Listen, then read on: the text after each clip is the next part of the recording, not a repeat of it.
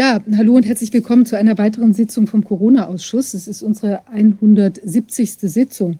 Ein strammes, eine stramme Summe, die wir da schon an investigativen Sitzungen erreicht haben in der Zwischenzeit. Sie heißt Schutzbefohlen. Ja, ich denke, wir haben im Moment alle die, die wir jetzt am Leben sind und auch in der Lage, vielleicht alt, äh, schon alt genug, aber noch nicht zu alt zu sein, uns eben mit den Dingen, die so um uns sich äh, tun, wirklich ernsthaft auseinanderzusetzen. Wir haben auch eine Verantwortung, uns wirklich zu kümmern, also für die, die nach uns kommen und die vielleicht jetzt eben äh, nicht mehr aktiv sein können oder noch nicht. Ähm, weil es gibt viel, was im Moment bedroht ist ähm, und was uns doch auch oder auch eigentlich den denjenigen, die sich kümmern sollten, eben zu treuen Händen äh, eigentlich ähm, ja, übergeben ist. Das sind ähm, die Menschen, es ist die Demokratie, es, ist, es sind auch die Tiere. Wir wollen uns mit verschiedenen Themen äh, in dieser Richtung ähm, heute auseinandersetzen.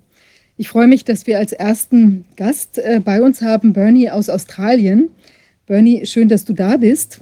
Wir haben ja mit dir schon mal vor ganz langer Zeit gesprochen, weil wir ja auch neugierig waren, was sich in Australien so tut. Und du warst ja immer für uns ein toller, ein tolles Fenster quasi in die neue Welt, ähm, weil da war ja doch einiges damals extrem bemerkenswert. Also es war ja sehr sehr brutal, auch wie mit den Menschen dort umgegangen worden ist im Zuge der Maßnahmen.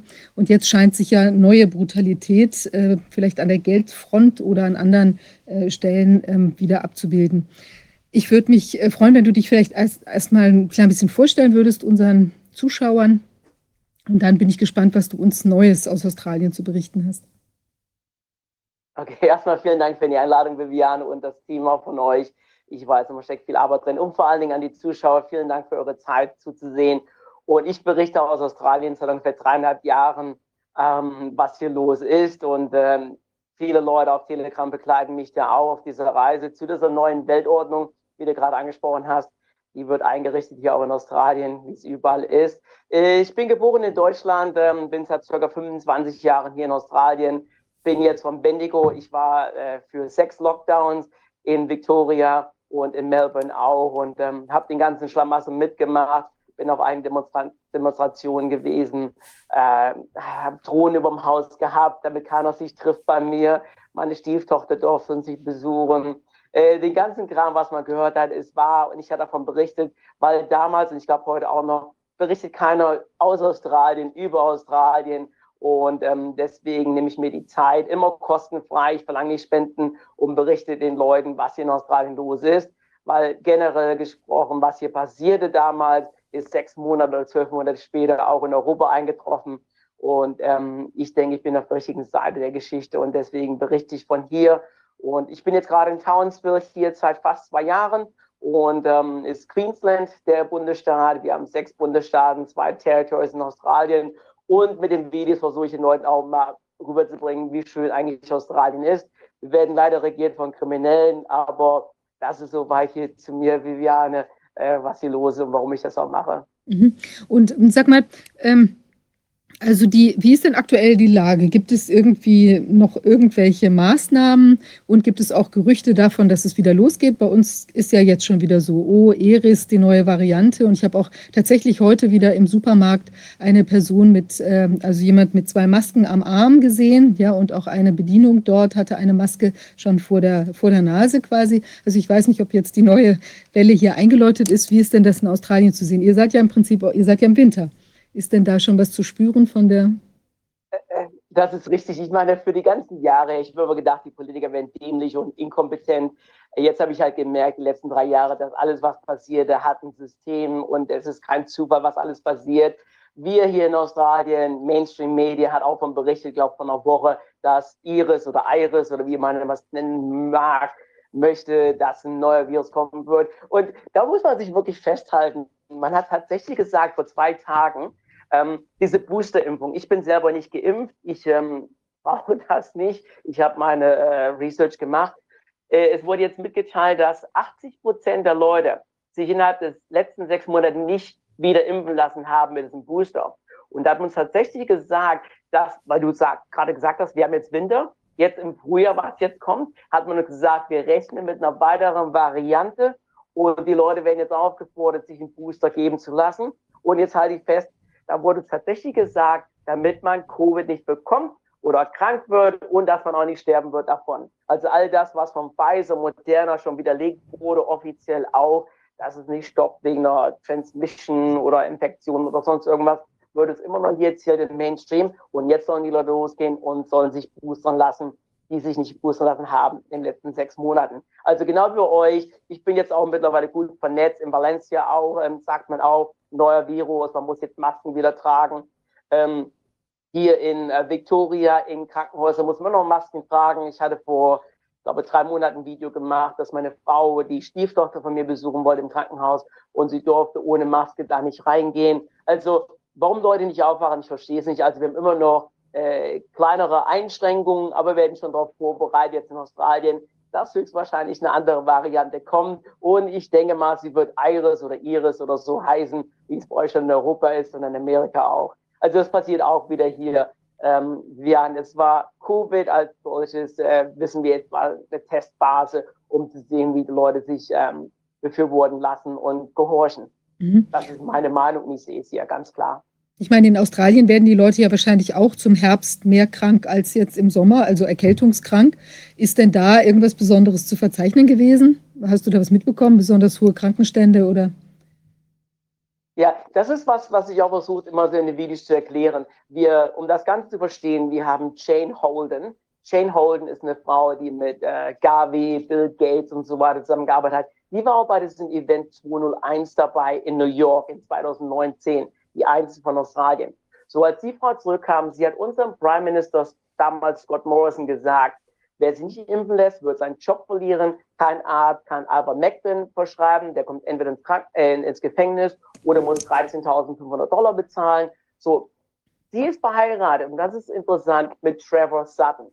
Trevor Sutton kontrolliert die ganzen Statistiken hier in Australien. Also von ganz oben, der, Ab der Baum, ist alles korrupt. Trevor Sutton war der Bruder von, von Brad Sutton. Brad Sutton ist der Gesundheitsminister oder war, der ist jetzt zurückgetreten in Victoria, die auch gleich eingeläutet hatte, Lockdowns und so weiter und Masken tragen und jeder soll sich impfen lassen. Nur damit die Leute sehen, den Zusammenhalt. Das ist, das ist äh, wie, ähm, äh, wie Tiere, die sind alle vernetzt miteinander. Das ist unwahrscheinlich. Und daher die Statistiken äh, das wurde alles runtergespielt. Wir haben einige Senatoren hier, wie, wie Rennick, äh, Henson, Entig, äh, Roberts. Die haben alle versucht, Wahrheit rauszubekommen und die wurden alle niedergeschossen und dann wurde alles gesagt, das stimmt nicht, was sie sagen. Es gibt keine überhöhte Sterblichkeit, was es natürlich gab, das gibt es immer noch. Ähm, jetzt letzte Woche hat ja äh, Rennick, Senator Rennick von Pfizer die, die Leute, Vertreter befragt im Senat wegen Myocarditis und so weiter. Äh, es wird alles unter den Teppich gekehrt. Deswegen Statistiken, Viviane, leider kann ich nicht zuverlässiges sagen. Und die letzten Jahre, wir haben so viele Fake News gehabt. Ich beziehe mich nur noch darauf, was ich verifizieren kann, mindestens von drei Quellen. Ansonsten sage ich nur, hey, das hat man uns gerade gesagt. Übersterblichkeit, äh, die Geburten sind zurückgegangen, Totgeburten sind gestiegen in Australien. Nur bei wie viel kann ich leider keine genauen Angaben geben, aber es geht genau in die Richtung zur Depopulation der Bevölkerung. Ähm, es werden immer weniger und es ist wirklich dieses Great Reset und die New World Order, die wird eingerichtet. Alles andere kleine Sachen, wie viele Leute sich impfen lassen haben und wie nicht, weiß ich halt, dass diese Statistiken nicht gerade der Wahrheit entsprechen. Nur man kann jetzt die Wahrheit nicht mehr verstecken und es kommt zu viel raus. So viele Leute hier, mit denen ich spreche und gesprochen habe, wir haben Leute, die gestorben sind im Bekanntenkreis, die schwer krank sind. Und unsere Regierung hilft denen überhaupt nicht. Mhm. Also im Prinzip das gleiche Bild wie überall. Ich sehe, Wolfgang Wodak ist jetzt auch bei uns. Ich weiß nicht, ob der schon, also ich sehe jedenfalls die Wolken. Ja, genau, jetzt ist er zu sehen. Hallo, Wolfgang. Hallo. Hallo. Ja, Wolfgang, äh, du erinnerst dich, Bernie, wir hatten ihn ja schon ganz am Anfang mal, war ja auch sehr wichtig aus Australien. Jetzt kriegen wir hier ein Update. Ich finde das sehr spannend. Ähm, und es scheint sich ja das gleiche Bild abzuzeichnen wie in Deutschland, in Europa, weltweit. Also, dass eben äh, Übersterblichkeit besteht, ähm, weniger Australier nachgeboren werden und so weiter. Also das gleiche traurige Bild. Ja, und wahrscheinlich, ich vermute, ihr habt auch eine ähm, große, wie will man sagen, Aufklärungskampagne, wie man sich jetzt mit Long-Covid auseinandersetzen soll. Äh, das haben wir ja jetzt sehr viel. Es gibt sogar auch Plakate, wo gesagt wird, Achtung, wie kann ich mich schützen, was kann ich tun, wenn ich Long-Covid habe. Da so werden ja bei uns die im Prinzip auch viele ähm, symptomidentische ähm, äh, Impfschäden dann neu definiert oder tituliert. Sie, seht ihr das auch, das Phänomen? Absolut.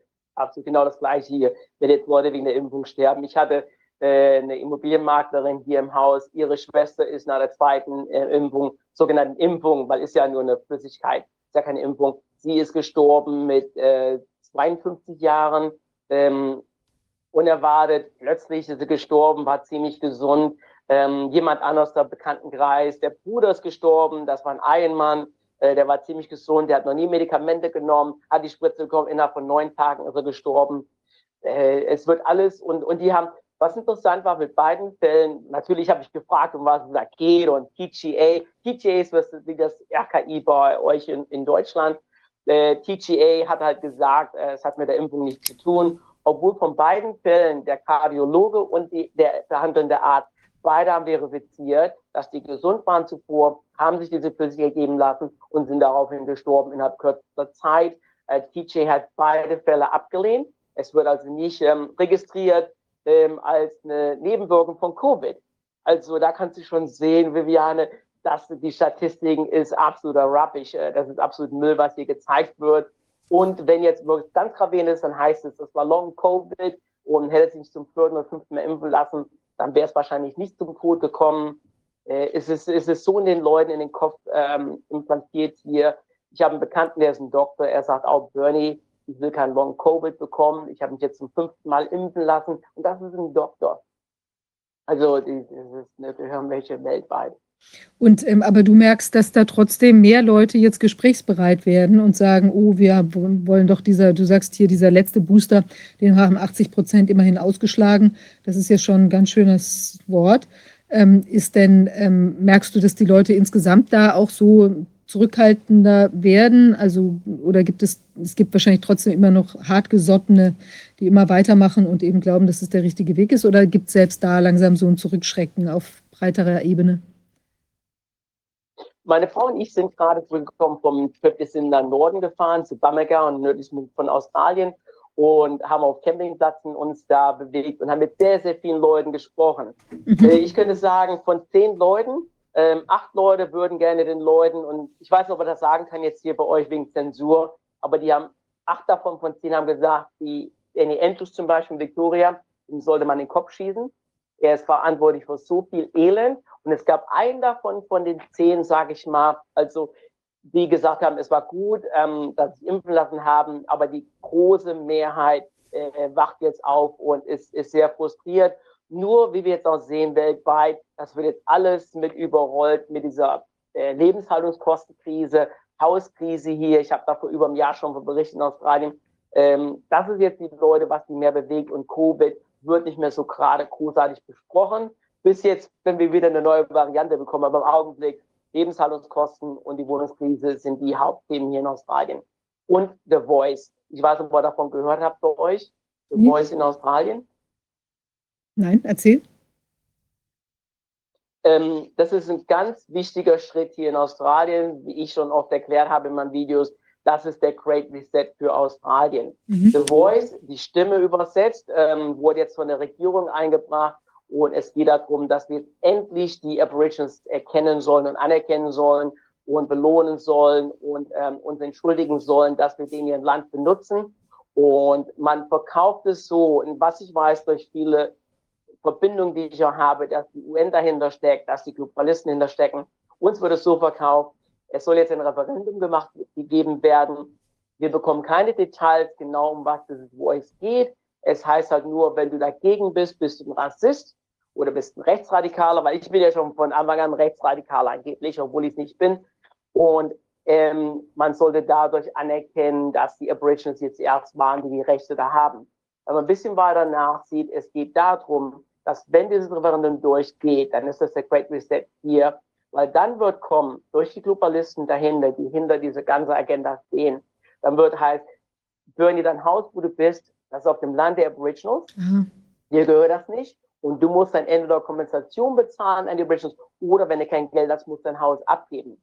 Wir hatten in Western Australien, das nennt sich Cultural Heritage Aboriginal Law, mhm. äh, vor kurzem, das war nur ein Gesetz. Und in Western Australien, in dem Bundesstaat, wenn du über 1100 Quadratmeter Land hattest und wolltest einen Baum pflanzen oder irgend sonst irgendwas, ähm, Erde umverteilen, dann musstest du einen Aboriginal kommen lassen, der das dann ähm, überwachen muss, um zu sagen, dass da nichts ähm, Aboriginals verändert wird, dass da keine äh, Tradition gebrochen wird und du musst dann Tausende von Dollar bezahlen. Ein Farmer in Western Australien ähm, hatte, ich glaube, waren Bäume gepflanzt oder ein Gartenbett gemacht oder sonst was und er hat dann, glaube ich, 200.000 Dollar eine Strafe bekommen, weil er nicht vorher die Genehmigung bekommen hat, für ein Aboriginal zu sagen, das ist okay, dass er das machen darf. Und das wurde letzte Woche endlich gelöscht in Western Australien. Aber das ist die Vorstufe zu diesem The Voice. Die Voice wird ins Grundgesetz eingeschrieben. Davor war es nur ein Gesetz in Western Australien. Wenn das Voice kommt, dann wird es eingeschrieben ins Grundgesetz, dann kann es nie wieder daraus genommen werden.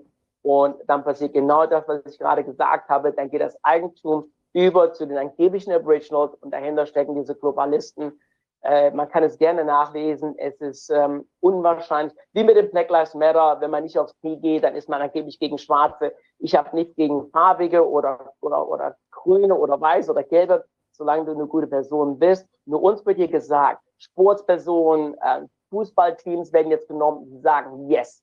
Qantas hat ein großes Logo auf ihren Flugzeugen drauf, yes 2023.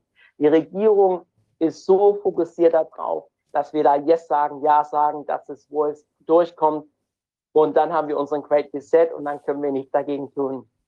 Also es, ist, es, es sieht nicht gut aus. Nur die meisten Leute äh, interessieren sich nicht für die Hintergründe dafür. Einige waren auch, aber die Mehrheit der Leute leider nicht.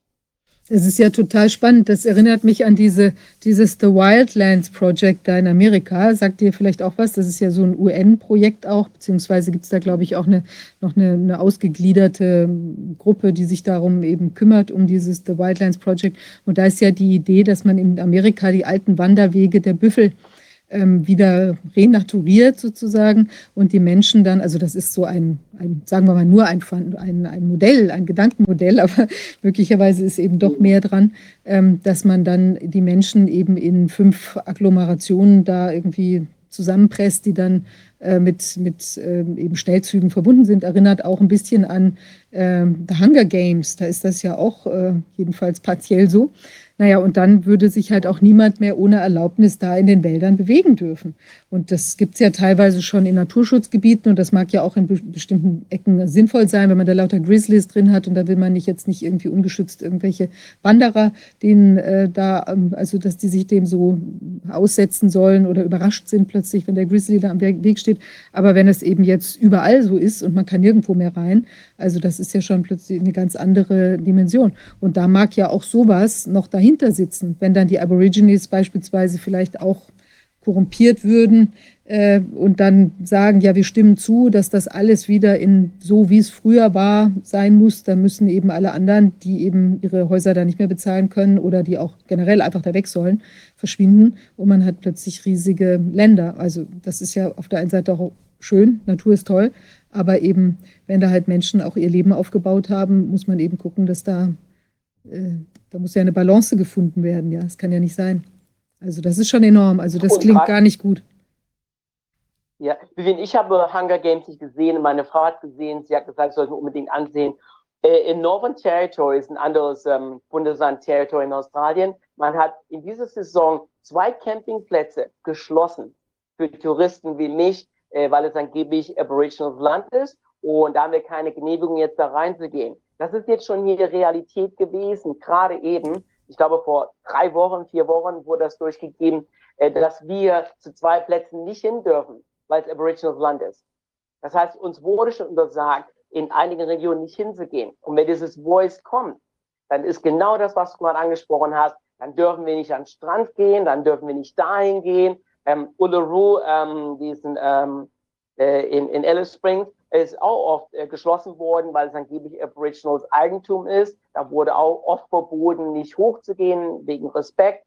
Ähm, aber das ist jetzt schon hier basiert, nur in so einem kleinen Teil. Und Mainstream-Medien, die berichten nicht sehr viel davon. Man muss auf alternativen Kanälen finden. Nur weil meine Frau und ich jetzt weggefahren sind, wir haben uns sehr viel informiert und zwei Plätze durften wir nicht hin in Northern Territory, weil es Aboriginal Land ist. Und genau das wird dann vervielfältigt, wenn dieses Voice wirklich umgesetzt wird. Es ist, ähm, äh, man kann es nicht mehr erklären mit Worten. Wir kennen ja diese, diesen Wahlbetrug überall. Jetzt hat man gesagt, für diese Voice, wenn diese Wahl kommt, wann auch immer das Datum ist, wenn du Ja oder Nein sagen möchtest, wenn du bei Nein ein, ein Kreuz machst, dann wird es nicht, gewählt, nicht ähm, gezählt, dann wird es als nichtig erklärt. Aber wenn du einen Tick machst, dann wird es als Ja gestimmt. Wir sollen aber Ja oder Nein reinschreiben. Nur wenn jemand nur einen Tick macht, dann heißt es ja, ist alles okay. Nur wenn du ein Kreuz machst bei Nein, dann wird es nicht gezählt. Also das hat man schon offiziell jetzt bestätigt von der Regierung. Ähm, da sieht man schon, wie einseitig ist. Das ist ein klarer Hinweis dafür, wie, ähm, wie einseitig das Ganze ist. Also das wird auch mit dieser sogenannten Wahl, das, ich denke mal, es ist schon auserwählt worden, dass es höchstwahrscheinlich ein Jahr kommt äh, und dann sieht es wirklich schlecht aus hier. Wahnsinn, wann soll das genau passieren, diese Wahl, dieses Referendum? Gute Frage. Das sind ja schon Millionen von Dollar ausgegeben seit dem ganzen Jahr. Und es sollte angeblich Ende des Jahres hier passieren.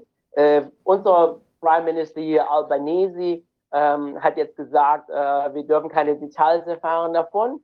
Und er will jetzt endlich diese kommende Woche uns Bescheid sagen, wann dieses Referendum passieren wird, wann diese Wahl kommen soll. Nur es ist ein großer Umschwung in der Bevölkerung auch. Es waren am Anfang viel mehr dafür. Und jetzt umso mehr Informationen rauskam von alternativen Kanälen, umso mehr Leute sagen, nee, das will ich nicht, weil es wurde uns verkauft als äh, äh, rassistisch, wenn man Nein sagt. Und jetzt merken viele Leute, es geht um was ganz, ganz anderes. Es geht um die Landverteilung, Geldverteilung, Immobilienverteilung. Und ähm, wir wissen es halt nicht. Nächste Woche soll uns angeblich ein Datum genannt werden vom Albanese. Irre, irre. Und ähm, wie ist es denn mit, dem, mit, dem, mit der wirtschaftlichen Lage in Australien? Ähm, Australien, wir waren ja schon immer ein sehr reiches Land in Australien. Uns ging es immer sehr, sehr gut. Also wenn man jetzt von ganz oben her sieht, wir kommen jetzt weiter runter, weiter runter, weiter runter. Es gab noch, wir haben, äh, wie sagt man, Foodbank, ähm, so eine Essensausgabe, wie sagt man ähm, auf Deutsch, äh, wo man umsonst Essen bekommt. Ja, wie nennt sich das? Ähm, Tafel. Obdachlo Tafel, Obdachlosenhilfe. Tafel, ja. Und ähm, wir haben jetzt noch nie so viele Leute, die bei der Foodbank anstehen, um, um Essen zu bekommen. Ich hatte letztes Jahr schon von berichtet in, in Melbourne, Schlangen von Menschen da, die umsonst essen wollen, obwohl einige davon Job haben. Die sagen, die Kosten gehen außer Kontrolle. Wir können uns nicht mehr leisten zu essen und die stehen da an. Sowas gab es noch nie. Unser Gesundheitssystem ist absolut gegen die Wand gefahren. Ähm, wir haben nicht genug. In Victoria sind 37 Leute gestorben letzten Jahres, weil sie äh, Triple O oder 112 bei euch oder 110, unser Notruf, weil die nicht durchkamen. 37 Leute und das sind bestätigt, dass 37 Leute gestorben sind, äh, weil sie keine Krankenwagen erreichen konnten und kein Notaufnahme erreichen konnten per Telefon. Die sind offiziell gestorben. Ich denke, die Dunkelziffer ist höher und das allein nur in Victoria. Äh, das Gesundheitssystem bricht komplett hier zusammen. Ähm, das äh, äh, Feuer, äh, Feuer, äh, Feuerwehr in Victoria und das ist auch interessant. Immer noch heute, und das ist aktuell heute, wenn du ein Feuerwehrmann bist in Victoria und du hast dich nicht impfen lassen, dann bist du rausgeflogen als Feuerwehrmann. Und bis heute kannst du nicht zurückgehen in Victoria als Feuerwehrmann zu arbeiten, wenn du vollzeitig beschäftigt warst. Aber wenn du freiwillig bei der Feuerwehr arbeiten möchtest in Victoria, musst du nicht geimpft sein. Und wir haben Probleme genug, Feuerwehrleute zu bekommen. Hier in Queensland auch, es ist, ist genau die gleiche Katastrophe. Queensland geht noch einen Schritt weiter. Wir haben jetzt nächsten fünf Jahre, werden wir 500 Polizisten pro Jahr, also 200.000 Polizisten, das ist interessant wegen dieser, äh, dieser neuen Weltordnung, wir werden in Queensland 500 Polizisten pro Jahr jetzt hier einstellen aus dem Ausland. Die Jungs oder Frauen, die müssen nicht mehr richtig Englisch sprechen können, solange sie ein Polizist waren in ihrem Land. Das kann äh, China sein, das kann äh, Ungarn sein, die können jetzt hier nach Queensland kommen, 500 pro Jahr, hat man uns gesagt. Weil wir nicht genug Polizisten haben. Wow, also das ist, wenn ich als qualifizierte Krankenschwester aus Rumänien komme, wird mein äh, Diplom in Deutschland nicht anerkannt und vielleicht ist das so auch in, in, äh, in Australien, aber als Polizist brauche ich, äh, also da kann ich jetzt von irgendwoher kommen und dann wird ähm, nicht nachgeprüft, ob ich da jetzt äh, vielleicht mal irgendwo ein Hilfs-Sheriff war irgendwo oder vielleicht sogar, sogar bei irgendeiner Miliz rumgehangen bin oder auch vielleicht irgendwie Dreck am Stecken habe oder so, sondern das darf dann einfach so, ich darf da einfach unterschlüpfen bei sowas relevanten, staatstragendem, ja, wie, wie bei der Polizei. Das ist ja schon enorm. Also ich weiß nicht genau die Details davon und ja, ja. nur gesagt. Das Requirement ist, du musst ein Polizist in deinem Land sein, dann kannst du in Australien kommen, um 500 hier in Queensland. Das ist für unser Bundesland, wo ich jetzt gerade wohne, ähm, wird das gemacht. Also das muss man sich überlegen.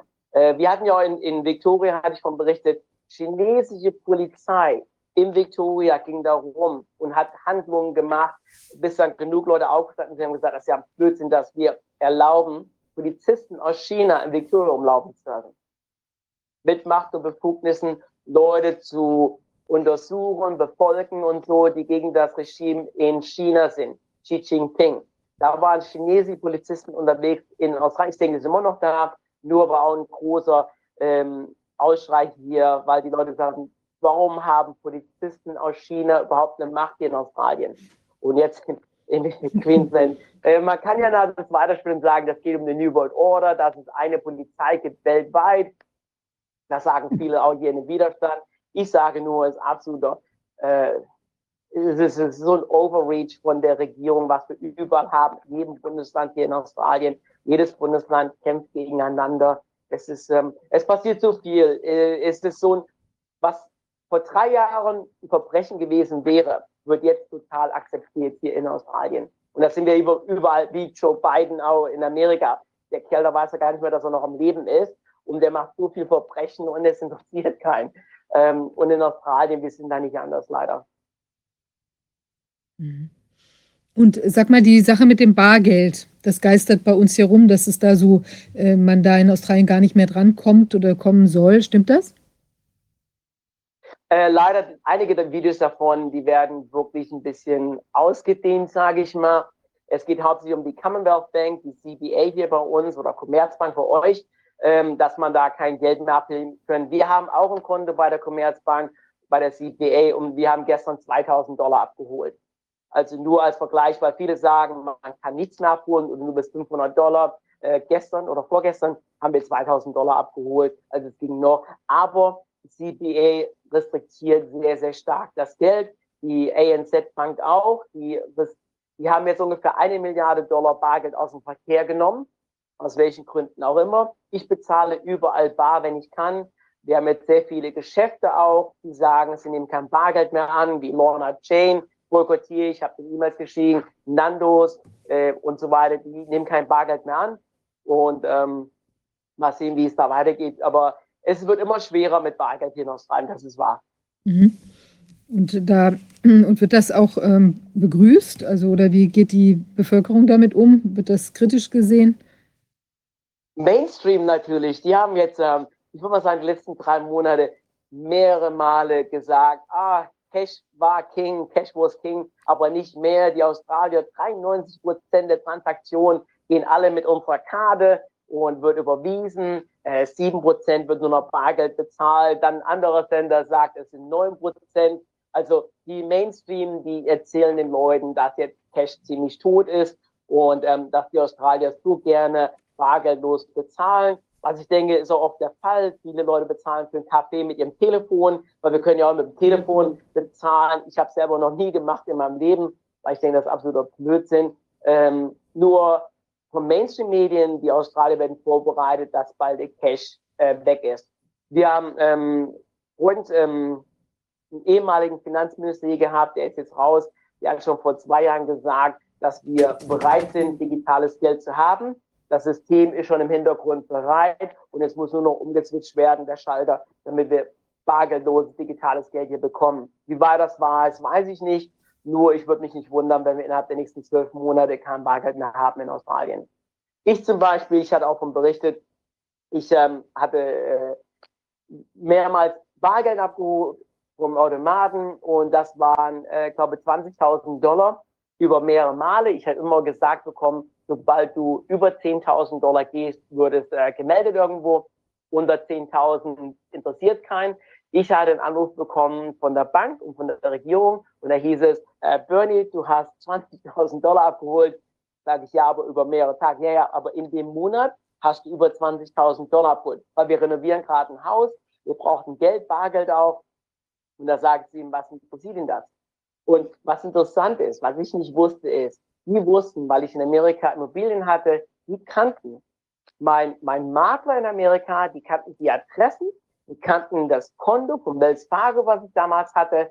Der wusste alles. Der wusste genau, wie viel Geld Miete ich bekomme in Australien in US-Dollar, in australischen Dollar. Und ich gesagt, wenn ich nicht da gehorche und ihm Auskunft gebe, was mit dem Geld mache, dann werde ich eine Untersuchung bekommen hier von der Regierung von, nennt sich hier die ähm, unsere, unsere Steuerbehörde. Wow. So weit ist, ist es schon intensiv, ja. Wegen mir. 20.000 Dollar, ich habe mir auch gesagt, wow, 20.000 Dollar und ihr ruft mich an und äh, kann ich nicht glauben. Ich habe kein einziges Mal über 10.000 Dollar abgeholt, waren immer 5.000 Dollar viermal und er wusste, das, was mich überrascht hatte, Diane, war, dass er meinen Makler kannte, die Adresse von meinem Makler in Amerika, in Las Vegas, und die Adressen kannte und mein Konto bei Wells Fargo. Der Kerl hier in Australien wusste das. Und ich denke, wow, das ist, das ist, meine Frau, die konnte das nicht glauben. Ich hatte dann Lautsprecher, die, das ist, ich kann es immer noch nicht glauben, dass das passiert ist. Das klingt ja fast wie irgendeine Art von Einschüchterungsding oder so, dass man da versucht, dich genau. so. Du bist genau. völlig gläsern für uns, ja. Ist ja sehr eigentümlich. Ähm, mein, mein Nachbar hier in, in Nummer, wo ich vorher ein Haus hatte, äh, mit ihm, der wollte ein Auto kaufen. Der hat, ich glaube, 40.000 Dollar so auf seinem Konto gehabt. Er wollte 15.000 Dollar und ich war mit ihm in der Bank. Und die Frau hat gesagt, Barry, du musst mir jetzt sagen, was du das Geld brauchst. Und er guckt mich nur an und sagt, was? Und dann sagt er zu der Frau, ich musste gar nicht sehen, das ist mein Geld. Ich will 15.000 Dollar haben. Und da hat die Frau am Schalter gesagt, er kann nur das Geld jetzt bekommen. Und das ist jetzt, oh, sechs Monate, zwölf Monate her. Er kann nur das Geld jetzt bekommen, sein eigenes Geld, wenn er ihr den Grund nennt. Und Barry hat eine leichte Zündschnur. Er wurde rot im Gesicht und er hat ihr gesagt, sie kann in die Hölle gehen. ähm, er sagt ihr gar nichts und äh, sie hat gesagt, wenn ihr mir den Grund nicht jetzt nennt, ich muss den Grund eingeben. Und er hat gesagt, weißt du was, ich nehme und schmeiße in die Luft, das ist mein eigenes Geld wer bist du, dass du mir sagst, was ich mit meinem Geld mache? Ich habe dafür gearbeitet, lass es in dem Konto, du hast mein Geld und jetzt gib mir mein Geld. Er hat sein Geld nicht bekommen. Das war vor sechs, zwölf Monaten hier in Australien. Und da war ich persönlich dabei. Vielleicht sollte er sagen, dass er wie Dagobert Duck in dem Geld baden möchte. aber, aber, aber das, das, das, ist ja schon so. Leute denken immer, wir hätten eine Demokratie hier in Australien, in Deutschland, in Amerika. Nein, die ist abgeschafft worden schon seit vielen Jahren. Wir wissen es noch nicht. Wenn du doch Geld hast in der Bank und du willst dein Geld haben, das Letzte, was sie fragen sollten, ist, für was du das brauchst. Sie könnten sagen, vielen Dank, dass du uns das Geld geliehen hast. Hier hast du es und schmeiß es weg, wenn du möchtest. Aber nein, den Grund und ohne Grund kriegst du dein eigenes Geld nicht. Wow. Das ist echt irre. Und ähm, sag mal, die, ähm, also wie, wie steht denn insgesamt die Wirtschaft jetzt? Also ist, merkt ihr, dass da sehr viel, also haben viele Läden geschlossen? Gibt es viele Privatinsolvenzen oder eben sind die Innenstädte, sieht man ja in manchen Innenstädten, also Berlin habe ich es jetzt persönlich noch nicht so wahrgenommen, aber ähm, in anderen Städten sagen Leute schon, da sind bei uns viele Läden äh, haben jetzt hier ein zu vermieten Schild drin oder ist gar nichts mehr, gar nichts mehr los, auch viel weniger Laufbevölkerung oder es machen überall irgendwelche Billig, ähm, Billigläden auf oder solche Telefonshops da oder so, aber eben immer weniger substanzielle Geschäfte, ähm, wo, wo wirklich noch eine Eigen, vielleicht auch eine Eigengestaltung oder sowas läuft. Ähm, wie ist das in Australien? Ähm, Immobilien, das ist, was ich sehr gerne habe. Ich gucke sehr gerne industrielle Immobilien, gewerbliche Immobilien. Ähm, wer hier noch ein Geschäft aufmachen sollte, der hat für mich Steine im Kopf, gerade mit dem Retail-Shop, mit dem Einzelhandelsladen. Mhm. Wo ich hier bin in der Straße hier und ich spreche auch mit Geschäftsinhabern. Die ganze Straße, so was an 20, 25 Prozent der Läden sind nicht mehr besetzt. Und die sind seit Jahren, ich habe letzte, vor zwei Wochen mit einem Autohändler gesprochen hier, der hat mir gesagt, dass über 20 Prozent der Läden seit Jahren, seit Covid, ähm, überraschenderweise ähm, leer stehen. Die können keine Mieter dafür finden. Aber jetzt kommt so, die Besitzer davon, denen ist es angeblich egal. Und, und, und das verstehe ich nicht, weil das ist ja wirklich Geld, was man verliert. Ähm, die stehen leer. In Melbourne, ich habe ja davon berichtet, Danny Andrews, der, der äh, Premier da unten in Victoria, was ich denke, ist ein ganz übler Kerl. Ähm, da sind über 3000 Geschäfte pleite gegangen während diesem Covid-Kram, mit diesen Lockdowns. Wir hatten sechs Lockdowns, fast ein Jahr lang zugesperrt. Ich habe letzte Woche, mein, mein Stiefsohn ist in Melbourne unten drin. Ähm, meine, meine Frau war vor kurzem unten in Melbourne. Die Melbourne Innenstadt, damals, als ich noch gelebt habe, das war die, eines der, der lebensgroßen Städte auf der Welt mit Wien und so weiter, als verglichen die, die Top-Stadt, wo man leben kann. Ähm, jetzt sind angeblich 40, 50 Prozent nur noch belebt in der Innenstadt. Und viele Leute, die ich auch kenne, die da wohnen, sagen, das ist eine Geisterstadt, das Leben ist aus der Stadt Melbourne heraus. Wir haben ja alles da gehabt, von, von der Formel 1, vom Tennis und so weiter. War eine ganz tolle Stadt. Nur Danny Andrews zum Beispiel hat jetzt eine Kurtaxe eingeführt. Das heißt, alle Hotels müssen jetzt extra bezahlen. Dann die Leute in Victoria müssen jetzt eine Corona-Steuer ähm, bezahlen, Victoria. Die Schulden in Victoria alleine sind mehr als Queensland und New South Wales zusammengenommen. Victoria in meinen Augen sind bankrott. Wir hätten ähm, diese Commonwealth-Spiele gehabt, das sind Videolympischen Spiele in Victoria. Da wurde für geworben, den Indus hat es bekommen. Und er hatte letzten Monat die Commonwealth-Spiele abgesagt. Und dafür mussten wir jetzt 376 Millionen Dollar Strafe bezahlen in Victoria, weil er den Vertrag ähm, annulliert hat ohne irgendwelche Gründe. Er hat gesagt, die Kosten sind zu hoch jetzt dafür und ähm, die Steuerzahler müssen jetzt 376 Millionen Dollar dafür bezahlen, obwohl kein Geld da ist. Ähm, die Infrastruktur, ja, es sieht wirtschaftlich so schlecht aus in, in Australien verglichen mit vor vier oder fünf Jahren. Und viele haben es gar nicht registriert. Die wissen halt nur, dass die, die Mieten jetzt höher sind, die Energiekosten höher sind, Lebenshaltungskosten, äh, Essen, Trinken und so weiter sind höher. Ähm, aber ich denke, vom wirtschaftlichen Punkt äh, sieht es wirklich nicht gut aus in Australien. Gott, das Verglichen mit vor Covid. Mhm. Und habt ihr auch solche komischen Geschichten, dass die Häuser wegen der Heizung äh, umgerüstet, nachgerüstet, nicht mehr bewohnt werden dürfen? Gibt es so Auflagen auch? Ähm, was ja jetzt Ah, das, das ist genau, was jetzt auch kommt in Victoria. Der Andrews, ich hatte davon berichtet vor, vor langer Zeit, dass man ähm, erwähnt, dass man kein Gas mehr haben soll in Victoria. Und Leute haben gesagt, das ist absoluter Blödsinn, wird nicht kommen. Äh, vor einem Monat wurde es offiziell bestätigt. Der Andrews, es darf in Victoria kein Haus mehr gebaut werden mit Gas. Das ist jetzt nicht mehr erlaubt für alle neuen Häuser. Und ähm, es wird auch jetzt schon gemunkelt, dass Auflagen kommen, um das mehr grün zu machen, die Häuser. So offiziell ist es noch nicht so mit dem Gas, das ist jetzt passiert, aber das wird auch kommen, äh, dass die Auflagen kommen, wenn jetzt Sommer wieder kommt, dass wir keine Air äh, Klimaanlage anmachen sollen, kein, kein äh, äh, wie sagt man, Ventilator anmachen soll und ähm, dafür kein Auto mehr fahren sollen, nur noch elektrisch. Und diese Auflagen sind absolut ähm, ganz nah an der Tür hier dran. Nur wie bei euch jetzt mit Heizung und so weiter umbauen, das ist jetzt noch nicht so gravierend, aber ich weiß, das wird bald auch kommen in Australien.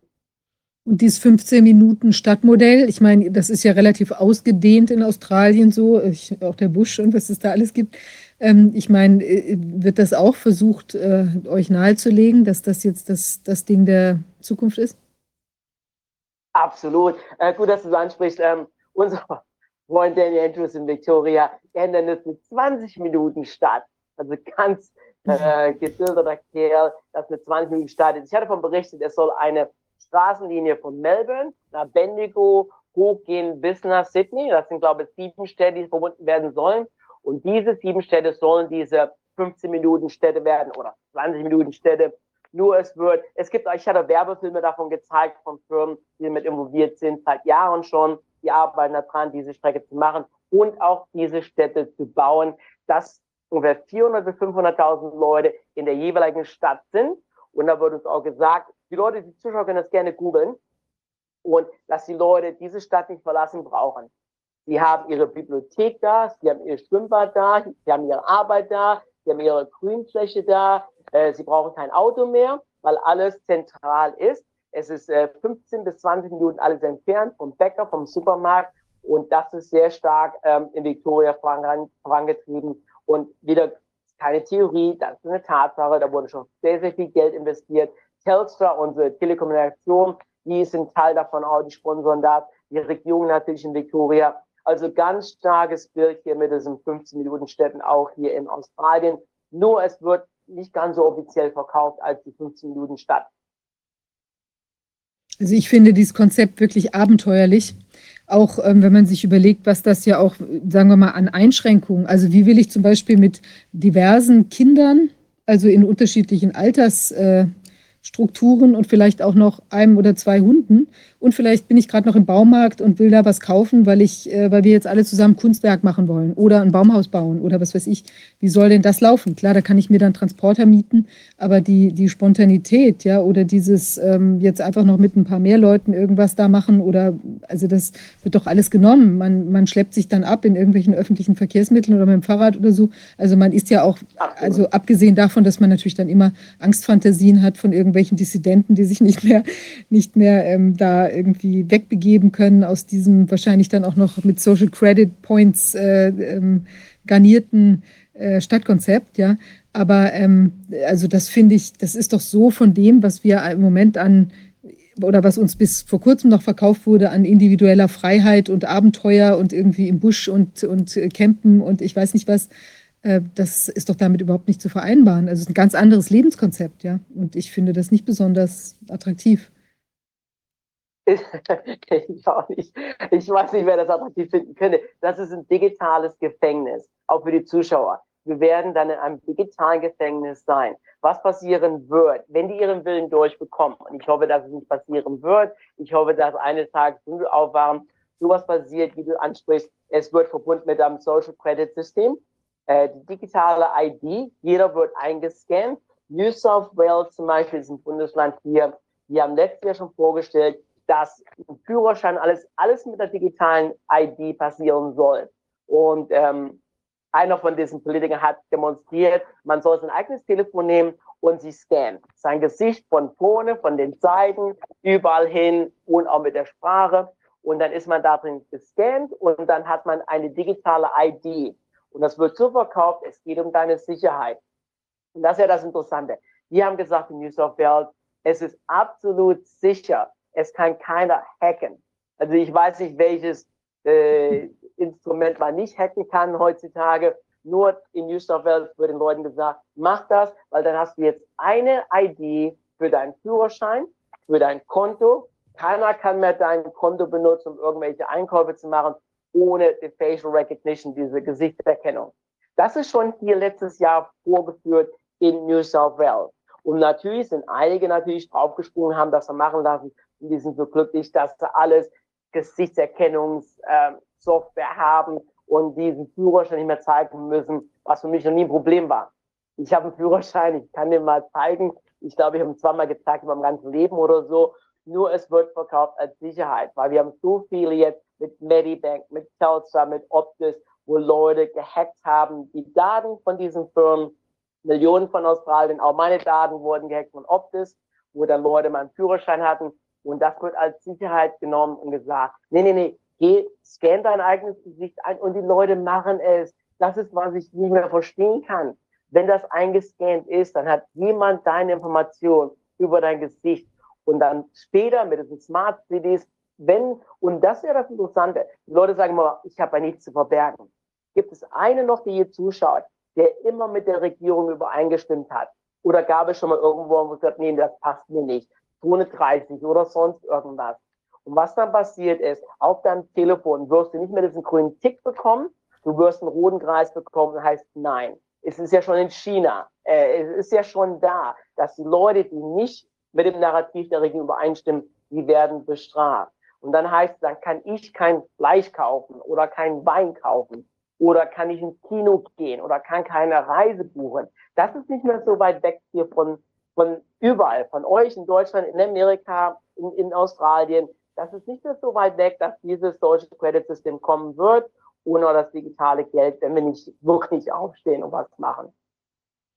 Meine, Im Prinzip ist ja sogar auch im Gegenteil vorstellbar, dass die, wenn, wenn das alles, wenn das gehackt ist, ja, ähm, es ist ja auch möglich, dass dann, äh, dass da auch, sagen wir mal, falsche Informationen also raufgespielt werden bei jemand, der jetzt aus anderen Gründen missliebig ist, der sich aber zum Beispiel immer sozial, Social Credit äh, konform verhalten hat, ja, noch nie irgendwie über Rot gefahren ist oder sonst irgendwas gemacht hat, also oder falsch geparkt hat, sagen wir mal, das lässlichere Übel.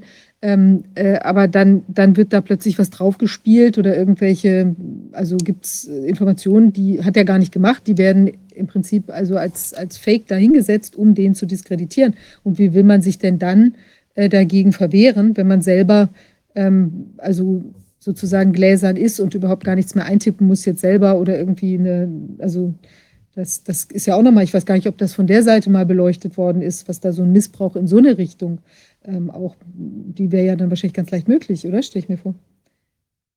Absolut, ist ja schon passiert. Ähm, gut, dass du das ansprichst, Viviane. Äh, hier in Australien, wir haben ASIO, das ist äh, wie der Bundesgrenzschutz oder, oder äh, die haben, es wird jetzt verifiziert, während Covid, und ich denke, ich bin einer davon, wurden 4200 Leute in Australien zensiert von unserem Geheimdienst und erforscht. Wir haben Zeit, glaube ich, 14, 15 Monaten oder so, die Erlaubnis, bei mir aufs Telefon drauf zu gehen. Sie dürfen Sachen runterladen, hochladen, sie können mit meinen Daten alles machen, wo sie Zugriff haben, solange sie denken, dass sie vielleicht was falsch machen könnte. Das ist, das ist, ist, ist absoluter Hammer. Und wo du es ansprichst, ich habe heute Morgen mit einem Freund gesprochen, Greg ist ein Grieche, der ist in Melbourne, der war für drei Jahre Polizist, dann hat er die Nase voll gehabt. Er hat mir heute Morgen erst erzählt, er ist jetzt gesperrt bei WhatsApp und bei Facebook. Ich habe gesagt, warum? Er hat gesagt, Bernie, weil ich hatte Kinderpornografie auf meinem Konto. ich wusste es ja schon immer. Und wir haben gelacht, äh, weil er ist das Gegenteil. Er ist, er ist ein Mann, der wird niemals ein Kind anfassen, der hat selber zwei Kinder. Nur extern hat jemand Kinderpornos auf sein Konto draufgeladen. Und er war ein ehemaliger Polizist. So, Jetzt hat WhatsApp und Facebook seine Konten gesperrt. Er hat Einspruch eingelegt sagt, hey, was soll das? Ich habe immer alles normal gemacht. Ihr könnt doch nachverfolgen, dass ich das nie gewesen bin, dass jemand das da draufgeladen hat. Nur WhatsApp und Facebook wollen davon jetzt nicht wissen. Und wie gerade gesagt habe, deine Konten sind jetzt gesperrt. Sag ich, hey, willkommen im Club. Ich bin gesperrt worden, weil ich gesagt habe, äh, was in Australien ist mit den Lockdowns. Ich habe immer die Wahrheit gesagt was hier berichtet aus Australien, was die Regierung uns gesagt hat, was Menschen gesagt hat. Und ich wurde gesperrt. Und er hat damals immer gelacht, sagt, du bist ein Verbrecher, du bist gesperrt. Und er wurde jetzt gesperrt, hat mir das heute Morgen gesagt. Genau wie du gerade sagst, du und ich und Wolfgang und, und alle anderen, man kann so einfach jetzt Sachen bei uns aufs Konto draufladen und sagen, ha, Wolfgang, Kinderpornos oder Viviane, mach das und das, verkauft Drogen in der Unterwelt. Und dann wirst du gesperrt. Und dann werden unsere Kontakte komplett gesperrt, äh, wie wir alle schon erfahren haben. Äh, viele Kontakte, die wir hatten vor vier Jahren, entweder haben die uns äh, für verrückt erklärt oder einige Daten wie Facebook und WhatsApp wurden alle gelöscht und einige Telefonnummern hast du halt nicht mehr oder dein Telefon wurde gelöscht. Das ist hier schon passiert. Ist schon Tatsache. Krass. Also ich finde diese ganze Geschichte auch der, was du meintest, dass man auch beobachtet werden kann für den Fall, dass man dann mal irgendwie was machen könnte in der Zukunft, also das Pre-Crime oder auch so die 1984 Verbrechdenk, ja. Das, äh, das, genau. das ist ja. Minority Report mit Tom ja. Cruise, wo die sagen, du wirst ein Verbrechen eventuell begehen morgen. Und die Zuschauer, bitte verifiziert alles, was ich sage. Googelt es, ihr habt noch ein Telefon zu Hause, googelt diese an ASIO, ähm, und was die machen können laut der Regierung. Man kann sogar an die Regierungsseiten hingehen und zu sehen, was da passiert. Ganz wichtige Sache, was die Zuhörer wissen sollen. Wir arbeiten gerade an einer Missinformationsbill. Das ist ja jetzt schon was in Frankreich, ich glaube euch, seit dem 25. heute. Dass die, ist es bei euch in Deutschland auch heute? Ich glaube, das ist jetzt auch da. Informationsgesetz. Ja. Und in Frankreich ist ja heute eingetreten, dass die Regierung sagt, was wahr ist. So, andere Ding hier in Australien, Misinformation Bill. Die Regierung, Labour hier, will dieses Gesetz durchhauen. Und man kann sich das durchlesen. Man kann das googeln, Misinformation Bill Australien. Und da steht, glaube ich, Seite 11 steht drauf. Alles, was Viviane sagt und Wolfgang und ich, ist falsch. So, egal welche sozialen Medien du benutzt, wenn die das dann posten, machen die sich strafbar, müssen eine hohe Geldstrafe bezahlen. Und da steht drin auf der Seite, nur was die Regierung sagt, wird die Wahrheit sein. Und das ist ja, mhm. was wir in Neuseeland schon hatten, das Ministerium of Truth, which Sinda Dörn gesagt hat, keiner darf was sagen wegen Corona, wegen Lockdowns oder Klima. Wenn jemand was sagt, ich oder du, dann sind das Missinformationen und dann steht es unter Strafe. Und das werden wir, ich glaube jetzt noch vier Wochen, wird das hier höchstwahrscheinlich umgesetzt, dass wir das auch in Australien kriegen. Und dann wird man kann ja auch fertig sein, weil ich dem Narrativ nicht zustimme der Regierung, weil es verifiziert ist, dass man uns komplett anlügt. Ob es, ob es Klima ist oder, oder Corona oder neuen Virus-Variante oder die mRNA-Technologie, äh, dann bin ich vier Wochen weg und dann habt ihr keinen Zugriff zu Informationen mehr. Und das passiert jetzt auch gerade in Australien. Also spitzt sich alles zu. Wenn das durchkommt, dann zählt nur noch, was unsere Regierung sagt, als Wahrheit. Und das hat Neuseeland schon gehabt mit Jacinda Ardern. Und das sind auch verifizierbare Tatsachen. Wolfgang, hast du denn so etwas schon mal zu Themen erlebt in deiner früheren Arbeit oder auch im politischen Bereich, dass solche Dinge so massiv unterdrückt werden mussten? Nein, natürlich nicht. Denn äh, wir waren uns immer so bewusst, dass wir ein Grundgesetz haben. Wir waren uns so bewusst, dass wir die Menschenrechtscharta haben. Wir waren uns so bewusst, dass es einen Menschenrechtsgerichtshof gibt, der im Zweifelsfall die Staaten zurechtweist, wenn sie die Menschenrechte nicht einhalten. Und die Menschenrechte, die gehen ja davon aus, von der Menschenwürde, dass wir alle unterschiedlich sind und unterschiedlich sein dürfen, aber die gleichen Rechte haben, dass wir unterschiedliche Meinungen haben dürfen, aber die gleichen Rechte haben, sie zu äußern, dass wir uns streiten dürfen, dass wir keine Gewalt anwenden dürfen gegeneinander. Das ist alles klar. Das gab Regeln, die sich jahrzehntelang, jahrhundertelang entwickelt und bewährt haben. Und äh, diese, diese Regeln, die werden jetzt ohne das richtig, ohne dass es den Menschen so gesagt wird oder dass einer mitbestimmen könnte, der Menschen, die jetzt da betroffen sind, dass sie da irgendwie selber noch mitdiskutieren können, wird es denen einfach genommen. Und es tut immer mehr weh. Das fing an, die haben es toleriert, weil sie Angst hatten, weil, sie, weil ihnen Angst gemacht wurde und dachten, sie müssten da jetzt gehorchen, sonst äh, werden sie von der, von der Pandemie umgebracht. Das, so wurde das den Menschen ja so nahegebracht. Und äh, das ist jetzt weiter, jetzt müssen Sie, weil das mit dem Klimawandel so, so, das ist unbedingt erforderlich, dass Sie da verzichten müssen auf Dinge, die früher waren. Und so werden laut, lauter neue, neue Gefahren dann immer herbeigeschworen, neue Varianten.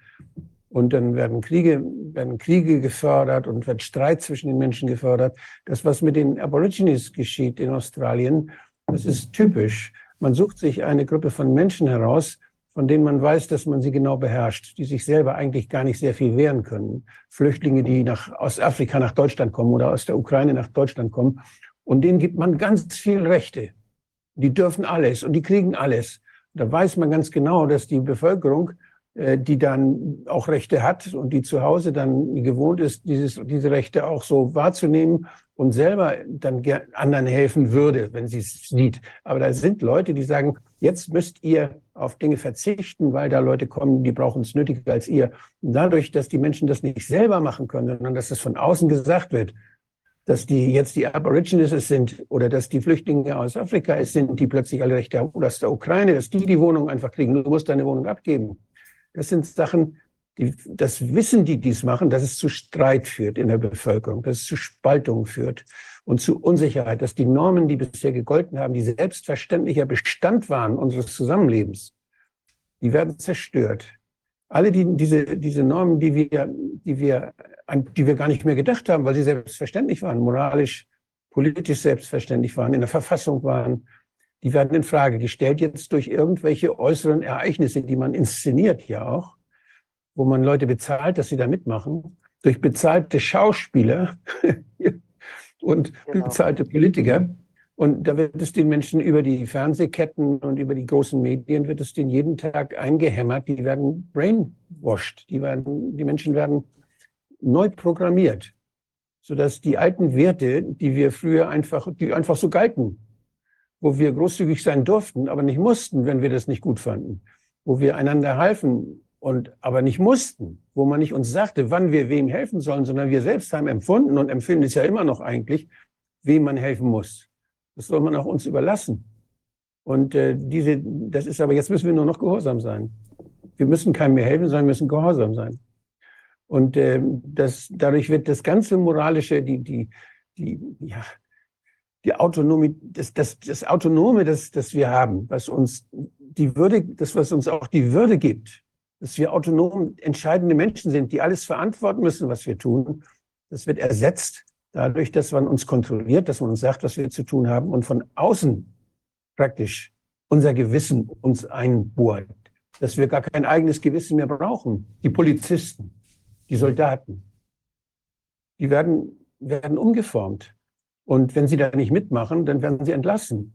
Dann werden Leute, die nichts verstehen, aus anderen Ländern geholt als Polizisten und Soldaten und die dürfen dann Gewalt anwenden. Die wissen gar nicht so richtig, wo sie eingespannt werden. Die wissen nur, oh, hier kriege ich mehr zu essen und hier kriege ich eine neue Wohnung. Ich verstehe zwar nicht genau, was ich machen soll, aber solange es mir gut geht, mache ich da mit. Und das, das benutzt man einfach, um, um Gesellschaften zu destabilisieren und kaputt zu machen. Und was mich besonders dabei, äh, was mich besonders dabei wundert, ist, dass die Staaten, die ehemaligen Staaten des Commonwealth, dass die da so vorangehen, dass das da so besonders stark ist. In Deutschland auch, aber in Kanada, in, in, Neuseeland, in Australien, das ist ja eine Katastrophe, was da mit den Menschen gemacht wird. Wie sie sich enteignen lassen, wie sie sich ihrer Rechte äh, enteignen lassen und wie sie, also das ist, das wundert mich, dass das möglich ist. Und ich hoffe, dass da Menschen sind, ich denke, ich denke nur, wie, wie stark in, in Großbritannien zum Beispiel die Bewegung war der, der Gewerkschaften. Und wie, wie früher die Leute ihre Rechte eingesetzt haben und sich nichts haben sagen lassen. Wie ist das mit den Gewerkschaften in Australien jetzt? Wie läuft das da? Die Gewerkschaft, die, CFMEU, das ist eine Organisation, die die größte Gewerkschaft hier im Bauunternehmen auch, äh, ist es absolut Mafiosi, Mafia-ähnliche Strukturen. Ähm, ich weiß sehr viel darüber. Ich hatte eine Kundin von meinem Personal Training Studio in Melbourne. Ihr Ehemann hat äh, im, im Baubereich gearbeitet und er hatte seinen Mitarbeitern 30 Dollar zum Beispiel bezahlt und ähm, da wurde er dirigiert zu dieser Gewerkschaft zu dem Hauptgebäude. Wurde reingebracht und ähm, da wurde die Tür abgeschlossen. Da waren vier, fünf Leute da, die die Tür verriegelt haben. Und der John Zwetka ist der Gewerkschaftsboss da, äh, hat Tätowierungen überall, der sieht aus wie, wie ein Bikie und ist wahrscheinlich auch einer, der hat ihm gedroht, der sagt, von jetzt an muss den Leuten 60 Dollar bezahlen. Und der Kunde von meiner, der, der Ehemann von meiner Kundin hat gesagt, er kann das nicht machen. Und die wussten, wo er wohnt, wie viele Kinder er hat. Und er hat gesagt, wenn du das nicht machst, dann kommen wir nach dir und deine Familie soll wichtiger sein als Geld. Also es ist komplett auch mit der Regierung zusammen, die Gewerkschaften, die arbeiten zusammen zum Beispiel Victoria, Jane Angels und die, Union, die Gewerkschaften arbeiten komplett zusammen. Ähm, es gab fünf Verfahren, äh, eins davon ging um Bestechung auch davon, dass sie Gelder angenommen haben. Also wie, wie, wie ich schon gerade gesagt habe, mhm. ähm, die, die ganzen Werte werden alle genommen, äh, die arbeiten alle zusammen. Es geht um Macht und um Geld. Und ähm, es ist sehr erstaunlich mit den Commonwealth-Ländern auch, gerade mit Neuseeland und Kanada immer noch mit Godot, und in Australien, was da passiert ist. Aber die Gewerkschaften stecken genauso mit drin mit den Politikern. Ähm, und man kann ja sehen, dass es ein weltweiter Plan ist, was hier gerade umgesetzt wird, die letzten drei Jahre. Aber Bernie, wie erklärst ja, ja, du dir, dass das so, dass das so krass ist vom, vom Durchgreifen in diesen, in diesen Commonwealth-Ländern? Da muss doch irgendwas Besonderes sein, dass das da so funktioniert. Ich meine, bei uns, uns sagt man ja nach, dass wir sowieso so autoritätshörig sind. Aber es sind ja doch auch einige irgendwie so eher kratzbürstig und lassen sich eben doch nicht so gut. Äh, Gibt es ja auch was Störrisches. Ja. Ähm, aber warum, was ist, was passiert in Australien? Ja, die Ostdeutschen haben noch gezeigt, dass sie sich nicht alles gefallen lassen. Die haben noch. Ja, aber nach vielen, vielen Jahren haben die gezeigt, dass sie das nicht mit machen lassen. Ich denke, es geht darum, unser Ausbildungssystem auch. Sobald wir klein sind, gehorchen wir dem Lehrer. Später gehen wir in eine Arbeit oder in die Uni und dann gehorchen wir dem Professor oder wir gehorchen dem Boss. Die meisten Leute haben niemals gelernt, äh, selbstständig zu denken. Äh, die haben immer Befehle von anderen bekommen und gesagt bekommen, was zu machen ist. Und jetzt einmal sagt die Polizei oder die WHO oder die UN, diese Terroristenorganisation, ihr müsst Masken tragen. Da haben wir jetzt alle gesehen. Es war nicht nur Commonwealth. Weltweit, die Leute haben Masken getragen. Ähm, es ist, ich denke, es geht darauf, dass wegen Rockefeller geht es ja zurück, das ganze Ausbildungssystem jetzt auch mit der Sexualisierung von Kindern hier. Ähm, in Australien wurde vorgestern gesagt, dass die Australier so dumm sind wie noch nie zuvor, obwohl die Leute zu viel Geld ausgeben für die Bildung hier für ihre Kinder. Und da sieht man die Strategie dahinter. Man will keine Leute haben wie, wie uns hier, die jetzt auf einmal nicht äh, gehorchen. Das ist, wir sind ja wirklich immer noch, nach drei Jahren sind wir die absolute Minderheiten auf dem ganzen Planeten, wo wir denken, das kann doch wohl nicht wahr sein. Wie kann es sein, dass gestern, ich habe am Strand Leute mit Masken gesehen, in einer freien Luft.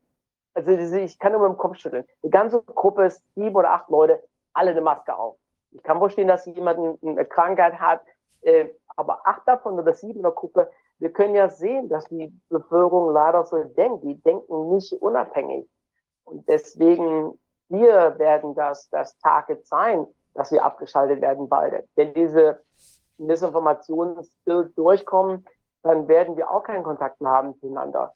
Wir können ja wirklich sehen, dass es von klein auf werden zu herangetrieben, nicht über Geld zu lernen, wir sollen nicht unabhängig sein, wir sollen in die Schule gehen, dann einen guten Job bekommen, heiraten, Kinder haben, ein Haus kaufen, 30 Jahre später abbezahlen, in Rente gehen und dann sterben. Das wurde uns ja von klein auf schon gesagt. Und die meisten machen das auch leider so. Weil das ist nur glaube, meine Meinung. Ich glaube, es ist unheimlich wichtig, dass wir aufpassen, dass unsere Kinder nicht so deformiert und umprogrammiert werden. Das heißt, dass, äh, dass Eltern und wenn die Lehrer kritisch sind, auch die Lehrer alles tun müssten, um die Kinder kritisch zu halten und zum eigenen Nachdenken irgendwie zu bringen und sie uns in Fragen zu stellen und Dinge in Frage zu stellen und, und selbstbewusst zu sein und, und, und nicht sich unterdrücken zu lassen. Das, und das muss man natürlich als Erwachsener dann auch vormachen. Kinder lernen ja nicht das, was man ihnen sagt, sondern wie man es ihnen sagt. Und das ist etwas, das ist etwas, was, was unheimlich wichtig ist. Ich finde, eine ganz wichtige Empfehlung wäre, Leute, schafft die, da wo Kinder sind, schafft die Fernseher ab und seht zu, dass ihr ein Telefon habt, aber dass ihr kein Smartphone habt, wenn es irgendwie geht. Also das ist, dass man, dass man diese, ja, ja, das, da kann nur Schaden, da kann jetzt nur Schaden entstehen. Der Nutzen ist, der war vielleicht mal anfangs da, dass man schnell Hilfe holen konnte oder gut kommunizieren konnte. Aber kommunizieren kann man auch, wenn man die Telefonnummer des anderen weiß. Und äh, dies, was in den Sozio sozialen Medien geschieht, diese, diese Dressur dadurch, diese, diese Lenkung durch die sozialen Medien, wer mit wem und wer mit wem dann nicht mehr und wie oft und was, das ist doch eine Sache, die, die muss man, das muss man unterbinden, das muss man einfach da, oder darauf muss man verzichten und muss man kritisch sein dem gegenüber. Das ist etwas, was Eltern, Lehrer jetzt als es essentiell geworden.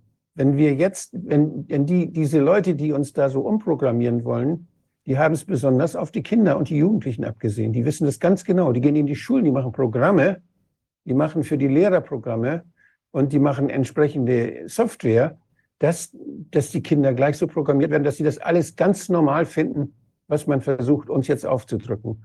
Und das ist wäre eine Katastrophe, wenn sie damit Erfolg hätten.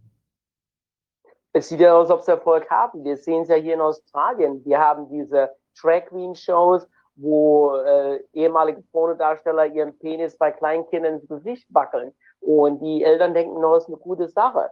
Äh, es ist eine Minderheit, die aufgestanden ist. In Victoria, ich habe davon berichtet, in Malcraft, die gesagt haben, nee, es kommt nicht äh, zustande, dass die Drag Queens hier unsere Kinder sexualisieren und ihre Pornostückchen da zeigen.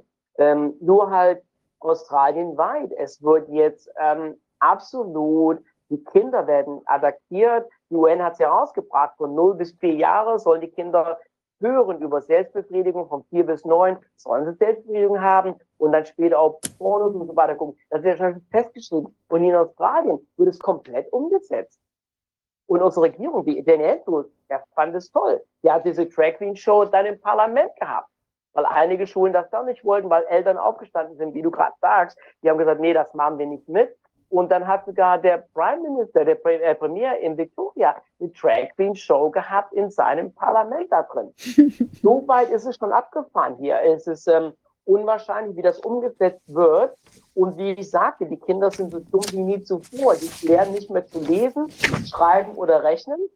Aber die wissen mit Transgender, um ihre Geschlechtsumwandlung zu bekommen, was sie dürfen legal, wo die Eltern was sagen dürfen, wo nicht. Das wissen die Kinder und was die Kinder hier auch wissen, ganz stark ist Climate Change. dass die Welt bald zu Ende ist, wenn ich nicht meinen Diesel fahre und da aufhöre, sonst ruiniere ich den Planeten hier. Das kriegen die Kinder hier in Australien gesagt, ständig. Ich habe davon berichtet, eine 14-jährige Nichte von meiner Frau, äh, ich hatte einen Strohhalm und sie kalt mich an, Bernie, was kannst du einen Strohhalm haben? Wie kannst du was machen? Sage ich, um was geht, sage ich, deine Generation verschwendet so viel Energie mit euren Laptops, mit euren Telefon, mit euren Markenklamotten und so weiter. Ihr seid die schlimmste Generation überhaupt. Ich habe noch nie so viele Leute gesehen in eurer Generation, die so viel Strom verbrauchen und so viel Zeug wegschmeißen, Neues kaufen. Aber die verteidigen dann den Standpunkt. Als hier in Australien die Generation Jung, für mich, äh, ich weiß nicht, wie man die noch erreichen kann. Die werden überall eingenebelt, Bürgertag von Social Media, dass diese Sache richtig ist. Äh, Climate Change wird ständig gesagt, dass wir nur noch ein paar Jahre zu leben haben, äh, sonst sind wir fertig. Und die Generation, die Jungen, die nehmen das komplett auf und die glauben, dass es wahr. Wahnsinn. Ich meine, wir werden, ich frage mich auch die ganze Zeit, wie das eigentlich, wenn, wenn das sich jetzt fortsetzt, auch mit diesen Impfschäden, Impfnebenwirkungen, äh, den unerwünschten.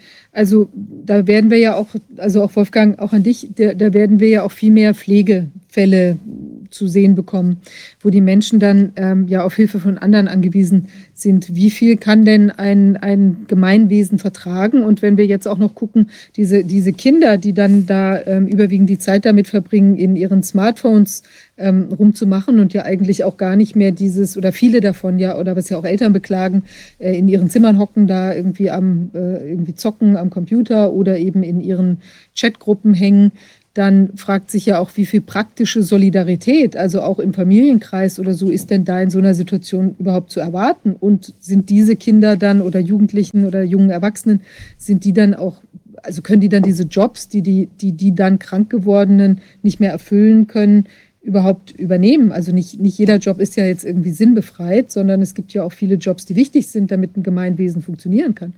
Also wie kann denn so eine Gesellschaft auf Dauer dann also das sieht ja ziemlich düster aus eigentlich, kann eigentlich gar nicht richtig funktionieren, oder? Wie seht ihr das?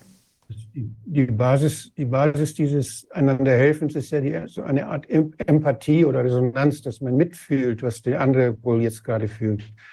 Das, wir haben ja so Spiegelneuronen und wenn wir jemanden leiden sehen, dann leiden wir eigentlich mit. Das ist normal. Wenn man uns aber so programmiert, dass das nicht mehr funktioniert, wenn da kein Empathie mehr entsteht, wenn da keine Resonanz entsteht, kein Mitgefühl entsteht, sondern das dann woanders eingeordnet wird, weil es anders geframed wurde, weil es anders dargestellt wurde, dann fehlt diese Triebkraft. Und dann stehen wir entweder ratlos da oder wenden uns ab. Und dann bleibt derjenige, der Hilfe braucht, allein. Und ähm, wenn ich das, wenn ich sehe, die professionellen Helfer, mhm. die, äh, denen wir anvertrauen, dass sie dass sie als Ärzte uns helfen, zum Beispiel, wie wir von denen verlassen worden sind, von der Mehrzahl der Ärzteschaft verlassen worden sind in den letzten drei Jahren, wie sie, wie sie einfach mitgemacht haben, wie sie sich haben durch gute Honorare dazu verleiten lassen, diese Spritze zu geben oder diese Tests zu machen oder davon auszugehen, dass, dass Masken irgendwas nützen, sogar sie gefordert haben in den Wartezimmern überall, wo sie sonst nie drauf gekommen sind. Und äh, weil die Atemwegsviren gab es ja schließlich auch schon früher und da hat man ja schon immer darüber diskutiert, ob das sinnvoll ist oder nicht. Und äh, Coronaviren sind ja nichts anderes als Atemwegsviren. Und die sind auch nicht kleiner geworden, als, als sie früher waren oder, oder größer. Also von daher ist es völliger, dass, dass, dass Mediziner, die, die, die kritisch sind eigentlich und die, die was gelernt haben, dass die das jetzt so mitgemacht haben. Das ist schon das zeigt mir, dass wir nicht damit rechnen können, dass uns geholfen wird, wenn wir Hilfe brauchen. Wenn wir uns nicht selbst organisieren, wenn sich nicht Menschen zusammenfinden, die sagen, okay, ich, wir helfen uns, wenn irgendwas ist. Das heißt, wenn wir nicht in kleinen Gruppen uns helfen, wenn wir uns nicht mit den Nachbarn verstehen, wenn wir nicht versuchen, Leute zu finden, die so denken und noch so denken oder wieder so denken, so, so wie wir, die, die da eine, wo man eine Resonanz entwickeln kann, dann sind wir ziemlich verloren. Dann sind wir, dann werden wir entsorgt. Dann werden wir irgendwo hingetan, wo jemand mit uns Geld verdient. Dann äh, werden wir ausgebeutet. Dann wird unsere Not, wie das ja immer geschieht, jetzt zunehmend, unsere Not benutzt, um noch die Preise höher zu machen. Je höher die Not, je knapper ein Gut, umso höher der Preis. Das ist in einer kapitalistischen Welt, in der alles geformt wird im Wettbewerb und, und nach, nach Eigennutz. Da ist es leider so. Wir haben ja, wir haben ja mal in einer Gesellschaft auch gelebt, in der die, eine echte Solidarität, die nichts mit Geld zu tun hat, sondern die was zu tun hatte, mit dass man, dass man nachempfunden hat, was andere Leute brauchen und sich und genau gewusst hat, in die Situation kann ich auch kommen und deshalb tue ich da was. Deshalb helfe ich. Es ist zwar nicht schön und mühsam, anderen zu helfen, aber ich mache es lieber, weil es, ich möchte auch, dass mir geholfen wird. Also dieses, dieses Gefühl, dieses Nachempfinden, das war mal die Basis. Und da hatte Geld, wir haben Unternehmen, haben da gar nichts zu suchen gehabt. Das haben wir vielleicht in der Gemeinde gemacht, das haben wir im Verein gemacht, in der Nachbarschaft organisiert. Das hat funktioniert. Und das ist eigentlich die Basis, weshalb wir uns miteinander auch sicher fühlen können. Wenn das da ist, dann können wir uns miteinander sicher fühlen. Und äh, das versucht man jetzt dadurch zu zerstören, dass man die Menschen gegeneinander aufwiegelt. Das zerstört man innerhalb der Familie sogar. Und das ist etwas, was äh, ziemlich schrecklich ist und ziemlich brutal ist. Das müssen wir erkennen. Wir müssen diese, die Tricks der Propaganda, mit denen man Menschen auseinandertreibt, mit denen man sie vereinzelt, mit denen man sie dadurch schwächt, die müssen wir erkennen. Das müssen wir uns gegenseitig beibringen, dass wir sofort, dass sofort eine rote Lampe geht, wenn wir merken, oh, da ist wieder so einer, der will uns äh, schwach machen, der will uns kaputt machen, der will uns zerschlagen. Das müssen wir lernen, damit wir stark bleiben, damit wir miteinander auch dann was Vernünftiges machen können, was uns Spaß macht und was uns glücklich hält. Mhm. Wir, sehen es ja mit der WHO zum Beispiel. Ähm, die haben einen super Job gemacht. Es gibt kaum noch jemanden, der gesund ist auf diesem Planeten. Äh, immer im Umkreis, fast alle sind auf Medikamente. Wenn es wirklich um die Gesundheit geht, dann würde ich mal sagen, die WHO äh, sollte bestraft werden. Wir hatten vor anderthalb Jahren oder so in Melbourne, hatte ich ein Video drüber gemacht, wir hatten einen Politiker Kelly, der war gleich davon aus, auf unserer Seite hat gesagt, irgendwas stimmt hier nicht und wurde diffamiert und so weiter. Und seinen Hausarzt Melbourne, seine Praxis wurde gestürmt. Das war wie ein Actionfilm. Da waren, glaube ich, 15 oder 20 Polizisten da drin, äh, mit Westen an beim Arzt. Und ich weiß hier in Australien, Arzt leistet einen Eid, dass man Leuten hilft. Man hat seine Praxis gestürmt und hat alle Dateien weggenommen. Nicht nur von Kelly, von allen anderen Patienten. Aber es ging später heraus, dass es um diesen Politiker ging, der sich gegen dieses Narrativ aufgestellt hat. Nur dieses Arzt-Patient-Vertrauensverhältnis wurde ja schon komplett gestört und zerstört. Was mich gewundert hat, ist, dass all die anderen Ärzte in Victoria, in Melbourne nicht aufgestanden sind und haben gesagt, hey, das ist falsch, das ist absolut gegen das Gesetz. Aber was passiert? Keiner hat was gesagt. Und der wurde dann auch später bestraft und so weiter, wurde mitgenommen, der Arzt. Das war ein Arzt, der Leuten geholfen hat. Und als dieses Vertrauensverhältnis zwischen Arzt und Patient komplett gestört wurde, das war vor anderthalb oder zwei Jahren, wusste ich, wow, wir sind wirklich in ganz tiefen Sumpf da drin, wer weiß, wie wir da rauskommen. Und wie man das gerade hier gesagt hat, die Familie, die eine der Familie wird komplett zerstört. Weil diese Globalisten, die haben Angst davor. Weil wir als Familie sind der stärkste Kern, der zusammengehört. Und das wurde auseinander. Ich durfte meine Stieftochter nicht sehen in Victoria. Sie durfte nicht zu unserem Haus gehen, weil wir diese Blase hatten. Das heißt, wir durften nicht mehr als zwei Leute im Haus haben. Meine Frau und ich waren im Haus. Unsere Stieftochter durfte nicht hinkommen uns besuchen, um diesen Kern zu zerstören. Und das ging jetzt die letzten drei Jahre schon so, dass sie, es gab hier Familien, die haben sich seit zwei, drei Jahren nicht mehr gesehen. Ähm, Beerdigung, auch meinem Stiefvater. Ich durfte da nicht hingehen zur Beerdigung. Ein Onkel von mir, Beerdigung durfte ich hingehen. Und wie du gerade gesagt hast, der, die eine der Familie wird zerstört und daran arbeiten die von allen Ecken, überall hin. Und das ist die Kunst des Krieges auch. Wenn wir noch zu stark sind, versuchen wir immer mit Chaos oder sich gegenseitig zu bekämpfen. Und deswegen auch diese ganzen Einwanderungspolitik Politik hier auch in Australien, in Deutschland. Es geht darum, uns gegenseitig fertig zu machen. Das hat ja wirklich sehr gut geklappt, die letzten drei Jahre. Ja, man hat ja wirklich diverseste Reizthemen, über die man sich jetzt entzweien kann. Ja, also bis jetzt diese ähm, Klimathematik, Corona, dann noch irgendwie die sexuelle Orientierung und äh, was nicht alles, ob man jetzt vegan lebt oder nicht oder Mini, äh, Mini-Fleischesser ist oder ich weiß nicht was. Oder also es sind ja inzwischen und dann ja. das ganze Gendern. Also es gibt ja allein schon fünf, sechs Themenkomplexe, äh, über die man sich ernsthaft verstreiten kann, ja. Es ist, es ist wirklich und dann sieht man das. Das Soros, die Open Society. Wir wissen ja auch die Leute, die dahinter stecken. die verbergen es ja nicht mehr. Die fühlen sich so sicher, dass man die nicht mehr stoppen kann. Das würde nämlich tun. Wir kennen ja diese Young Global Leaders, das Programm. Ich hatte äh, Berichte von gemacht von den Young Global äh, Shakers. Das ist vom Klaus Schwab, der aussieht, als ob ein Hausbrand überlebt hätte, der Kerl, wie aus dem Horrorfilm. Äh, der hat ja schon gesagt, dass er überall infiltriert hat. Und in Australien, ich habe ein Video gemacht von Perth, von Melbourne, äh, Sydney und Brisbane, wo die ganzen Global Shakers drin sitzen. Und die sitzen im Middle Management. Das sind die Leute, die diese ganze grüne Politik umsetzen, diese Climate Change umsetzen. Die sind alle verlinkt mit diesem Würdigen Forum. Und Bill Gates sagt es offiziell auch, wenn du doch krank bist, vielleicht sollte man das Leben abschalten, weil du kostet zu viel Geld. Die sagen es offiziell. Wir wollen 15 Prozent der Leute eliminieren.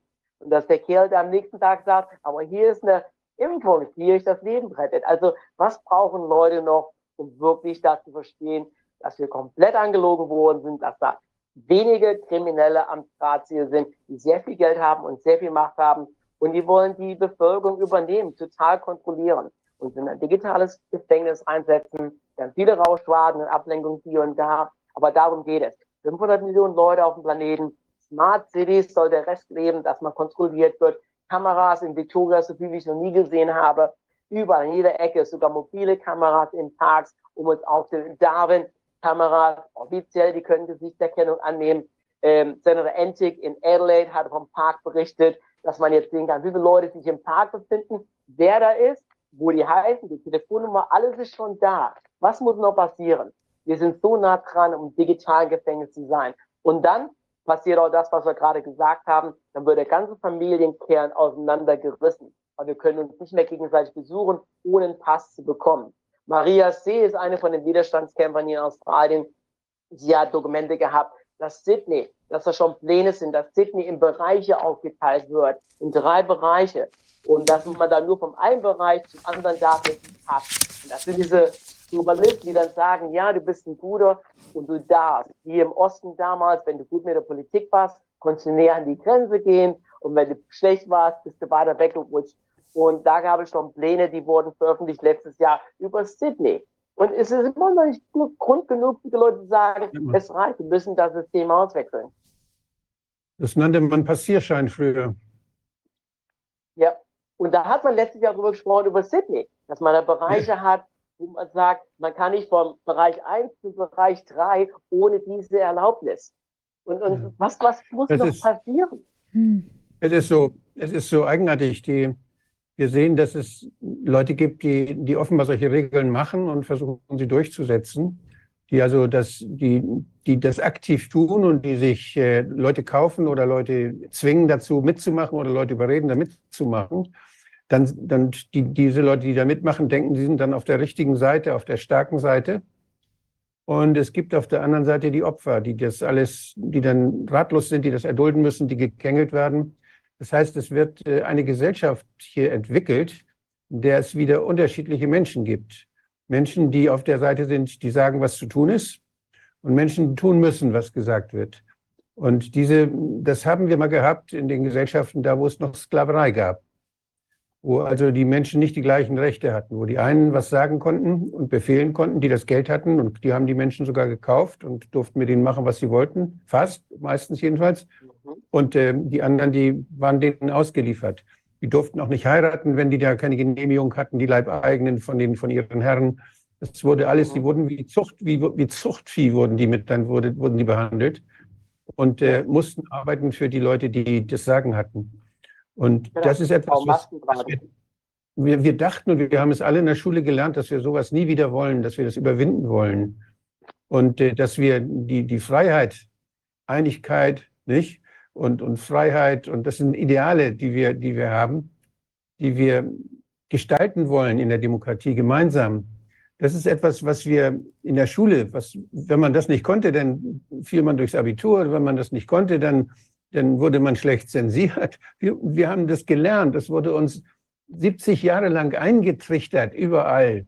Von stolzen Demokraten wurde, denen wurde das in der Schule, wurde das in die Lehrpläne geschrieben. In der Universität wurde das gelernt gelehrt. Überall wurde, also dass, dass, das, dass es plötzlich möglich ist, mit Hilfe der, der Medien und mit Hilfe dieses Apparates, dieses PR-Apparates, dieses Propaganda-Apparates, mit Hilfe von Geld, die man kaufen kann, mit Hilfe von Geld, die Menschheit in ihrem überwiegenden Teil, jedenfalls in den Commonwealth-Staaten und in, in großen Teilen Europas, nicht überall, aber in den meisten Ländern, die zur sogenannten westlichen Welt gehören, das, ich weiß nicht, ob Australien liegt ja so ein bisschen auf der anderen Seite. Da bin ich mir un, immer unsicher, wie, ob Australien zur westlichen Welt gehört. aber, ja, aber, das, aber das, dass die, die, die jedenfalls aus dem Kulturbereich oder aus dem Zivilisationsbereich kommen, dass die da plötzlich das alles so ja, mit, mit sich machen lassen.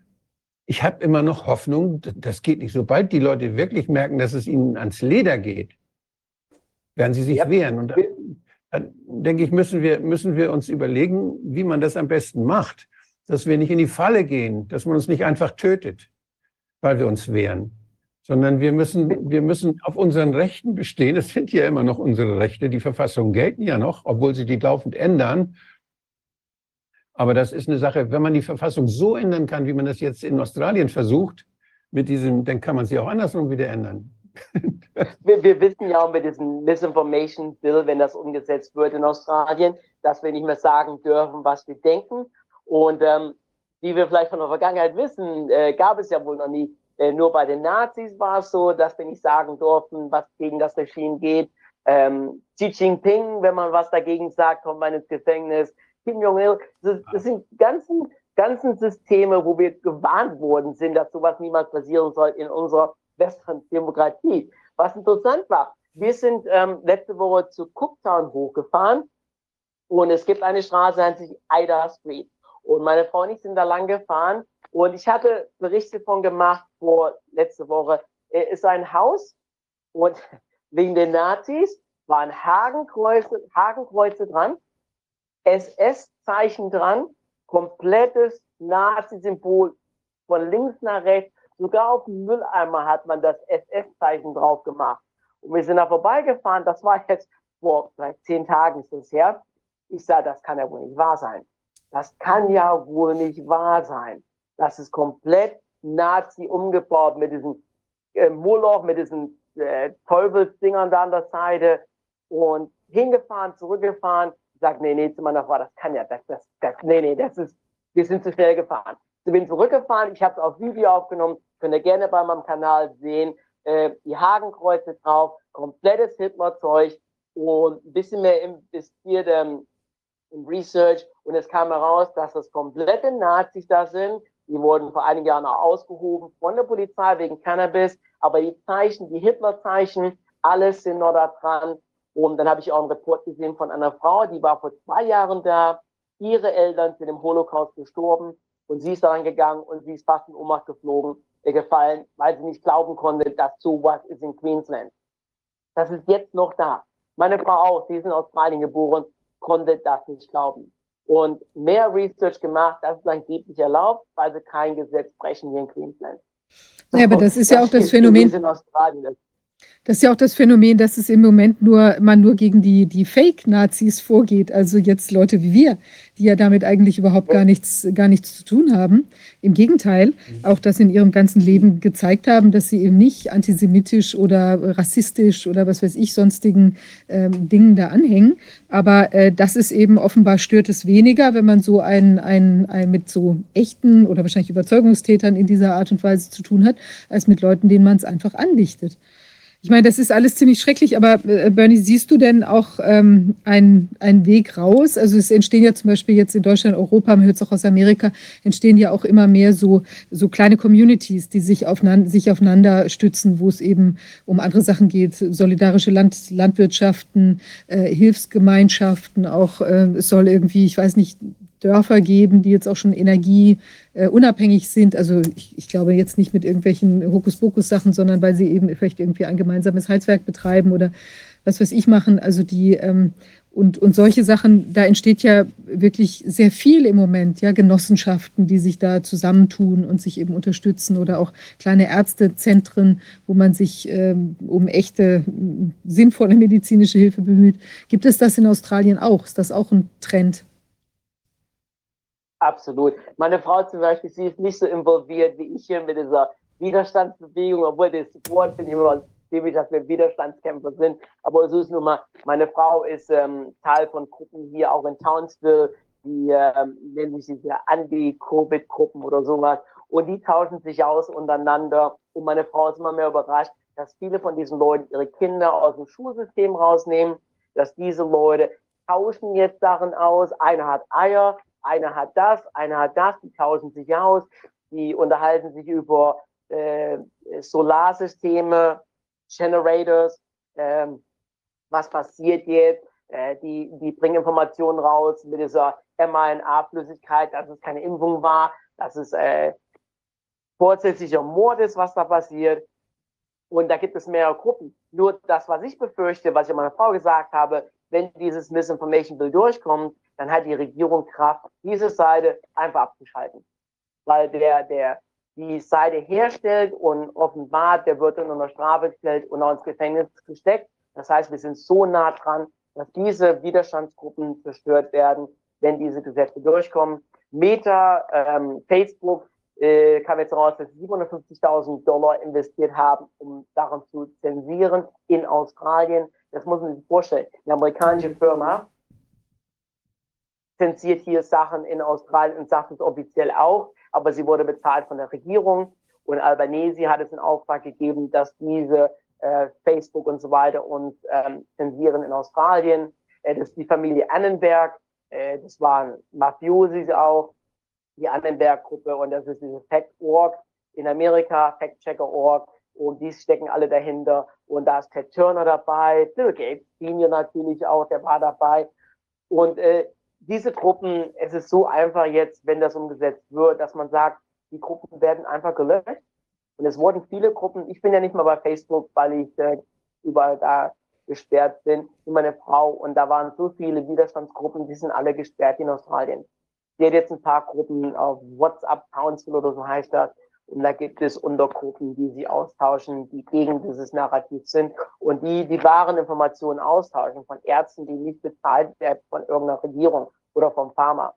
DGA hier bei uns wird von 97 Prozent bekommen die Geld von der Pharma. Also warum die dann das grüne Licht geben für diese Impfung, ist ja wohl jedem klar. Nur das wird in der Medien Mainstream-Medien nicht gezeigt, aber in diesen Untergruppen, wo meine Frau zugehört, da wird das natürlich weitergegeben. Aber die Regierung ist so nah daran, jetzt das zu löschen, leider. Und mich auch. Ich denke auch, vier Wochen, wenn dieses Gesetz durchkommen sollte, dann werde ich wenig Möglichkeiten haben. Oder Telegram, die können da nicht mehr dann posten, was ich eigentlich hier sage, weil es dann Missinformation ist. Tja, na gut, wir beobachten das weiter. Ich denke, ähm, es ist ja so, ähm, jede Stimme zählt. Und ähm, vor dem Hintergrund ist das eben einfach auch ganz wichtig, dass wir da dranbleiben. Und ich, also ich persönlich denke, dass auch ähm, noch schnell genug andere alternative ähm, Formate entstehen werden oder Möglichkeiten zu kommunizieren, vielleicht auch irgendwelche, ähm, tja, wie will man sagen, Apps, äh, über die man dann gehen kann oder andere Sachen. Also ich habe jetzt nicht was ganz Konkretes da, aber ich denke, dass es ähm, oder nichts, äh, ja, also weiß ich jetzt nicht, ob das, also welche Möglichkeiten es gibt, aber ich glaube, dass, dass da noch, noch Dinge passieren werden, ähm, weil ich denke trotzdem, dass die Menschen sich das nicht, also so viele haben sich ja jetzt anplagt, auch vom Fernsehen und es gibt ja, ich glaube, das ist ja auf ein Maximum an, ähm, an, an Widerspruch, die, ähm, äh, also wie die Menschen die, die öffentlichen Medien sehen. Ja, also da hat ja quasi kaum mehr einer Lust drauf. Das sind vielleicht noch ein paar hartgesottene und viele gucken es vielleicht trotzdem noch in irgendeiner Form, aber sind ja nicht mehr davon überzeugt. Also das ist ja, das gab es ja, ist ja, quasi zu auf einem historischen Hoch ähm, der, der, die Ablehnung der, der ähm, Mainstream-Medien. Und da werden sich noch Mittel und Wege finden, wie man anderweitig dann eben auch miteinander kommunizieren kann. Ich glaube, dass sie das nicht durchkriegen, aber sie werden natürlich alles versuchen. Und es ist auch bemerkenswert, dass sie es eben auch für nötig befinden, ähm, weil sowas veranstalte ich ja auch nur, wenn ich irgendwie den, den, den Atem des Feinds ganz eng in meinem Nacken verspüre, ja, weil sonst würde ich das ja auch nicht machen. Könnte ich doch sagen, ach, lass doch diese ganzen Aluhüte da quatschen, ist doch total egal. Die merken, dass sich die Aluhüte zusammentun die Köpfe zusammenstecken und eben was aushecken, was nicht in deren Sinne ist. Ja? Und insofern, ähm, ja, dass eben auch in einem, in einem realen Leben jetzt auch mehr stattfindet. Ja? Also ich denke, es gibt hier Licht und Schatten, aber es ist wichtig, dass wir das eben auch weiter ähm, kommunizieren. Und ich finde es wirklich toll, dass wir von dir jetzt mal einen, richtig einen, einen, guten Blick da wieder mal nach Australien richten konnten. Und weil es geistert ja eben genau wie die Sache mit dem Bargeld, es geistert eben doch sehr viel auch, auch in alternativen Medien Fehlinformationen oder Halbinformationen rum. Und da ist, glaube ich, auch wichtig, dass wir uns immer wieder überzeugen, selbstkritisch bleiben, was stimmt denn und was stimmt nicht. Und das ist toll, dass du da so objektiv ähm, äh, im, am, also an der Information dran bist. Ja. Oh, look, äh, guck, ähm, zu viele streiten sich hier im Widerstand. Ich sage immer den Leuten auch, seht es als ein Fußballteam an, was wir sind. Wenn ich im Sturm vorne bin, das heißt nicht, dass ich verliebt sein muss in meinen Verteidiger hinten drin, solange wir in die gleiche Richtung spielen. Ich habe Fußball gespielt, viereinhalb Jahre. Äh, man kommt nicht jedem klar, aber man spielt auf das gleiche Ziel zu. Auch hier im Widerstand, die, die Kommentare manchmal mehr auf Telegram, wo ich mir denke, mein Gott, wirklich, deswegen streitet ihr euch, konzentriert eure Energie nach vorne in eine Richtung. Ihr müsst nicht das leiden können, was der gerade als Komment, äh, Kommentar geschrieben hat oder was ich manchmal sage. Es geht darum, ich bin gegen die New World Order. Ich möchte nicht im digitalen Gefängnis landen. Ich möchte meine Freiheit haben, die ich vor einigen Jahren hatte. Ja, es ist ein System, was mich hasst. Ein, ein Teil versucht mich arm zu halten, einer versucht mich dumm zu halten und einer geht so eine Haltung wie Fußballspiel. Aber ich war ziemlich glücklich mit dem, was ich hatte. Ich möchte keinen Helikopter haben oder keine 45 Autos wie Bill Gates und vier Commercial Airlines und dann den Leuten sagen, soll nicht mehr verreisen. Ich will das nicht.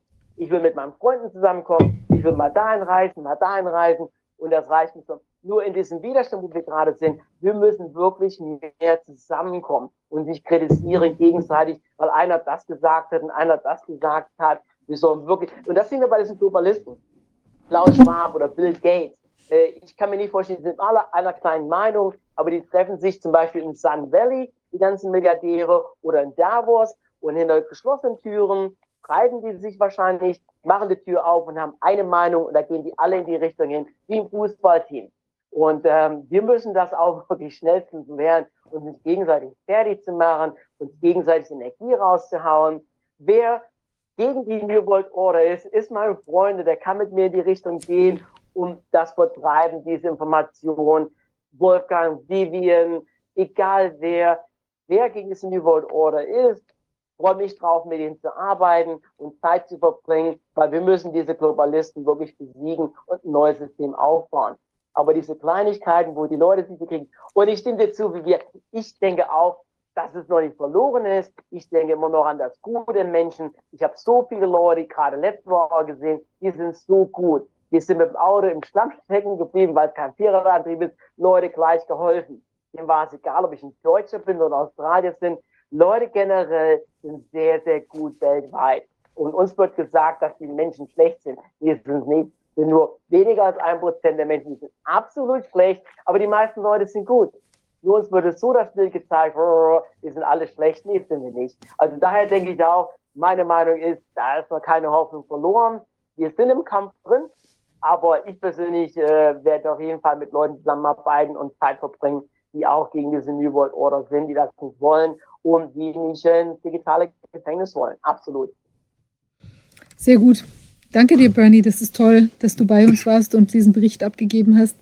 Ich, ähm, wir bleiben in Kontakt. Ich bin gespannt, was sich da weiter tut. Und äh, ja, wir bleiben auf jeden Fall dran. Vielen Dank dir. Absolut, bin ich gerne dabei und äh, schöne Grüße, vielen Dank, äh, Vivian Wolfgang und das Team auch. Und äh, bleibt stark zusammen, egal was passiert. Lassen Sie die gleiche Richtung gehen. Euch noch viel, viel Erfolg und den Zuschauern vielen Dank für die Zeit und bis zum nächsten Mal. Danke dir, Bernie. Euch auch alles Gute. Tschüss, alles Gute. Tschüss. Bis dann. Tschüss, danke. Ja, wir kommen aus dem fernen Ausland jetzt hier nach Deutschland. Ich freue mich, ich hab ein, wir haben einen Gast hier im äh, Studio, Werner Schneider, seines Zeichens Landwirt ähm, aus dem Süddeutschen. Und ähm, es, wir wollen jetzt über ein in der Vergangenheit, aber eben doch nicht in der Vergangenheit liegendes Thema mhm. sprechen, nämlich die Problematik der Blauzungenkrankheitsimpfung. Ähm, ähm, Herr Schneider, es wäre schön, wenn Sie sich vielleicht kurz einmal vorstellen könnten. Ähm, genau, was Sie. Also ich bin Werner Schneider, komme aus dem schönen Schwarzwald, aus Freiamt, wohne auf dem Almensberg, hatte einen Hof mit 60 Hektar Landwirtschaft, also 13 Hektar Wald, der Rest ist landwirtschaftliche Nutzfläche. Wir hatten äh, 45 Rinder und dann noch äh, Muttersauen. Ich fange jetzt mal und haben seit 2008 einen Impfschaden, wie viele andere Landwirte auch. Ich hole jetzt auch ein bisschen aus in die 80er Jahre zurück, 1980. Da wurde bei uns geimpft gegen die Maul- und Klauenseuche durch einen Veterinär. Dieser Veterinär hat die Spritze abgedrückt und der Strahl ging dem Vater, unserem Vater in das linke Auge. Der Vater äh, hatte dann erhöhter Augedruck. Der Sehnerv ist abgestorben. Er konnte auf diesem Auge nichts mehr sehen. Bis in den 90, Mitte 90er Jahren konnte er das Auge behalten. In einer bestimmten Nacht hat er angefangen mit Schreien. So schnell wie damals war ich noch nie in der Augeklinik gefahren wie Salermorgen. Am Nachmittag war das Auge draußen. Es war ein Arbeitsunfall von einem Veterinär. Mein Vater bekam damals schon kein oder keine Entschädigung. Aber jedes Jahr, bis er starb, ein neues Glasaug. 2008 wurde bei uns am 9.6. die Tiere geimpft mit, wie ich sage, nicht zugelassenen Impfstoff. Bovis 8 Vorderwas Subak 8 Bovis. Die Tiere, es hieß damals, die Tiere müssen geimpft werden gegen diese Blauzungenkrankheit. Wir kennen die heute noch nicht richtig. Wir haben sie auch noch nie gesehen, die Krankheit bei uns. Die Tiere, es hieß auch, dass es eine Pflichtimpfung ist, dass alle müssen impfen.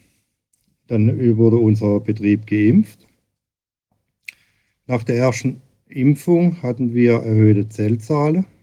Die Zellzahlen dürfen 400.000 haben bei der Breisgau-Milch in Freiburg zur Milch abgeben. Die Zellzahlen gingen dann hoch bis 18, 19 Millionen und nicht mehr zählbar. Wir wurden mehrfach gesperrt von der Breisgau-Milch zum Milch abgeben. Wir hatten im Durchschnitt zwischen 600, 700 Liter in zwei Tagen. Nach dieser Impfung ging die Milchleistung zurück auf 100, 120 Liter in zwei Tagen. Wir hatten dann das Tiergesundheitsdienst da. Die haben die Tiere untersucht. Wenn eine Kuh Euterentzündung hat, dann merkt man was. Das Euter ist hart, die ist heiß, Fetzen kommen oder wässrige Milch kommt. Es war gar nichts. Wir hatten also ganz normal gemolken. Dann wurden die Tiere behandelt von den Tierärzten bei uns. Aber die Medikamenten halfen nicht mehr nach dieser Impfung. Wir hatten Rat geholt bei anderen Landwirten. Dann mussten wir erfahren, dass manche Landwirte doch nicht geimpft hatten oder mussten. Dann kam Kälber auf die Welt. Den ist das Gebiss nicht richtig angewachsen gewesen. Das, wie soll man sagen, es ist im Mund rumgeflogen. Die Kälber bekamen geschwollene Gelenke. Und dann hatten wir bei den Kälbern auch noch Gasbrand. Gasbrand heißt, wenn sie auf die Haut von den Tieren drücken, dann knirscht es, wie wenn sie auf Styropor drücken. Wir hatten das Veterinäramt da, die wussten am Anfang auch nicht, was los ist. Wir hatten aber den Verdacht, dass es von der Impfung kommt. Die Veterinäre haben die Impfung ausgeschlossen. Aber eh dann immer mehr Landwirte haben gesagt, und der Milchwagenfahrer hat mich dorthin geschickt, dorthin geschickt, die haben was, die haben Probleme. Und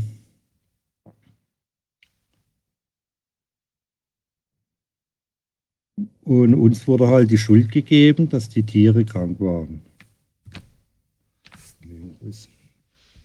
Wir können ja mal ein paar Bilder sehen, wenn Sie das. Ähm, ja, es wäre mal oder, gut, dass wir es zeigen können. Genau, vielleicht ähm, wäre es ganz gut, damit man sich das auch ein bisschen vorstellen kann. Dass wir haben vorhin die Bilder auch nochmal angeschaut. Das ist ja schon ähm, äh, gruselig. Also hier sieht man ja, Sie können ja das, die, ist ja die, Haut von, die Haut von den Tieren ist nicht mehr normal.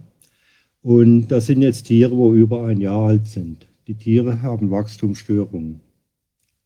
Mhm. Also das heißt, wir haben den Tierarzt gehabt, der Tierarzt hat viel Geld gekostet, unsere Tiere sind krank geblieben und wir wussten vielmal halt auch nicht, wie wir weiter existieren sollen.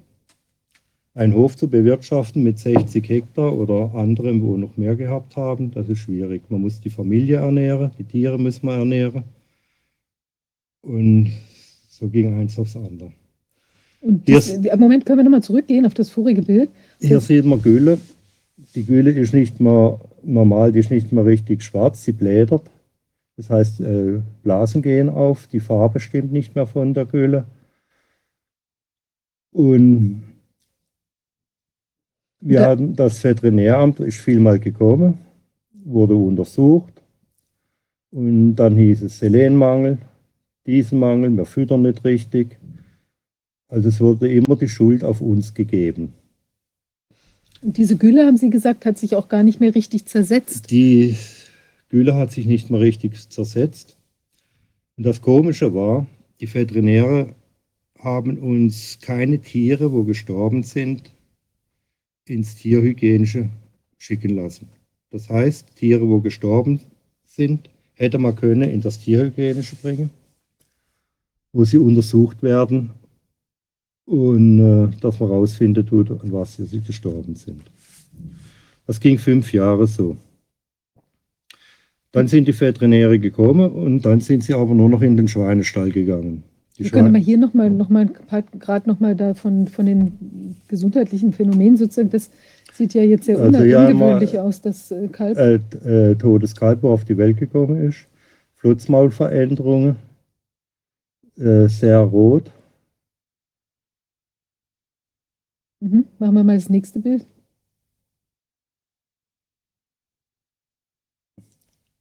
So haben wir ausgesehen, wir Landwirte, weil wir Kontakt gehabt haben mit den kranken Tieren. Wir haben Ausschläge bekommen am ganzen Körper. Es ging auch bei einigen bis zur Geschlechtskrankheit. Und das sind lauter Sachen, die sind dann plötzlich erstmalig. Die- Also die Sie haben das nicht bemerkt, dass wenn Sie es jetzt vorher, es mag ja vielleicht auch mal andere, ich weiß nicht, gibt es sonstige Phänomene, wo was jetzt Nee, das in haben, Ihrem wir, Betrieb das haben wir erst ist? bekommen, als wir äh, oder mit den Tieren Hautkontakt hatten. und dann auch quasi alle in der Familie. Ja. Dies fand ich besonders schrecklich, dieses Foto. Also ich weiß nicht, der ist Das so Tier ist auch arg abgemagert. Mhm. Fell, äh, das Fell sieht nicht mehr schön aus, es glänzt nicht mehr. Das ist von einem Kollegen ein Tier. Das nächste Bild. Können weiter. Genau, das ist das Schafe, äh, das, Entschuldigung, das äh, Kalb, was wir gerade schon gesehen hatten, was da lag. Und das ist die Zunge von unten. Ich weiß nicht, das ist ja auch sehr merkwürdig, wie die aussieht. Haben Sie das sonst, gibt es das sonst bei so vielen Ja, Tieren, haben- Die Kälber sind so auf die Welt gekommen zum Teil. Sie Mhm. konnten nicht mehr richtig fressen oder die Milch äh, aufnehmen. Die sind dann nach ein paar Tagen gestorben. Aber der Tierarzt konnte uns auch keinen Rat geben. Mhm. Das sind blaue Veränderungen. Blaue haben sich zum Teil aufgelöst. Die hatten Mordschmerzen, aber die Tierärzte hatten dann gesagt, das sind, äh, die Klauen wurden nicht richtig beschnitten. Also wir sind schuld.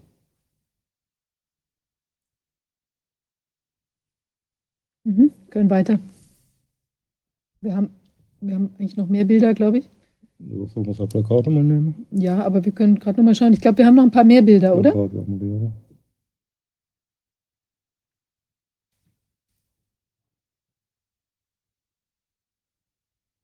Einen Moment, wird wahrscheinlich gleich wieder weitergehen.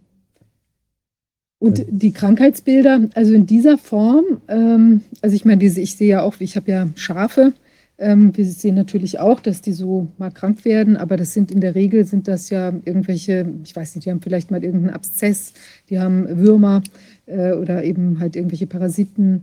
Ähm, es gibt ja so klassische Geschichten oder eben jetzt bei Kühen auch eine Euterentzündung oder sowas, Mhm. aber in der Regel ist das ja so eigentlich alles bekannt. Ich hatte es jetzt von Ihnen so verstanden, dass das auch Phänomene waren, die Sie in dieser Form eigentlich vorher noch Nein, gar die, nicht gesehen die haben wir haben. nicht gekannt. Mhm. Mein Vater und meine Mutter sind vielmal am Kü Küchentisch gestanden und, oder gesessen, haben geweint. Wenn wir am Morgen aus dem Stall gegangen sind, hat man gemeint, die Tiere sind alle in Ordnung. Wenn man heimgekommen ist, ist vielmal ein Tier auf dem Boden gelegen und äh, man muss es einschläfern lassen oder Kopfschuss. Also auch Sachen, die ganz aber, plötzlich ja. und unerwartet sozusagen eingetreten sind. Also nicht was, was sich abzeichnet, wo man schon sieht, Nein, der ist. Das mhm. geht ruckzuck. Wir haben Kälber gehabt, die haben wir gedrängt. Halbe Stunde später war sie tot. Herzschlag. Mhm. Und bei uns sind über 50 Tiere oder ver, verendet und dann noch äh, viele Schweine. Mhm. Die Schweine wurden nicht geimpft, wurden nicht geimpft bei uns, auch wie bei anderen Höfen, die Hirsche nicht. Aber die Schweine sind uns dann zusammengeschrumpft und die Veterinäre sind vielmal nur in den Schweinestall gegangen, haben nach den Schweinen geschaut. Meine Eltern haben dann auch gesagt, weil den, die Rinder, die sind krank, da geht er nicht hin. Und ein paar Wochen geht er in den Schweinestall, da stimmt doch was nicht. Und dann haben wir mit der Zeit gemerkt, dass die Schweine uns auch zusammenklappen. Mhm. Und dann haben wir die Vermutung gehabt, dass das über die Gülle, über die Pflanze zurückgeht auf Tier, auf Mensch. Mhm. Und dann, äh, als ich das gesagt hatte, ist es so weit gekommen, dass die Veterinäre bald jeden Tag auf dem Hof gestanden sind und einen Schuldigen gebraucht haben. Ich habe dann, wie viele andere Landwirte hier in Deutschland, Bewährungsstrafe bekommen. Manche sind im Gefängnis gesessen. Wir von Baden-Württemberg haben dann Kontakt aufgenommen mit den Schweizer Kollegen. Und dann hat es mal zwei Ländereck gegeben. Dann haben wir können reden mit den Schweizer Kollegen, mhm. haben festgestellt, dass die die gleichen Probleme haben. Aber mit der Zeit wurde den Schweizern, die bekamen Entschädigungen. Die Jungs und Damen von Bayern, die haben dann Kontakt aufgenommen mit Österreich. Dann haben wir so ein Dreiländereck gehabt. Ich war dann mit 45 anderen Landwirten in Paderborn oben, wurden wir eingeladen vom Fernsehsender Arte. Und da war der erste Anwalt von Österreich dabei, wo dafür gesorgt hat, dass ihre Leute in Österreich entschädigt wurden. Wir haben nichts bekommen, bis heute noch nicht. Bei unserem Betrieb geht es um 400.000 Euro. Bei meinem Kollege aus Bayern sind es 3,6 Millionen. Mhm. Ich konnte den Hof halten, weil ich immer noch so, äh, Nebenjobs gehabt habe, dass Geld reingekommen ist.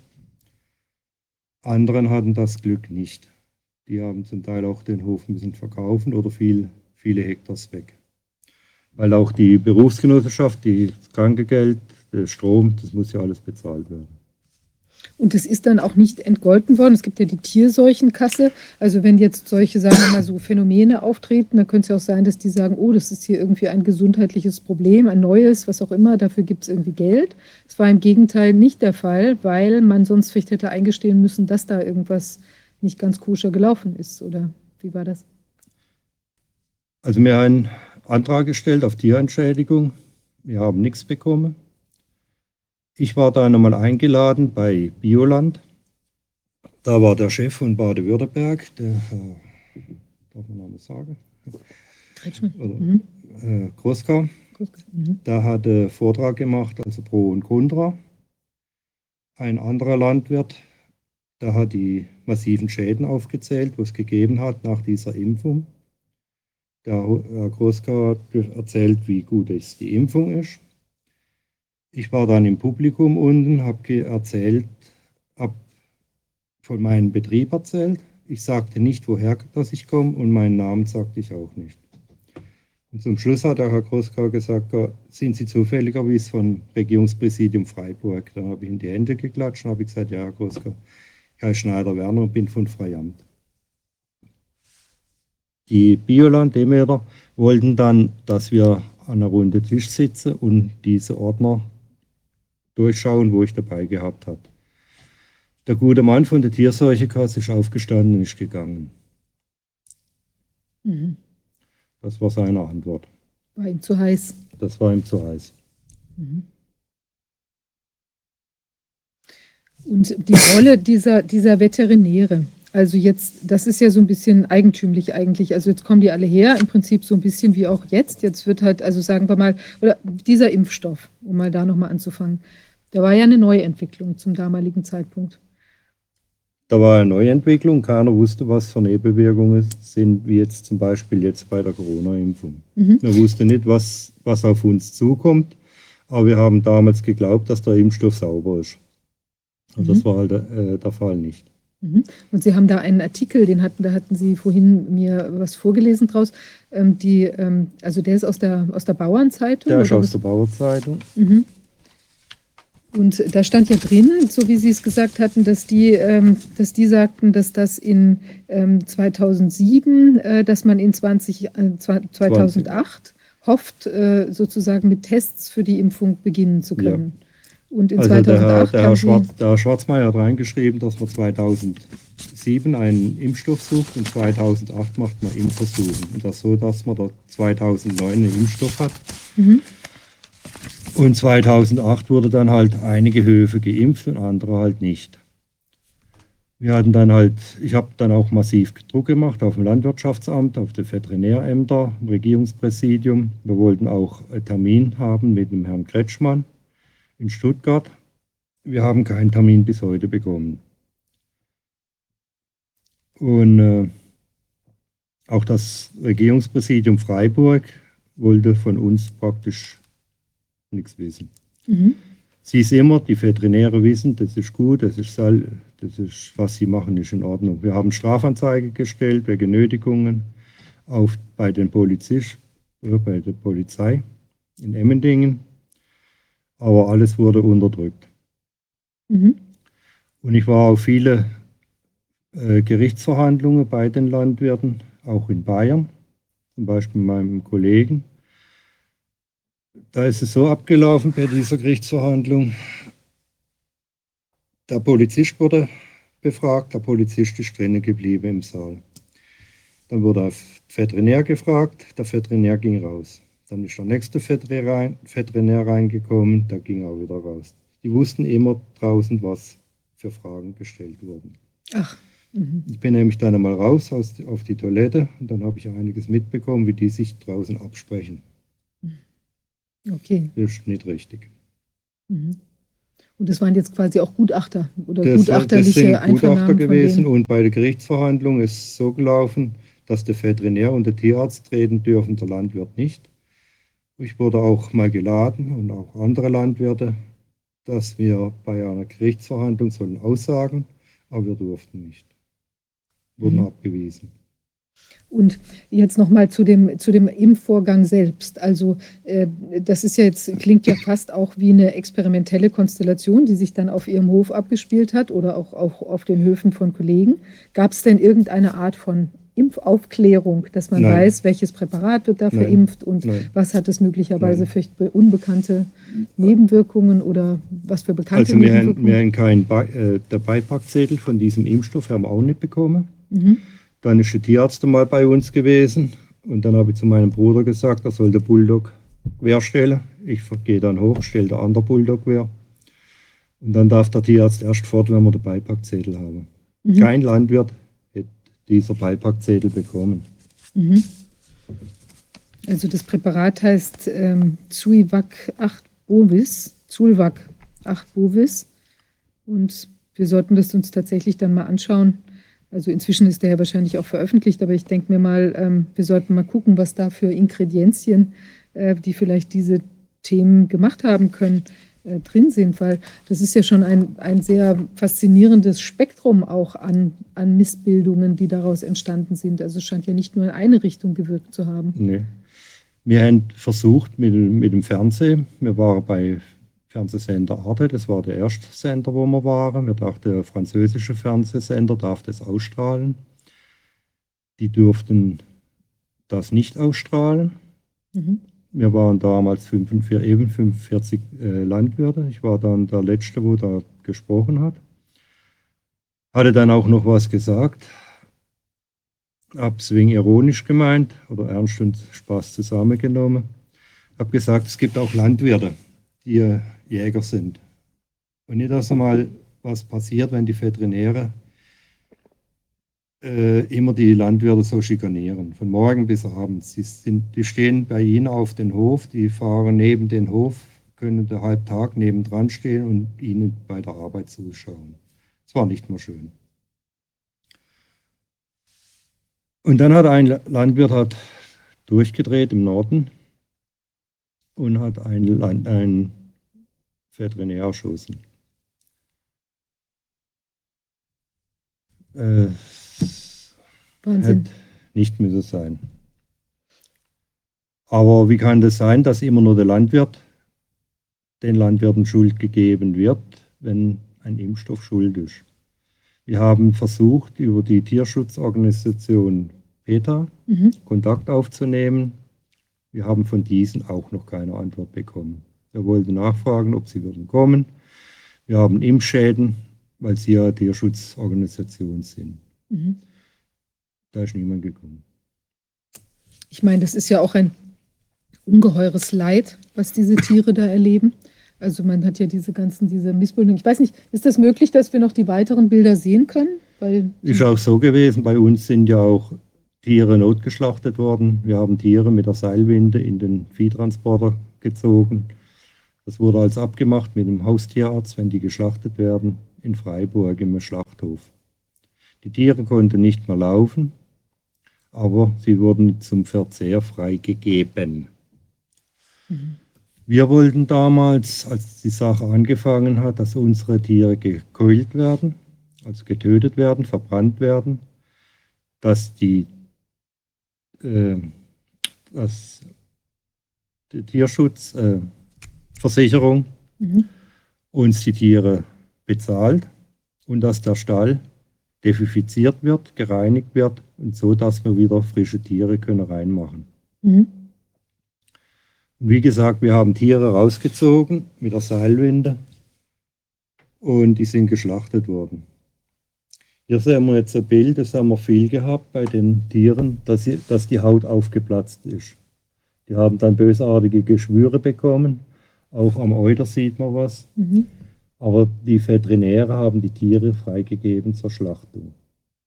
Aber das ist ja wirklich ganz außergewöhnlich, weil jetzt war ich ja gerade, also bei uns auch auf dem Land, äh, waren wir öfter mit den Kindern in einem benachbarten Kuhstall, ja, und da war es ist ja immer so, wenn da irgendwie nur ein bisschen Antibiotikum mal gespritzt wird oder man eben das Tier krank ist, Fieber hat oder so, dann dürfen die ja nicht. Also wurde mir dann gesagt, ja, also bei uns bei den Schafen wird ja kein Tier geschlachtet, aber weil es eine reine Erhaltungszucht ist.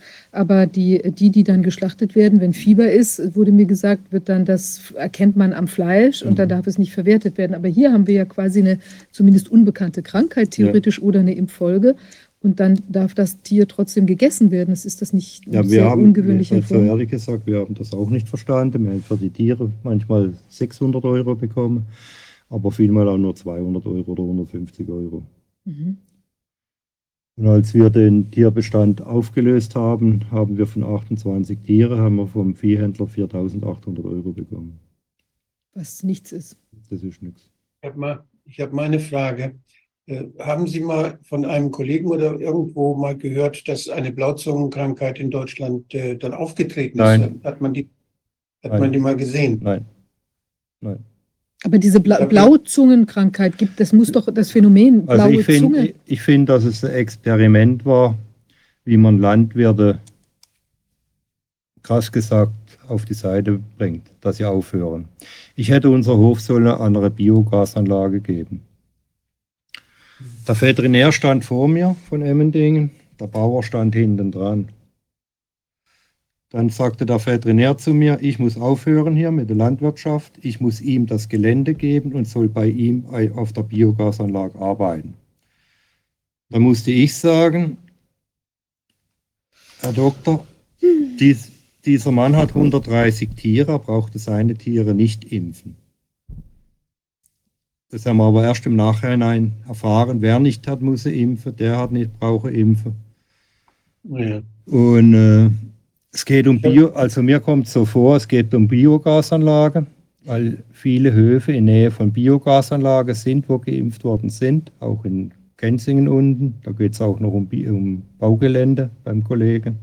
Dem sind damals auch fast 100 Tiere verendet. bin mehrfach bei diesem Landwirt gewesen, ob er mal hingeht mit mir, mal zu reden auf, bei einem Amt, aber er wollte nicht. Seine Eltern haben ihn gedrängt, dass er mit mir geht, aber er ist nicht mit mir gegangen. Und ich bin auf viele Höfe gewesen, auch oberhalb Freiburg, bei, bei dem größten wo Milcher, Milcherzeuger von der Breisgau-Milch. Dem sind auch etwa 100 Tiere verendet nach dieser Impfung. Der Mann hat zu mir gesagt, ich bin der größte Milcherzeuger hier. Ich kann nicht gehen. Die machen mich fertig.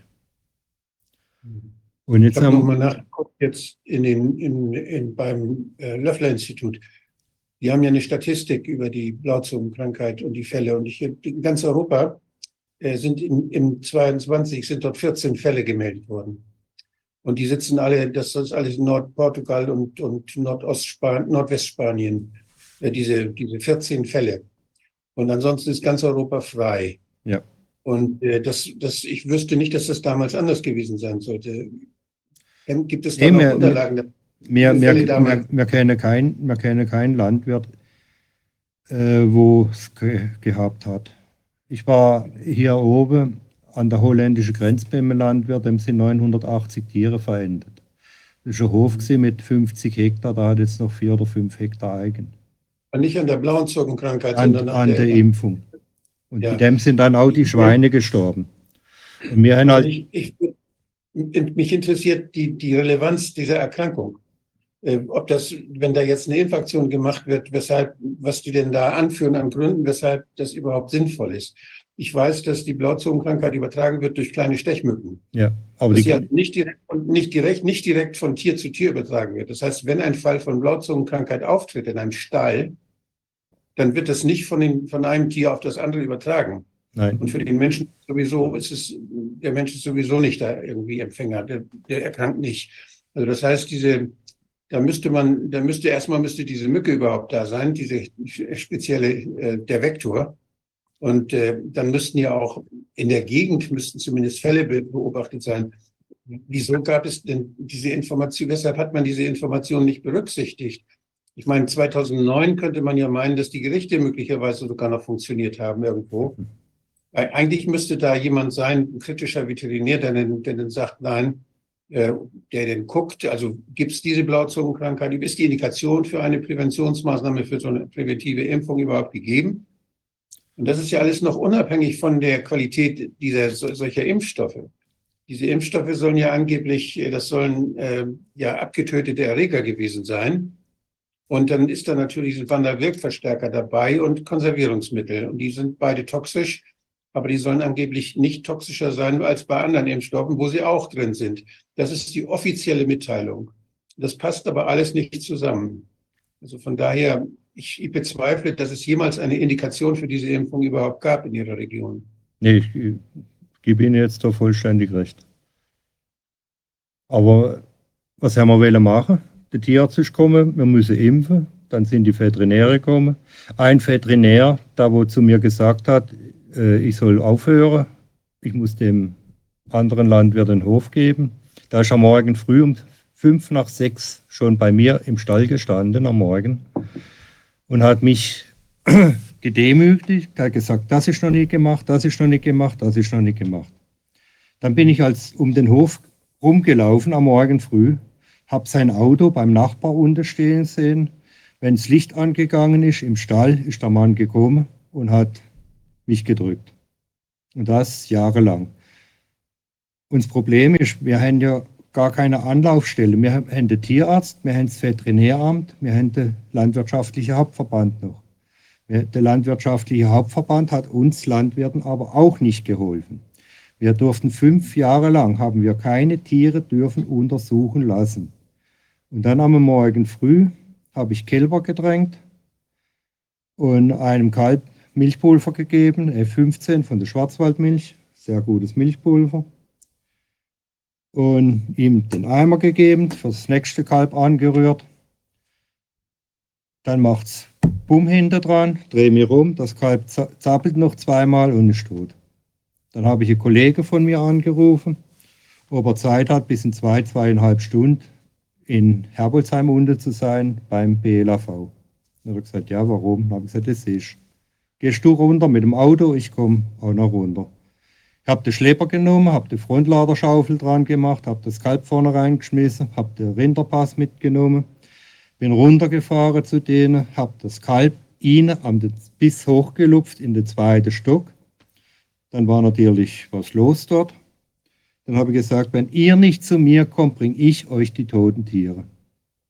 Habt ihr euch der Rinderpass, wenn ihr nicht dafür sorgt, dass das Tier jetzt untersucht wird, ich lasse es hier, ihr könnt machen damit, was ihr wollt, ich schenke es euch.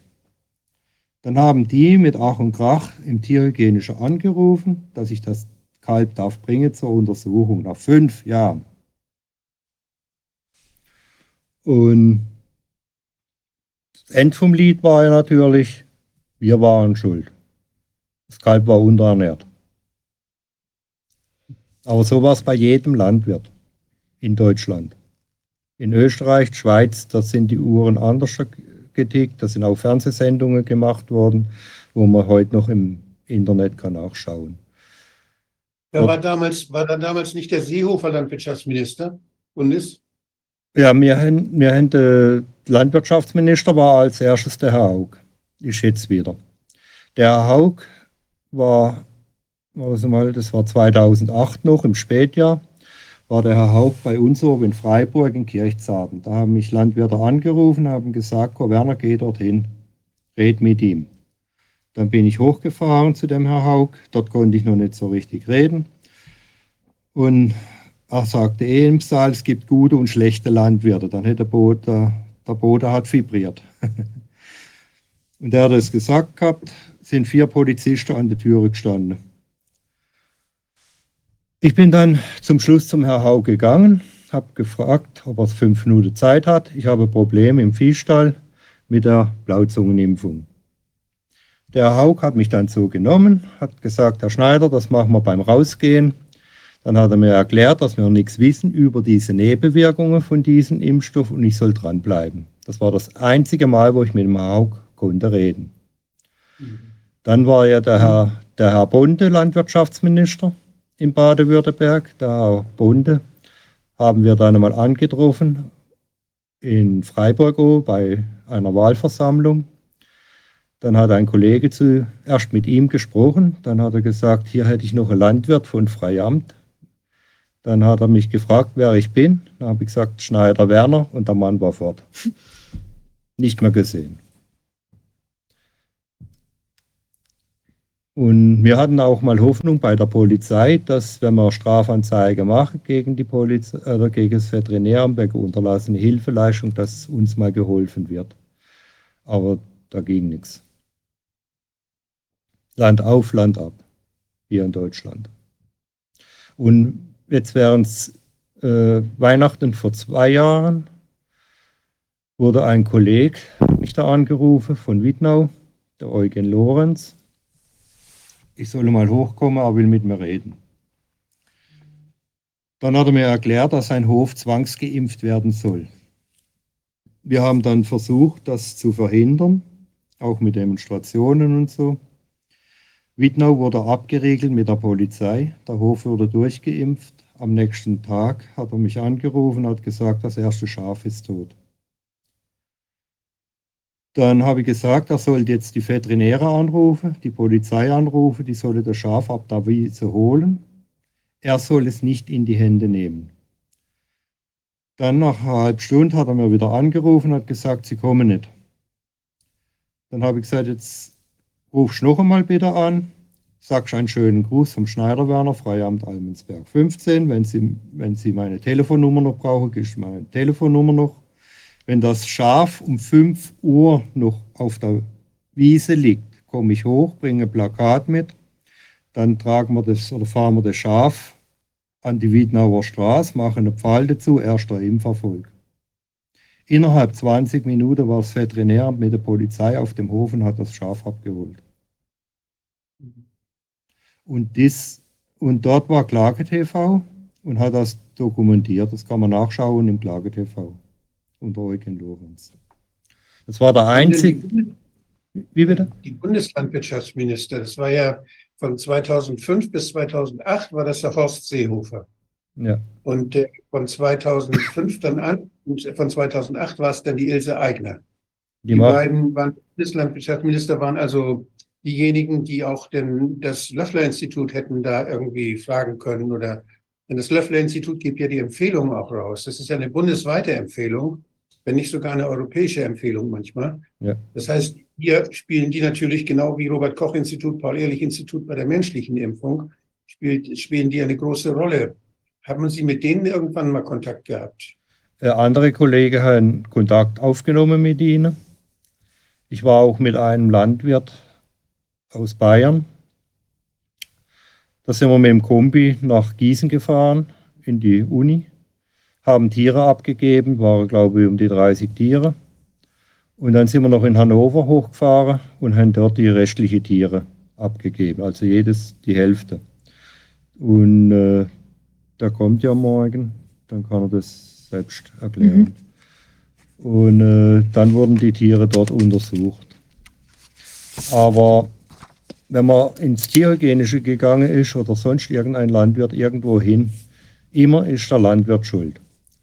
Und bin im Wiesetal oben gewesen, habe einen Vortrag gemacht. Dann hat auch ein Landwirt gesagt, ja, was soll man machen? Oder was wünsche ich mir noch? Dann habe ich gesagt, ich wünsche mir, wenn irgendwo was ist mit Tieren, geht bitte hin, redet mit dem Landwirt, fragt, fragt, was ist passiert bei euch. Und nicht über diesen Landwirt herziehen. Sie haben über uns daheim schwer hergezogen. Mit den Nachbarn haben nicht mehr gesprochen, sie wissen gar nicht, wie das ist. Wenn kein Mensch mehr zu ihnen kommt und ihnen hilft. Sie stehen voll, also völlig alleine da. Aber sie wissen, dass sie nicht schuld sind. Und so ist es an vielen Höfen gewesen hier in Deutschland. Und dann wird in den Medien rumgeschrieben, dass es ein, ein Seuchehof ist, da taugt nichts, das ist nicht richtig, das ist nicht richtig. Aber dass es von einer Impfung kommt, das darf nicht wahr sein.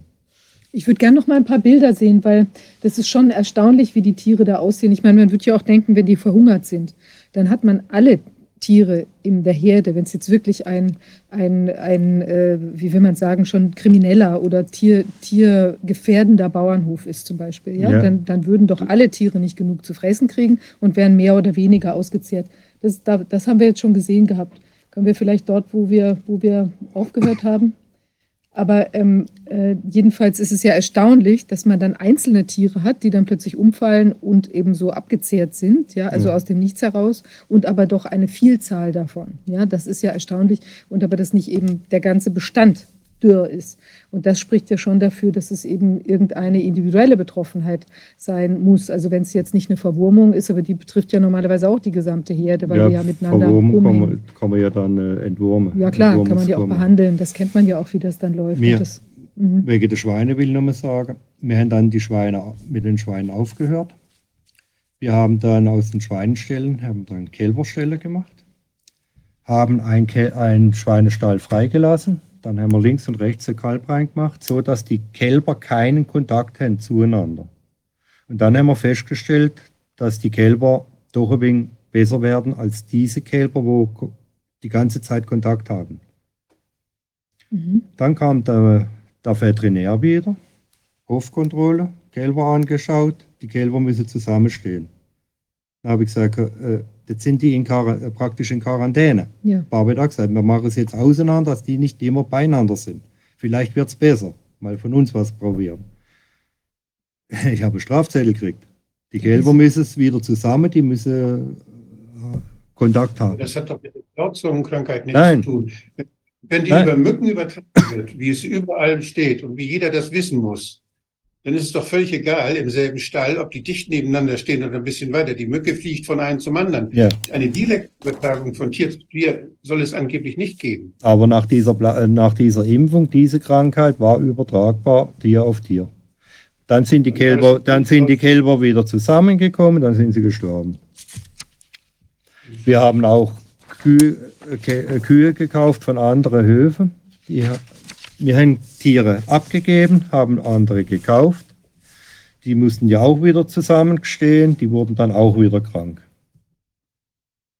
Das war, das, war ein Kreis, das war ein Kreislauf im Betrieb. Und wir haben dann halt mal vermutet, dass das über die Gülle, weil wir es nicht rauskriegen aus dem Stall. Wir haben ja so viele Tierarztkosten gehabt und andere Höfe auch.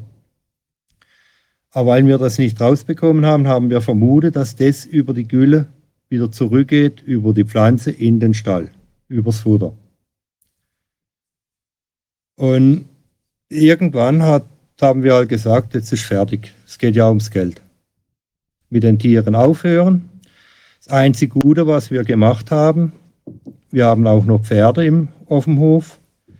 Wir haben den Pferden Futter gegeben, wo keine Gülle draufgekommen ist.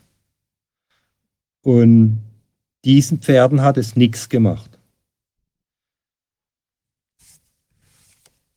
Und nur bei den Rindern und bei den Schweinen. Und dann, wo, wir, wo ist der Veterinär wieder mal da gewesen, am Morgen früh, dann habe ich gesagt, in 14 hat er auch wieder angefangen, aufhören, es hat keinen Wert mehr, sie taugen nichts und und und.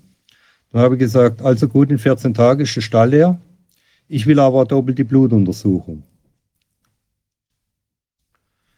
Ja, ich kann das Blut nicht untersuchen. Dann habe ich gesagt, ja, doch, ich kann. Und dann am nächsten Tag ist das Tierhygienisch gekommen, der Herr Schwarzmeier.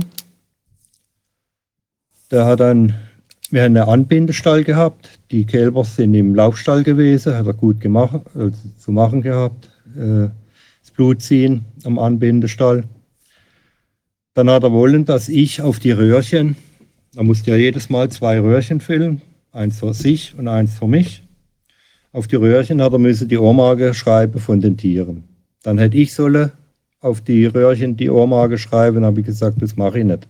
Das ist ein Beweisdokument, da ist meine Handschrift nicht drauf. Und als er fertig war, endlich einmal, hat er gesagt, sie können die, das Blut nicht untersuchen, macht die Tasche auf, macht es so.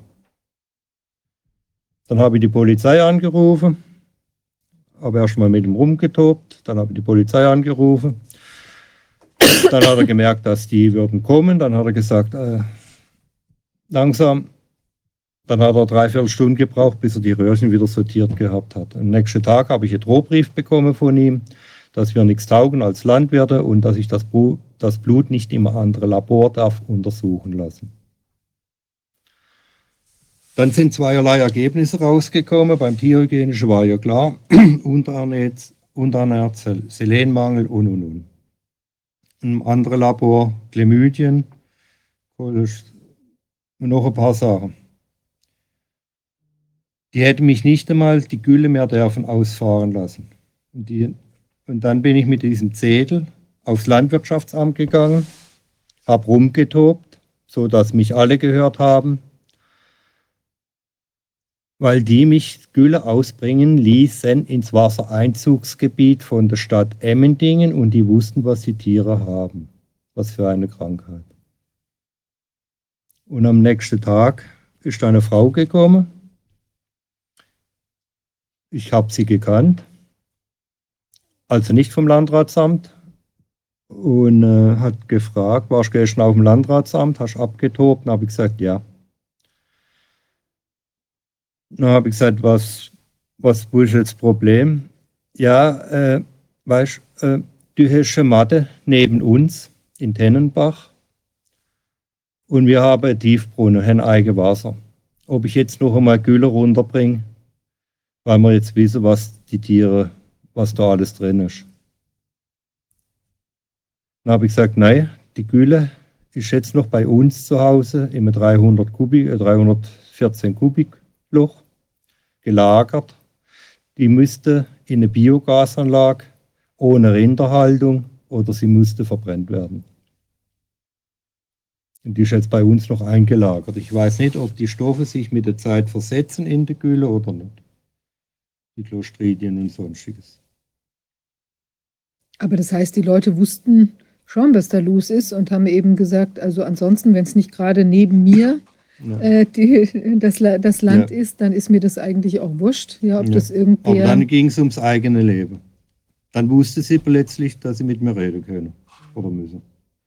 Ich meine, das ist ja eigentlich auch ein ungeheuer äh, seltsames Phänomen, auch Wolfgang, dieses, dass da ähm, ja im Prinzip die Landwirte dann auch diese ganzen Pusteln oder was weiß ich da bekommen haben. Also wie kann denn so eine Geschichte da irgendwie passieren? Das müsste ja dann im Prinzip ausgeschwitzt oder wie auch immer sein von Tieren, weil die, die Menschen werden ja, das ist, hat ja nichts mit Blauzunge ja. zu tun, sondern war ja nach der Impfung und betraf ja auch äh, alle Familienmitglieder, so wie ich es verstanden habe. Ja. Also die dann offen, wunde Beine hatten oder auch Durchfallerkrankungen. Also wir haben dann alle chronische Durchfall bekommen. Also das Darmprobleme. Was, was, bekannt ist, wenn bestimmte Erreger auf, auf einem Hof äh, vorhanden sind, dass man dann, äh, das ist dann schon auch, äh, ja, dass man sie dann im gesamten Biosystem, dass man da Abdrücke praktisch findet. Es gibt, äh, ja, man weiß es von den, von den Resistenzen, von den Antibiotikaresistenzen. Ja dass, dass die weiter übertragen werden, dass die also, wenn die Tiere mit Antibiotika behandelt werden, dass es da resistente Erreger gibt, dass diese resistenten Erreger dann im ganzen Stall sind, bei den Mäusen, bei den Katzen und auch bei den Bauern, sodass sie dann auch Schaden anrichten können überall.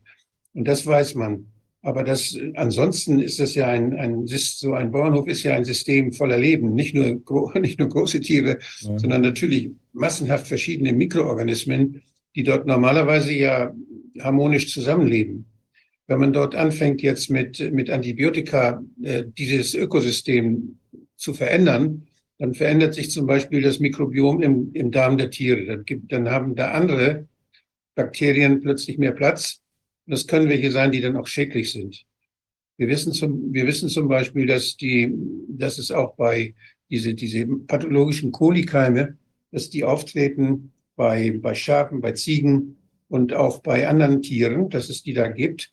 Aber das ist immer ein Zeichen, dass dort irgendwas durcheinander gekommen ist, dass dort äh, ja das, das Mikrobiom der Tiere, also die Darmbakterien, nicht mehr so zusammengesetzt sind, wie sie normalerweise zusammengesetzt sind.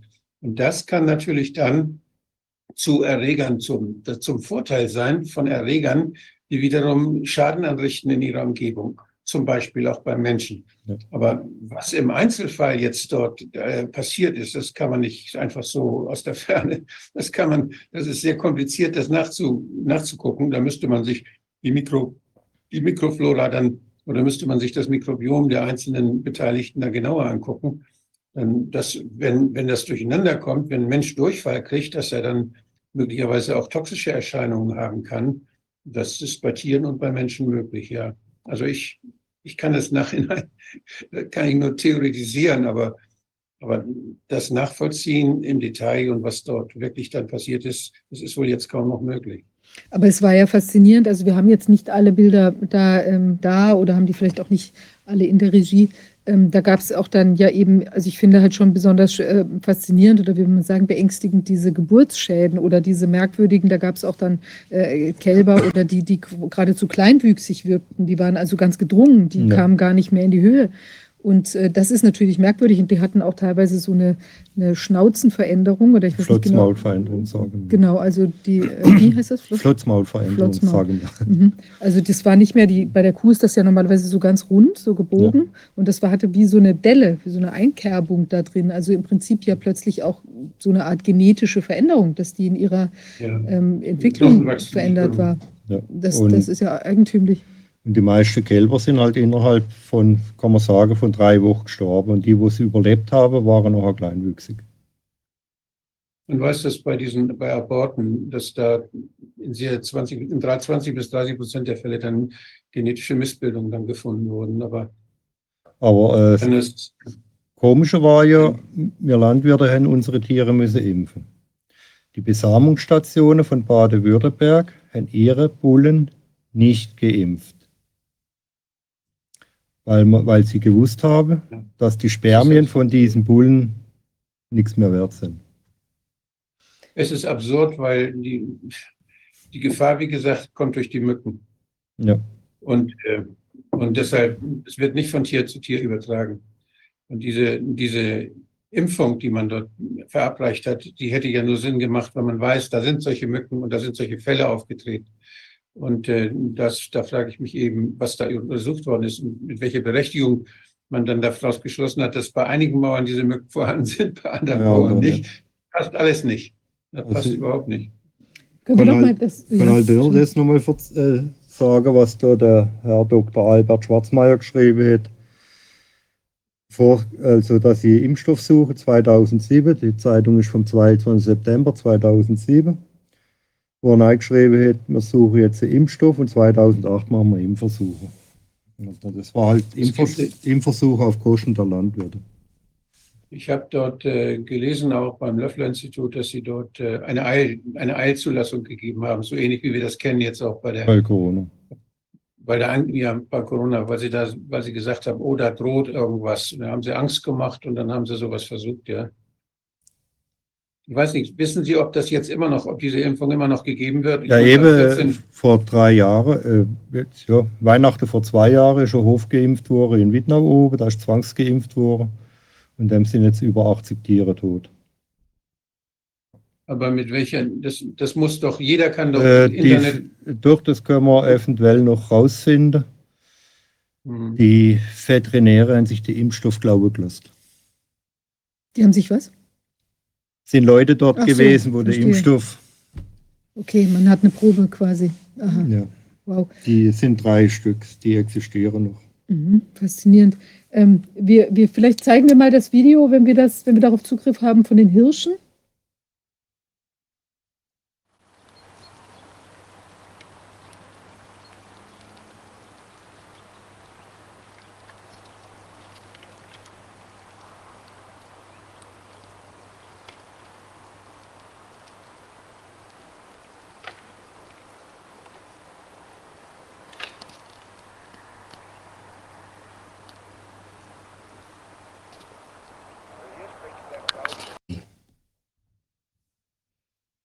Das ist Was ja. ist mit, mhm. was war mit dem Hirsch?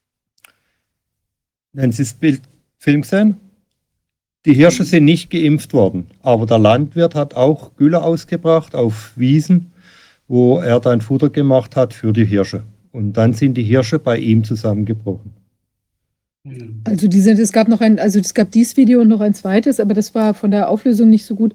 Aber man hat gesehen, also die sind, ähm, die Hirsche sind äh, tatsächlich, also einmal, die sind ja hier so komisch wackelig gegangen und dann sind die auch einfach zusammengebrochen, die sind umgefallen. Man, solche Bilder haben wir gesehen damals bei BSE, nicht? Das, Ja. äh, Wir haben es da damals gesagt, ja. Aber es hat mit Ja. BSE hier nichts zu tun. Das sind neurologische, neurologische Störungen, die denn da auftreten, aber die kommen ja, also eine Infektion, das müsste ja dann schon eine, eine Hirn- oder neurologische Infektion sein Ja. oder Neuroviren sein oder irgend sowas, die dann da weitergegeben werden.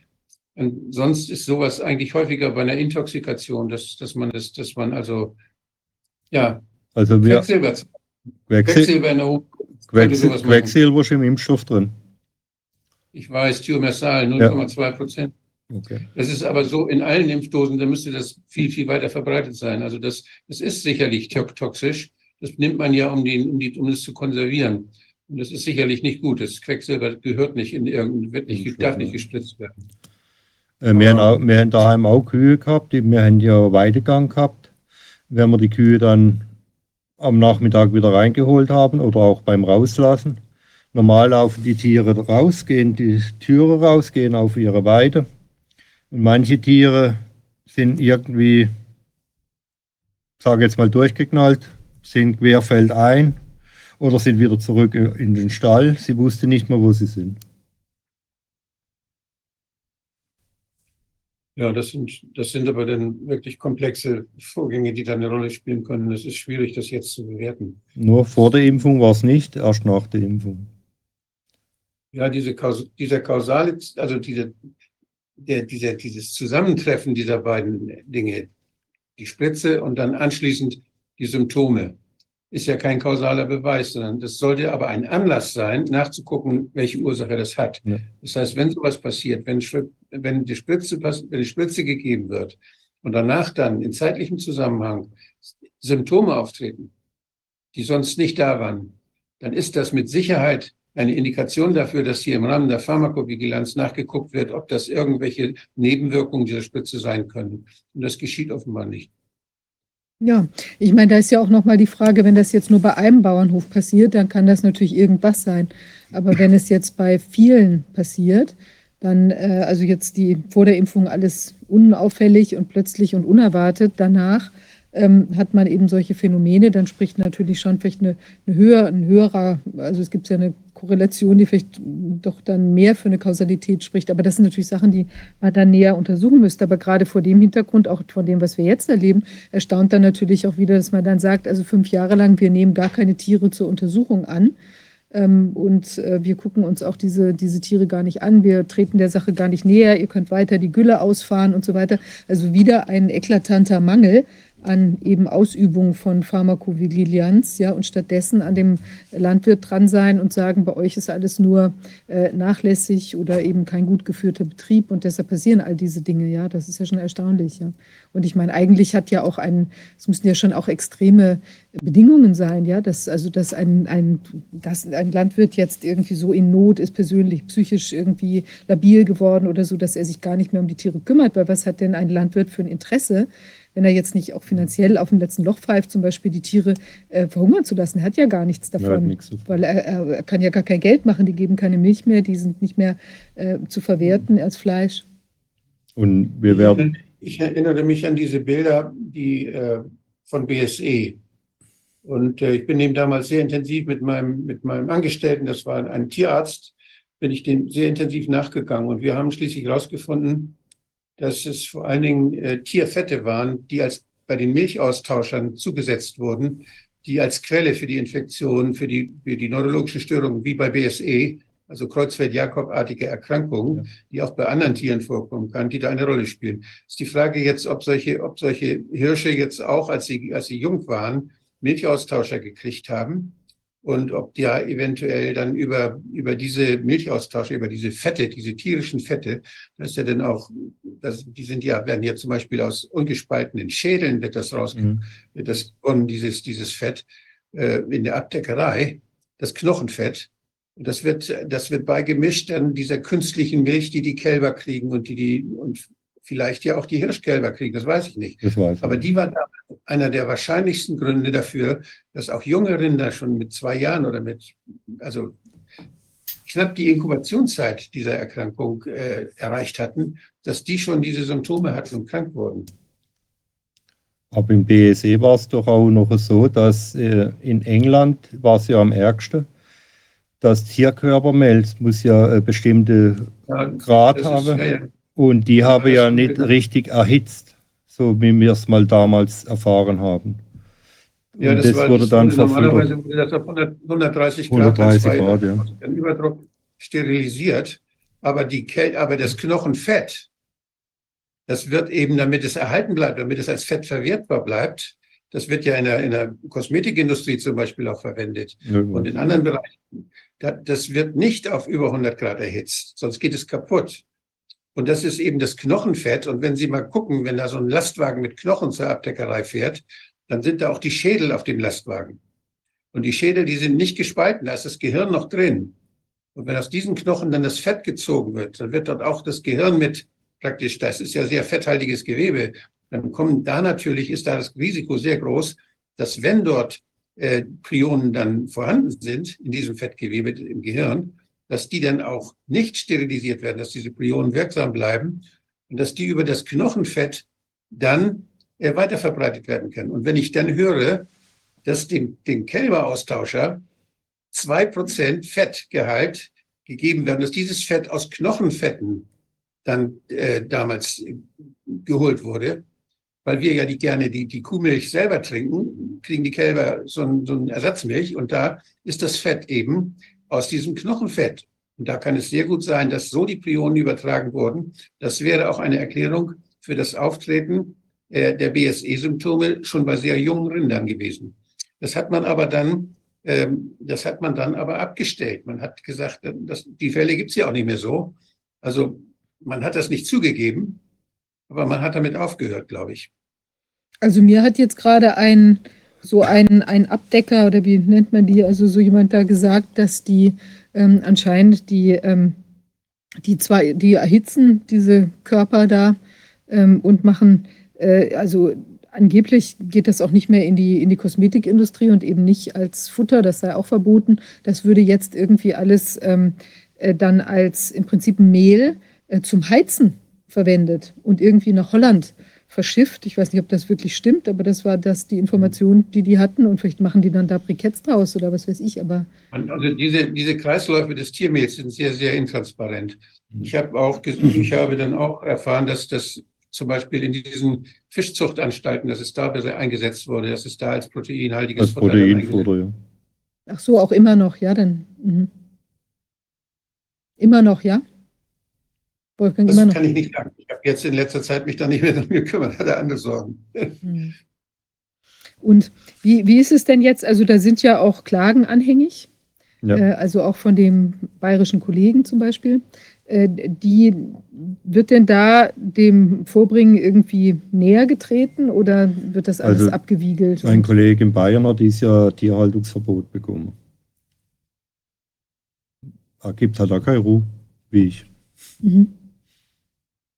Ich meine, zumindest in Österreich und Deutschland müssten ja EU-Hygieneregeln gelten. Da gibt es Normal, ja ja. noch und noch Regeln und Richtlinien und Verordnungen, die, die, die bei der Tierhygiene dann greifen, in allen Ländern Europas.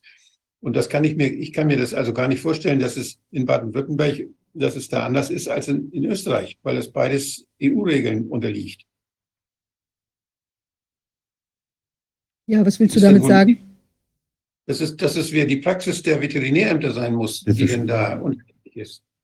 Also uns ist halt so vorgekommen, dass auf der Landratsämter geschaut worden ist, welcher Hof kann man entbehren. Wo ist eine Biogasanlage, wo, ist Bau, wo kann man Baugelände machen. Nämlich es geht über. Die sich da ausgewirkt hat, Ja. die aber nichts mit irgendwelchen gesetzlichen Regelungen zu tun haben. Und dann, dann ist ja interessant. Also, mhm. Ich sag's jetzt, ich habe es jetzt nicht wollen sagen.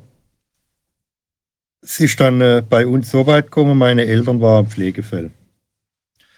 Mein Vater hat ist immer, äh, Namen nenne ich gar nicht, ist immer äh, Pflegedienst gekommen zu uns, hat die Ältere versorgt, oder unsere älteren Bruder Mini. Und mein Vater und meine Mutter haben immer schlechter ausgesehen im Gesicht. Und dann war ein Kollege bei mir und hat gesagt, das kann man jetzt nicht mehr mit ansehen. Das Essen war vielmal nicht richtig aufgewärmt am Mittag. Ich habe müssen arbeiten gehen, mein Bruder schafft auch. Und wenn ich heimgekommen bin, hat der Vater vielmal gesagt, wir tun uns Essen nochmal aufwärmen.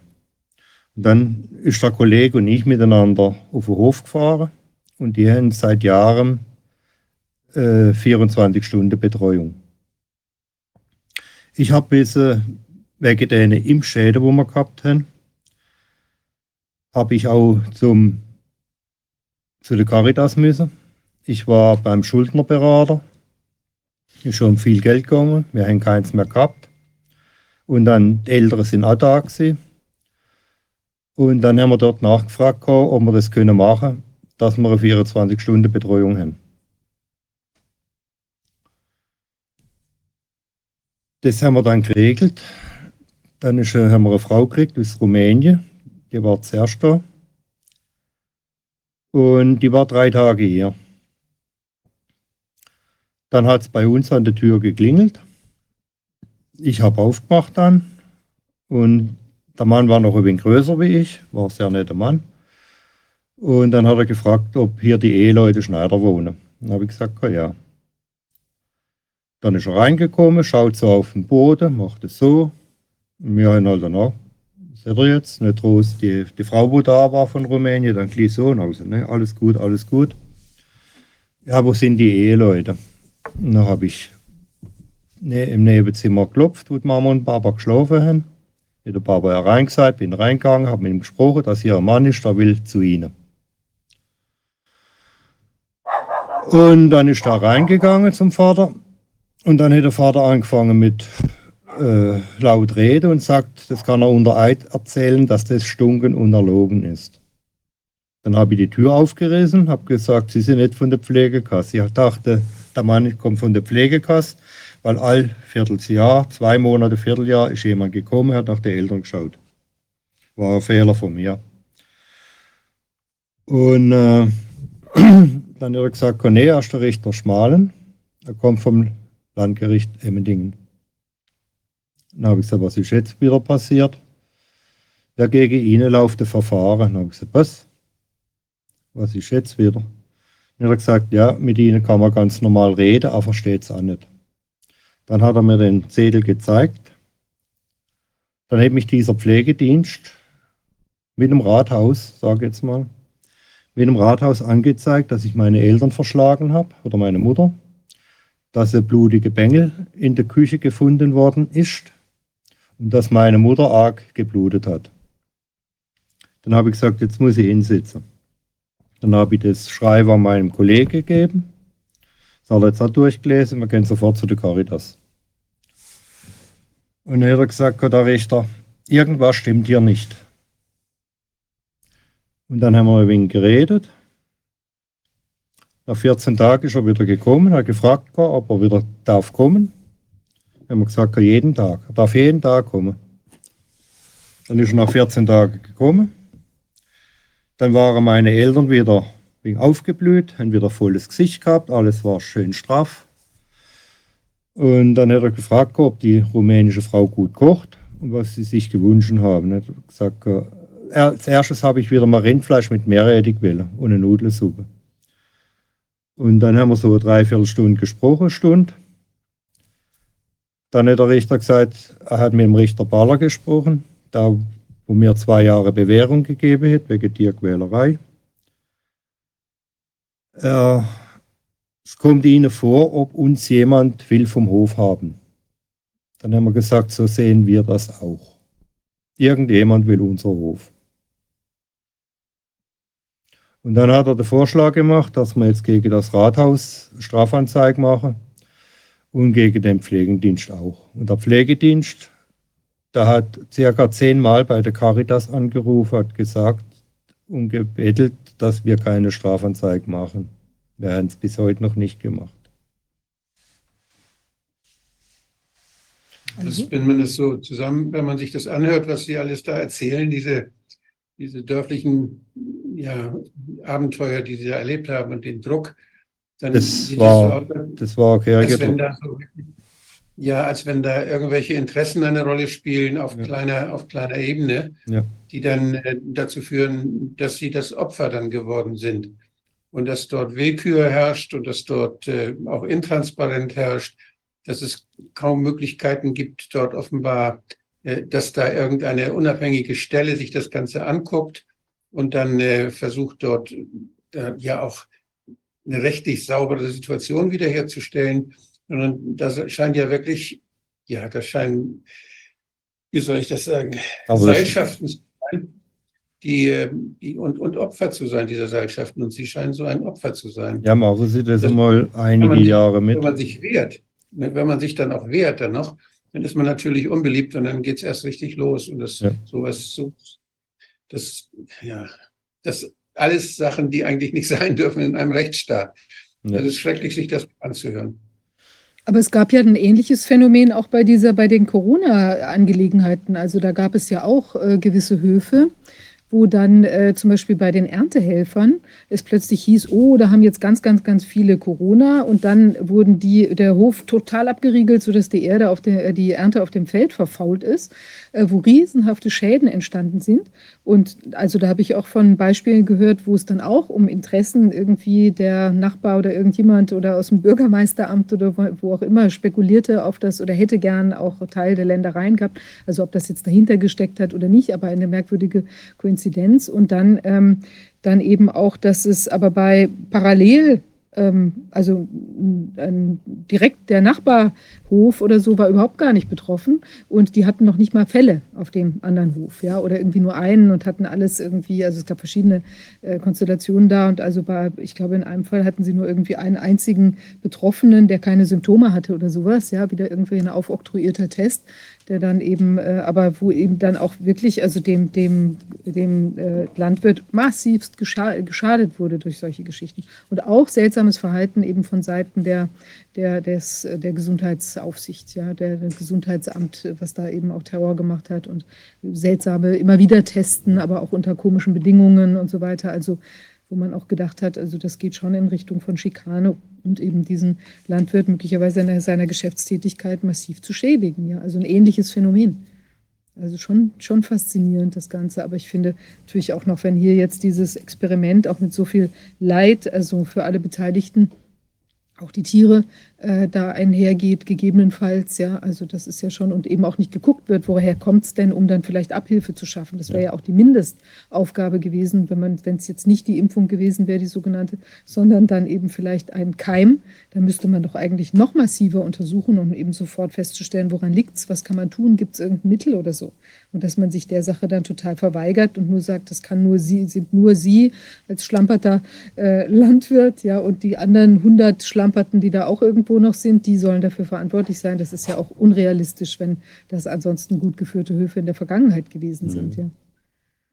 Der Hof habe ich damals schuldenfrei übernommen, habe der da noch eine Halle gebaut an und dann ist die Impfung gekommen. Und wie geht es jetzt weiter? Also die, die, die ähm, Landwirte, die sind noch teilweise an den Themen dran. Wir sind noch dran, ja. Mhm. Ja kann ich sagen. Wir haben ja morgen noch einen Termin hier in Berlin. Mhm. Ja. Ich hoffe, dass wir noch irgendwas erreichen. Also ich denke, es ist schon total wichtig, auch dass das ans, äh, ans noch mal mehr ins Bewusstsein der, der Öffentlichkeit gerät, weil im Prinzip wir haben ja hier eine Art, hm, wie will man sagen, Vorläufer jedenfalls eine auch ungeprüfte, wäre auch interessant zu sehen, inwieweit gab es denn da schon äh, einen wirklich durchgetesteten, auch an, an jetzt im Tierversuch, also im Labortierversuch äh, durchgetesteten Impfstoff? Oder war das eben irgendwas, was da eben jetzt, wie vermutet, einfach im, am lebenden äh, Betrieb ausprobiert wurde. Also das müsste man noch mal näher anschauen und auch gucken, was das für Phänomene, die da jetzt aufgetreten sind. Wir haben ja auch bei der Impfung jetzt sehen wir ja der sogenannten, dass die Leute teilweise ja auch so äh, Hautphänomene mhm. bekommen mhm. haben, vielleicht auch offene Beine und irgendwie sonstige Geschichten sind ja auch aufgetreten, auch dieses plötzliche Umfallen. Ich weiß nicht, ob das dann auch Herz Herzprobleme, das hat man ja vielleicht gar nicht so genau untersucht, aber warum fällt ein Tier plötzlich um? Das muss doch irgendeinen Kreislaufkollaps haben oder es muss ein Herzversagen haben, weil an einem Ekzem falle ich ja nicht einfach um. Normal nicht. Aber haben viele Tiere gehabt, die sind von einer Minute auf die andere, jetzt Bettsport sind sie umgekehrt. Man kann im Stall melken, ich sehe, wir einen Anbindestall gehabt, da ist, da sind Reihe gesehen, da ist Futtergang gesehen, da sind wieder der oben gemolchen, war alles in Ordnung, bist unten dran gesehen, Melke, dann hat oben keine Patch machen, ist eine Kuh geschlagen und war tot. Und haben und hast auch vorher nichts gemerkt. Mhm. Und haben sich die erkrankten Tiere, gab es denn dann von denen welche, die sich auch wieder erholt haben? Nein. Oder sind die, die sind alle Nein. einfach eingegangen, ja. über kurz oder lang? Oder gemetzelt geboren halt. Da haben wir gemerkt, haben, sie fangen auch mit. Mhm. Aber man hat bei keinem Tier es durch irgendwelche Zufälle oder sonst wie einfach mal ausprobiert, schaffen die es äh, und dann haben sie sich wieder erholt, sich normal entwickelt oder ja, so. Ja, deshalb will machen mit den Kälber damals, wo man mhm, die Separation. Die, das Eistall leer blieb und links und rechts dann Kälber und die haben sich dann ein wenig gemacht, aber dann ist Veterinär gekommen und zusammenlegen und gleich Strafzettel, weil die Kälber nicht beieinander waren. Kontakt, kein Kontakt gehabt haben. Hm. Und die soll in Quarantäne gehen Mhm. Aber Tiere, wenn sie krank sind, die sollen zusammenkommen. Das macht auch Sinn, ja. Ja, mein Gott, okay. Gibt es jetzt irgendwas, was wir, noch, was wir noch nicht berührt haben, was man noch hinzufügen müsste an dieser Stelle? Also wir berichten natürlich weiter, was sich da ergibt. Also ich würde halt sagen, die Tiere nicht mehr mit Pharmaindustrie auf hämopathische Mittel nehmen, mhm. wie es vorher gesagt worden ist. Wegen, wenn man immer nur Antibiotika bringt, das, wir essen das Fleisch nachher oder trinken Milch, dann kann halt einmal passieren, dass bei uns Antibiotika oder dass wir resistent sind. Mhm. Und wir haben halt auch gemerkt, wie bei den Zellen, dass man mit hämopathischen Mitteln manchmal ein wenig weiterkommt, auch wenn die Tiere noch gestorben sind, aber das war jetzt der Extremfall. Oder, ja. Und, und dass man mit den Landwirten mal ein wenig anders umgeht. Nämlich leben alle von der Landwirtschaft, nur keiner weiß es. Jeder kauft eine Tafel Schokolade, kauft ein Weckli, kauft Fleisch oder sonst irgendwas, Tomate, egal was, kommt alles von der Landwirtschaft. Und ich habe schon gesagt, die Leute sollen doch einmal zum Beispiel nach Stuttgart gehen oder hier in Berlin beim Bürgermeister nachfragen, wenn es jetzt ja, wenn's, wenn jetzt irgendetwas Schlimmes würde passieren hier in Deutschland, dass keine Lebensmittel mehr kommen vom Ausland, ob die, Nach ob die Bauern um Berlin rum oder um Stuttgart rum oder Freiburg, gerade egal, ob die die Stadt noch können ernähren. Meine Oma hat als gesagt, sie hat den Ersten Weltkrieg mitgemacht, den Zweiten mitgemacht. Sie hat als gesagt, das sind die Leute kommen von der Stadt, weil sie Hunger gehabt haben, haben auf den Höfen geholfen. Manche haben getauscht. Beim Dritten Weltkrieg hat sie gesagt, gibt es nicht mehr, weil Mhm. keine Höfe mehr da sind. Weil sie sind sie ist in der 80er Jahre gestorben. Man denkt viel mal zurück, was die alten Leute gesagt haben, aber überall ist gleich was Wahres dran.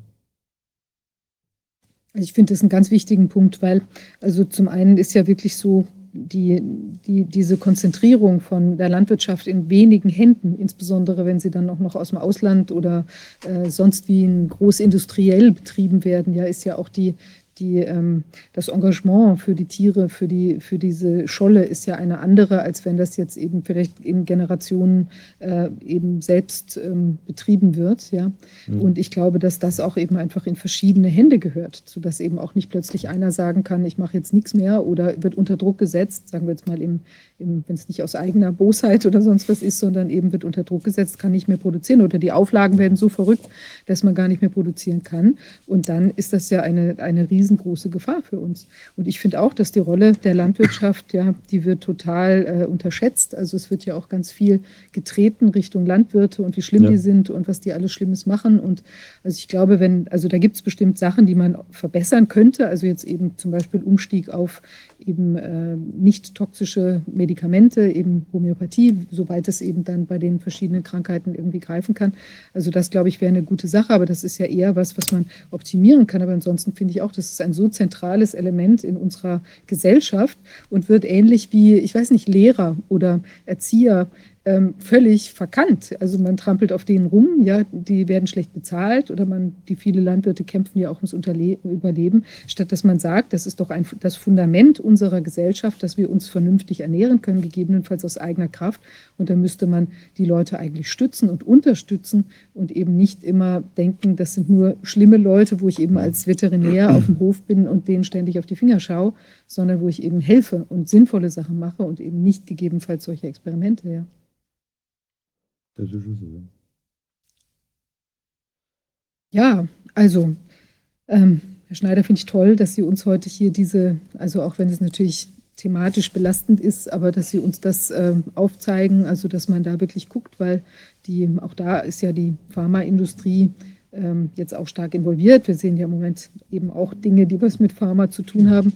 Und ich glaube, auch da ist wichtig, dass eben die Kontrollen ähm, also sich wieder beleben, wie will man sagen, dass da eine andere Kontrolle äh, eben auch stattfindet. Und offenbar ist ja hier, schert man aus, nimmt diese, auf, äh, diese Überwachungs, ähm, äh, also Aufgaben nimmt man nicht richtig wahr. Es kann ja nicht sein, im Dienste der Gesellschaft muss da ja eben auch äh, genau hingeguckt werden, was da, was da so los ist. Und ich glaube, da ist wichtig, dass man da dran bleibt und eben auch den Finger in die Wunde legt. Und es ist toll, dass Sie da so mutig und immer wieder den Finger in die Wunde gelegt haben. Und es gibt ja auch noch Kollegen, Sie sind nicht allein. Es gibt Nee, ja viele andere, die sich da auch engagieren. Und das finde ich auch wichtig, dass das ähm, wirklich einfach betrachtet und verfolgt wird und ähm, ja, man sich bewusst macht, dass eben auch wirtschaftliche Interessen gegebenenfalls auch an anderen Stellen eben wirken und wo wir einfach aufmerksam sein müssen. Ja, vielen Dank. Landwirte, Dass Sie- ja, die Landwirte ernähren uns alle. Ja. Und äh, da brauchen wir eigentlich, ja, wenn wir uns wirklich neu, ori neu orientieren wollen, neu organisieren wollen, dass wir unabhängig werden und unerpressbar werden von großen Monopolen und von korrupten Politikern, dann brauchen, müssen wir uns ganz eng an die Landwirtschaft halten und müssen sie unterstützen. Und deshalb mein Appell, gucken, schauen Sie sich um, wo gibt es Höfe, freie Höfe, die, die, ja, mit denen Sie Kontakt aufnehmen können, wo Sie vielleicht Direktvermarktung finden und auch an die Landwirte natürlich machen Sie noch viel mehr solche Dinge mit Direktvermarktung, Vermarktung und wir müssen uns wehren gegen eine Monopolisierung. Wir sehen, wie schrecklich das in Holland jetzt zurzeit läuft, wo man die Landwirtschaft ja wirklich versucht, völlig eines der, der fruchtbarsten landwirtschaftlich produktivsten Länder Europas, wo man versucht, die Landwirtschaft kaputt zu machen mit, mit Regeln und zwar von, von korrupter Politik her kaputt macht. Und das ist so schrecklich mit anzusehen, weil das, da wird, da werden einfach, das sind Investoren, die sehen, wenn wir das in der Hand haben, dann sind die Leute abhängig. Ja. Und, äh, sie wollen uns abhängig machen von sich, damit ihre Geschäfte noch besser, noch mehr Geld bringen und so weiter. Und deshalb, wenn wir uns unsere Landwirte pflegen, wenn wir mit ihnen zusammenarbeiten und wenn Direktvermarktung häufiger wird, dann bleibt das Ganze resilienter. Dann bleiben wir als Gesellschaft, als kleine Gemeinschaften, bleiben wir unabhängiger. Deshalb herzlichen Dank, wenn Sie sich da Mühe geben. Und ich denke, wir sollen das alle unterstützen. Ich, ich möchte noch einen letzten Satz sagen, weil ich, wir haben ja auch diesen Hof da in, in Mecklenburg, ja, und ich bin ja auch da eng mit den, mit den, mit vielen Bauern dort. Und ich finde wirklich, das sind auch so tüchtige Leute, die sich da wahnsinnig mühen und, ähm, und äh, ja wirklich Schwerstarbeit auch machen und das auch häufig ohne, dass da äh, viel übrig bleibt. Die Höfe sind ja teilweise auch eben schuldenbelastet. Die müssen ja auch immer weiter investieren, damit das irgendwie dann äh, da auf Wachstumskurs bleibt oder damit sie da überhaupt über die Runden kommen und und äh, kämpfen ja auch vielfach ums Überleben. Also ich glaube wirklich, dass der Weg der, der Direktvermarktung ist ein ganz wichtiger, habe ich auch in Freiburg, als ich jetzt dort unten war, auch wirklich ähm, auch äh, tolle Landwirte, jetzt einen, einen, einen Schaflandwirt ähm, und eben einen Kuhbauern auch kennengelernt, die machen tolle ähm, eben auch so Käse, haben eine Käserei und so weiter. Und ich glaube, da gibt es auch ganz viele Sachen, die noch nicht ausgeschöpft sind und wo man den Leuten noch wirklich leckere Produkte anbieten kann. Und ich glaube auch, dass der Verbraucher ja auch wählerischer wird. Also viele wollen ja auch gar nicht mehr das Zeug, wo man nicht mehr weiß, was da was am Ende auch noch an genmanipulierten äh, ähm, Ingredienzien irgendwie noch bei der Weiterverarbeitung da mit drin sind. Und ich glaube, da ist ein Markt und da sollte man sich wirklich zusammentun und schauen, dass man vor Ort eben auch solche ähm, äh, ja, Initiativen unterstützt und eben auch Bauern, Bauern rauskommen und sich überlegen, ob sie irgendwie noch ein zweites Standbein neben dieser Abhängigkeit von diesen, ähm, ja, diesen Einkaufsgenossenschaften oder, oder was es da gibt, ja, wo man dann die ganzen, die Milch, die Molkereien da oder wo man das hinbringt, dass man sich da wirklich unabhängig macht. Bei, zum Beispiel bei den Milchbauern da bei uns, dann gab es irgendwie vor kurzem 50 Cent pro Liter, jetzt gibt es nur noch 30 Cent. Ja. Und man hat ja auch irrsinnige Hektarpreise, inzwischen über 30.000 Euro für einen Hektar. Also das ist ja auch enorm. Das muss sich ja erstmal dann irgendwie wieder amortisieren. Und ähm, man ist ja auch vom Wetter abhängig und so weiter. Also die, die Landwirte sind wirklich unser Rückgrat und wir, wir müssen sie stützen. Und äh, ja, insofern.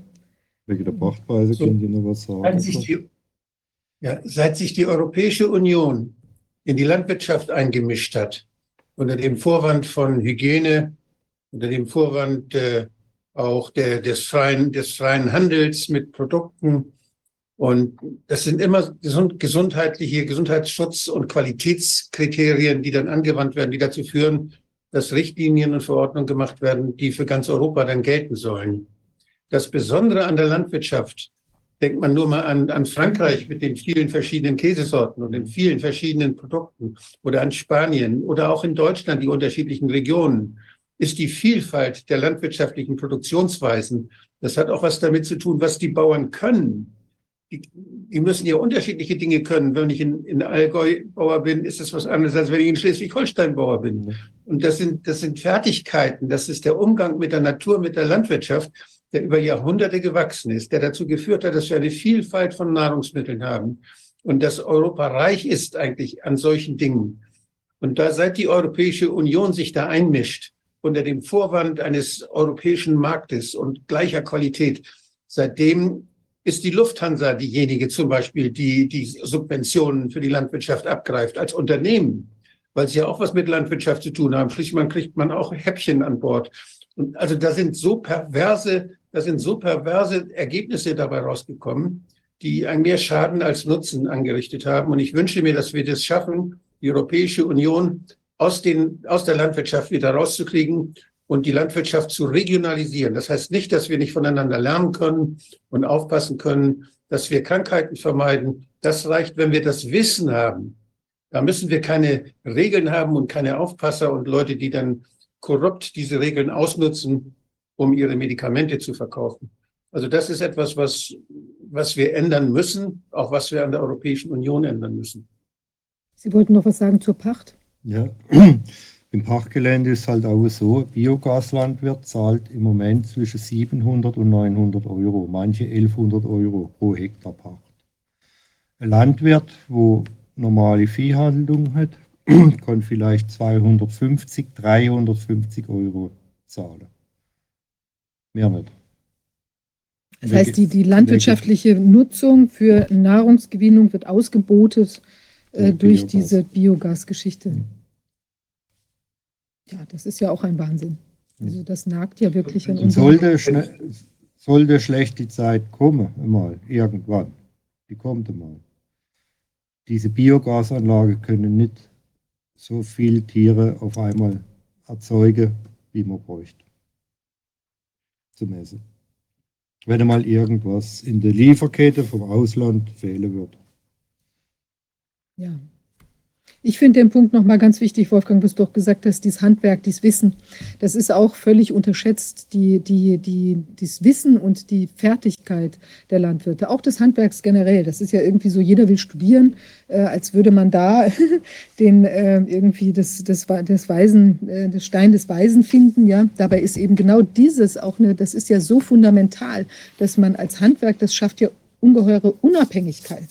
Ja, zu wissen, was man tun muss, um sich um Tiere zu kümmern, um äh, eben auch Dinge herstellen zu können, Tischler sein zu können, ähm, ganz viele Sachen in der Art. Ja, Hüte ist jetzt vielleicht nicht überlebensnotwendig, aber ist auch, auch wichtig und hat auch schon Ehen gestiftet. Ja, aber ähm, ich denke, dass das, äh, dass das, das sind Dinge, auf die müssen wir uns auch, ähm, auch konzentrieren. Man kann ja auch das eine und das andere machen, aber es kann nicht sein, dass das immer äh, auch unterbewertet wird. Das ist ein solch, auch für uns gesellschaftlich wahnsinnig wichtig.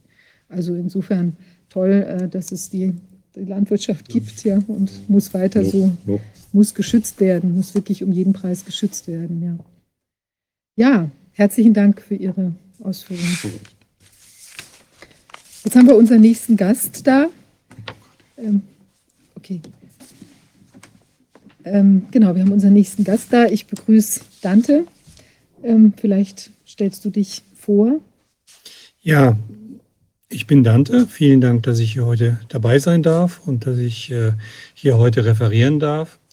Ähm, ich bin von meiner beruflichen Orientierung her, bin ich Elektriker, komme über den zweiten Bildungsweg und bin über den zweiten Bildungsweg zum Diplomingenieur diffundiert und ähm, habe mein ganzes Leben lang immer nur in äh, Projekten gearbeitet, in denen es um Rationalisierung ging. Also von daher meine Orientierung. Und ähm, ja, und äh, äh, ähm, ich werde hier heute äh, ein basisdemokratisches Modell vorstellen. Ein basisdemokratisches Modell, was sich also auch für die Selbstverwaltung in der Bundesrepublik Deutschland eignen würde, mit denen also auch ähm, Produktion und Verteilung organisiert werden könnte. Und ähm, ja, und äh, äh, das, was ich hier gerade gehört habe, das hört sich an wie tödlicher Staub. Ja, und äh, das hat mich jetzt nochmal bestärkt in der Richtigkeit, dass ich hier heute bin und dass ich hier dieses Modell vortragen darf, Mhm. weil ich hoffe, ich werde dafür einen Beitrag leisten. Sehr schön, wir sind gespannt. Mhm. Dann darf ich dich bitten, das Modell oder die Idee vorzustellen. Ja, zunächst, äh, ich bin ein Vertreter eines Vereins. Ich bin in sehr, sehr vielen Organisationen tätig. Wir selbst sind der Förderverein Freie Bildung. Wir haben damals mal dieses äh, Modell entwickelt und ähm, nun äh, tun wir dies bereitstellen für viele für andere Organisationen. Wir haben ähm, auch in der Entwicklung haben wir ähm, Mustervereine entwickelt, die basisdemokratisch orienti äh, orientiert sind und die auch angemeldet sind, sodass praktisch deren Satzungen direkt aus der Schublade gezogen werden können Mhm. und angewandt werden können. Wir haben sie damals mal entwickelt für als politische Vereine. Und ähm, ja, wie war der Weg dorthin? Und worum geht es bei der Basisdemokratie? Ähm, da ist zunächst zu sagen, ähm, es geht in der Basisdemokratie in erster Linie darum, das Bild ist ein bisschen groß, stelle ich gerade fest, aber das macht nichts.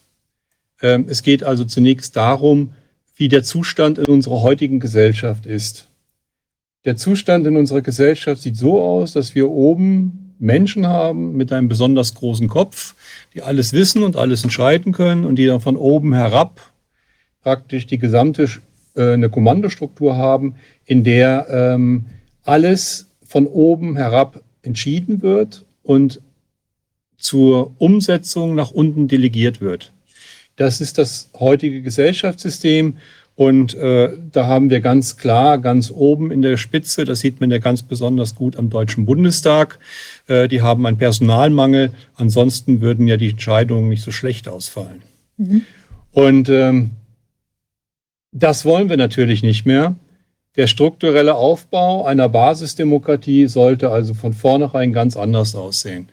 Wir sind in einer, Bas wir sind in einer Basisdemokratie, gehen wir davon aus, dass, der, dass das Volk selbst der Souverän ist und dass er an der obersten, also dass das Volk selbst die oberste Stufe einnimmt. Das heißt also, wir, das Volk, sitzen in allen Holz, Hausversammlungen, in allen Fabriken und in allen Schulen als die oberste Instanz, die sagt, wie die Dinge organisiert werden sollen und welche Entscheidungen getroffen werden.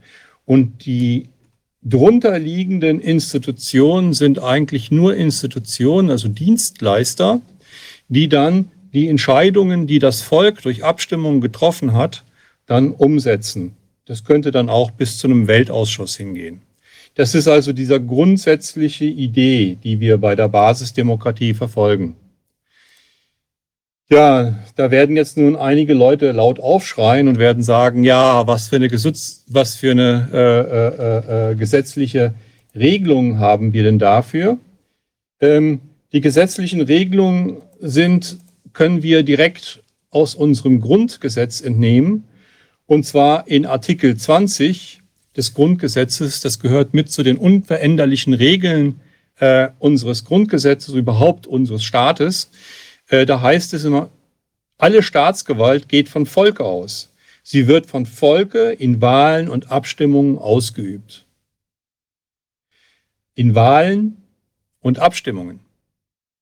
Das heißt, wir, das Volk, können unmittelbar mit Abstimmungen bestimmen, was in diesem Land passiert. Das ist Demokratie.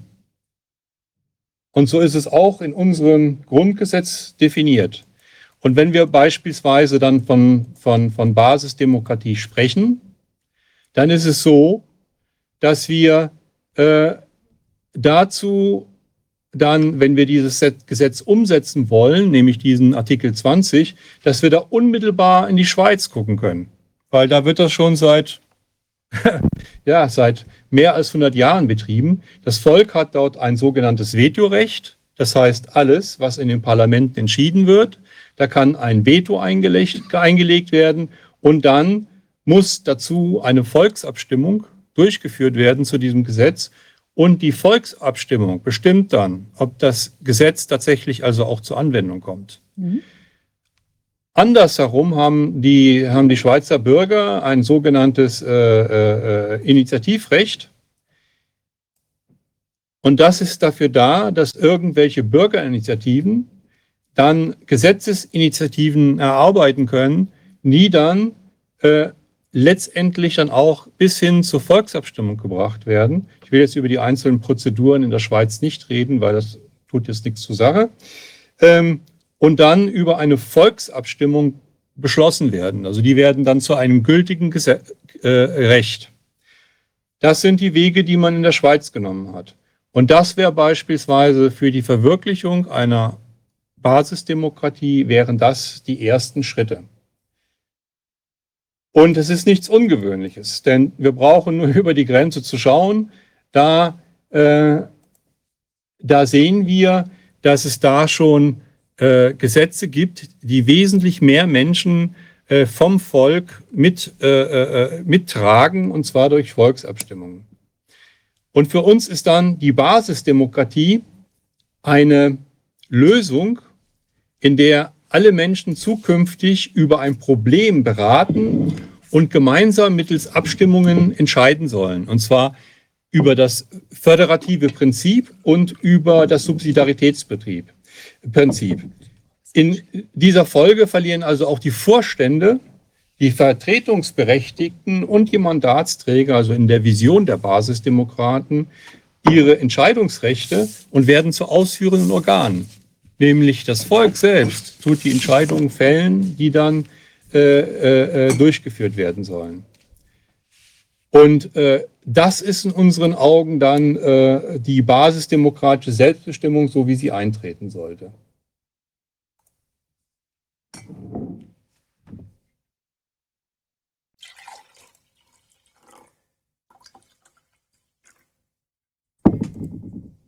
Da müssen wir natürlich dann fragen, wie könnte so eine Definition aussehen? Das habe ich eben schon gesagt. Das wiederhole ich mich. Ähm, das war ich hier auf dem konstitutionellen äh, Blatt etwas zu schnell. Ähm, wir kommen jetzt dazu, wie wir uns eine Basisdemokratie dann im Einzelnen vorstellen. Und dazu müssen wir überhaupt erstmal vorstellen, wie die Funktionen denn sind. Also wir müssen uns vorstellen, wie verbreiten sich überhaupt Informationen. Also ich bin ähm, Diplom-Ingenieur der Nachrichten-Elektrotechnik. Hier ist das Fundamentalzeichen der Nachrichtentechniker.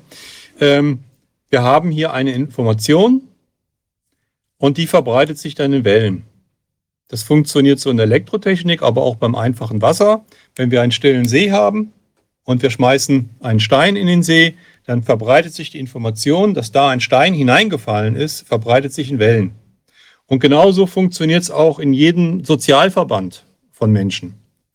Ähm, ein Mensch bewegt sich, gibt eine Information und diese Information verbreitet sich dann von Ohr zu Mund, von Ohr zu Mund, von Ohr zu Mund und wird in immer größeren Wellen verbreitet. Dieses, dieses System ist sehr, sehr wichtig, weil wer das begriffen hat, der wird auch begreifen, warum sich Abstimmungen in Wellen verbreiten müssen. Und warum wir uns autonom in kleinen Gruppen organisieren müssen. Ähm, wir haben hier beispielsweise eine kleine Ortsgruppe oder einen kleinen Kreisverband und da sind Menschen tätig mit ganz gewissen Interessen. Die Menschen sprechen dann miteinander, die Menschen bilden Gruppen, reden vielleicht darüber, wie sie, was geändert werden muss im gesamten Verband der Bundesrepublik Deutschland. Und dann sagen sie, okay, wir reichen jetzt ein Gesetz ein, wir erarbeiten ein Gesetz und reichen das ein in dieser Ortsgruppe. Und zwar für jetzt beispielsweise hier bei diesem Kreis, für das gesamte Bundesgebiet. Dann wird aber das hier erstmal eingereicht in eine Ortsgruppe, weil das sind die allerersten, die mit denen reden müssen und darüber entscheiden müssen, ist das überhaupt sinnvoll oder ist es überhaupt gut? Und zwar die Gemeinschaft entscheidet. Die kleinste Gemeinschaft. Und das sind dann die Menschen, die da in dieser Ortsgruppe sind oder in diesem Kreisverband, die stimmen dann darüber ab. Nach einer gewissen Zeit, mit dem sie sich über diese Vorschlag äh, äh, beraten haben und entscheiden dann, nein, das halten wir für Unsinn oder ja, das halten wir für ganz, ganz wichtig. Und äh, wenn Sie das Ja dafür geben, dann verbreitet sich das dann auf die nächsthöhere, also auf den nächstgrößeren äh, Abstimmungsradius. Das wäre in diesem Fall, wenn es eine Ortsgruppe ist, ein Kreisverband oder eine Kommune oder noch kleiner eine, ein, ein, ein, ein Stadtteil. Und dann werden in allen Ortsgruppen in diesem Stadtteil werden dann diese Dinge beraten dann haben diese Menschen in den Ortsgruppen vielleicht drei oder vier Wochen, um sich da zu dieser Sache zu beraten. Und dann wird da wieder abgestimmt. Und wenn die mit Nein stimmen, dann bleibt das Gesetz stecken. Und wenn sie mit Ja stimmen, dann geht es weiter. So, jetzt haben, sehen wir hier einmal Nein. Warum ist das diese Entscheidung vom Nein drin? Das ist ein ganz, ganz natürlicher Filter.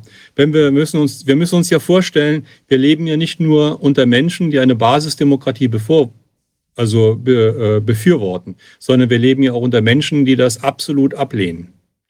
So, und diese Menschen, die das absolut ablehnen, könnten jetzt sagen, also diese Spinner vom Basisdemokraten, die tun wir jetzt mit vielen, vielen Abstimmungen beschäftigen, dass die unendlich viele Abstimmungen beschäftigen. Das sind nämlich nur noch mit Abstimmungen beschäftigt. Und deswegen ist es so, dass die Menschen schon in einer Ortsgruppe entscheiden sollten, ob diese Abstimmung sinnvoll ist oder nicht sinnvoll ist. Dass die, sie kennen ja ihre Pappenheimer und äh, äh, dass sie dann entscheiden, okay, das ist eine gute Abstimmung, das ist eine schlechte Abstimmung. Sie sollen sich also in der Mehrheit dafür entscheiden. Und genauso ist das zweite Ja oder Nein notwendig, weil es kann ja durchaus sein, dass sich da eine Ortsgruppe aus Gegnern der Basisdemokrat zu, zusammensetzt mhm. und äh, dann dieser zweite Filter auch noch notwendig ist. Das Entscheidende ist hierbei, dass es gibt hier keine Vorstände mehr, die darüber entscheiden, ob eine Abstimmung sinnvoll ist oder nicht sinnvoll ist, sondern es tun die Menschen selbst in ihrer Gemeinschaft. Und das wäre also ein vollkommen natürlicher, basisdemokratischer Filter, mit denen wir die, die, die, die, die, die Abstimmungsanträge unserer Gegner gut herausfiltern können. Ja, denn damit müssen wir rechnen. Wir müssen ja nicht eine, ein System entwickeln, was dann keine Anwendung findet, deswegen, weil, weil wir von verkehrten Voraussetzungen ausgegeben, ausgegangen sind. Das wäre jetzt erstmal die Form, wie die Abstimmungen funktionieren. Das heißt also, sie fangen hier vor, unten an, also in der Mitte an, nämlich aus der Mitte unseres Kreises und dann verbreitern sie sich mit dem Abstimmungsradius auf immer größere Gebietsverbände. Das ist das Fachwort aus dem Parteiengesetz. Mhm. Dann ähm, kommen wir, nachdem wir jetzt die Abstimmungen beschrieben haben, zur Bildung der Ausschüsse. Ja, was sind Ausschüsse? Ausschüsse sind Vereinigungen von Menschen, die zu einem ganz gewissen Zweck gebildet werden. So, jetzt können wir beispielsweise wieder feststellen, wir haben gerade die Abstimmung festgestellt, da sind nun wieder Leute, die sagen, okay, wir wollen jetzt in Hessen, ich komme aus Hessen, einen Staudamm bauen. Der ist ganz, ganz wichtig. Den kann keine einzelne Ortsgruppe bauen, den kann auch keine einzige, kein einzelner Gebietsverband bauen. Da müssen eben halt Ausschüsse gebildet werden im Raum von Hessen. Mhm. Und ähm, wir sehen hier diese Punkte, das sind alles Ausschüsse, die zu, einem ganz gewissen, zu einer ganz gewissen Funktion gebildet werden. Und zwar müssen dann die Menschen im jeweiligen Gebietsverband müssen dann entscheiden, ob in ihrem Gebietsverband ein Ausschuss zu einem ganz gewissen Thema gebildet werden soll. Und das machen sie mittels Abstimmung. Das haben wir eben gelernt. Jetzt kann es beispielsweise sein, dass, äh, also ich will das mal mit einem Hausbau vergleichen, weil das ist am kleinsten, das ist dann möglich, im, also im, im Stadtteil ein Haus zu bauen oder in einer Stadt. Und was machen wir da? Wir tun natürlich als allererstes ein Architektenbüro beauftragen, die das planen soll. Das wäre dann ein Ausschuss zur Meinungsbildung da setzen dann die Menschen zusammen und tun das Planen und geben verschiedene Vorstellungen ein, wie das Haus aussehen soll, was, was, was alles dafür gebraucht wird. Und dann am Ende werden dann verschiedene Vorstellungen von diesem Haus veröffentlicht und dann zur Abstimmung gegeben. Ja, dann würde dieser Ausschuss seine Pläne veröffentlichen und das kann nicht nur ein Plan sein, das können auch mehrere konkurrierende Pläne sein. Und dann die Bevölkerung würde dann darüber abstimmen, welchen Plan sie wählt oder ob sie überhaupt einen dieser Pläne wählt oder ob es nicht einen anderen Ausschuss geben soll, der jetzt mal nochmal noch mal ganz andere Pläne entwerfen soll, weil nämlich die bisherigen Pläne abgelehnt werden. So wird aber dies, einer von diesen Plänen ausgewählt, dann erlischt die Funktion dieses Ausschusses weil seine Arbeit ist ja erledigt. Und dann kommt ein sogenannter Vollzugsausschuss. Und in diesen Vollzugsausschuss werden dann die Maurer reingewählt, die Leute, die den Bauaushub machen, die Leute, die Dachdecker, die, die Verputzer etc. pp. Also die ausführenden Organe sind dann praktisch heutzutage so etwas Ähnliches wie ein Kombinat. Und, ähm, und dieses Kombinat würde das dann bauen, das Haus. Und wenn das Haus gebaut ist, dann ist das Haus gebaut und dieser Ausschuss ist nicht mehr notwendig. Der erlischt dann. Und so ähnlich wie ich das jetzt beim, beim Hausbau erklärt habe, dass es da zwei verschiedene Formen von Ausschüssen gibt, genauso wäre das beispielsweise auch zum Bau eines Staudamms notwendig. Zuerst gibt es die Architekten, die den Staudamm planen, und dann gibt es die ganzen Baufirmen, die es tatsächlich durchführen. Und da das ja eine größere Sache sind, schickt dann jede Ortsgruppe ihre Leute da hinein, die besonders geeignet sind für diese Arbeit. Mhm. Und wenn ein, beispielsweise eine Ortsgruppe keine Leute hat, die dafür geeignet sind, dann schickt sie halt keine. Und so würde sich das dann im Einzelnen zusammensetzen. Und dabei wäre es beispielsweise auch akzeptabel, dass immer mehrere Lösungsvorschläge eingereicht werden. Denn solange ich das in meinem Leben erlebt habe, ich habe selten drei Leute an einem Tisch sitzen sehen, die in allen Dingen einer Meinung waren.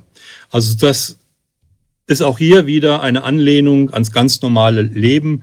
Wir haben verschiedene Meinungen, aber die Gemeinschaft muss dann einfach, nachdem die die Lösungsvorschläge vorgelegt worden sind, muss sie entscheiden, welchen der Lösungsvorschläge für sie am plausibelsten ist und diesen Lösungsvorschlag dann auswählen. Darf ich eine Zwischenfrage stellen oder eher am Ende? Äh, wenn das eine ähm, Frage ist, eine kurze Verständnisfrage, gerne. Mhm.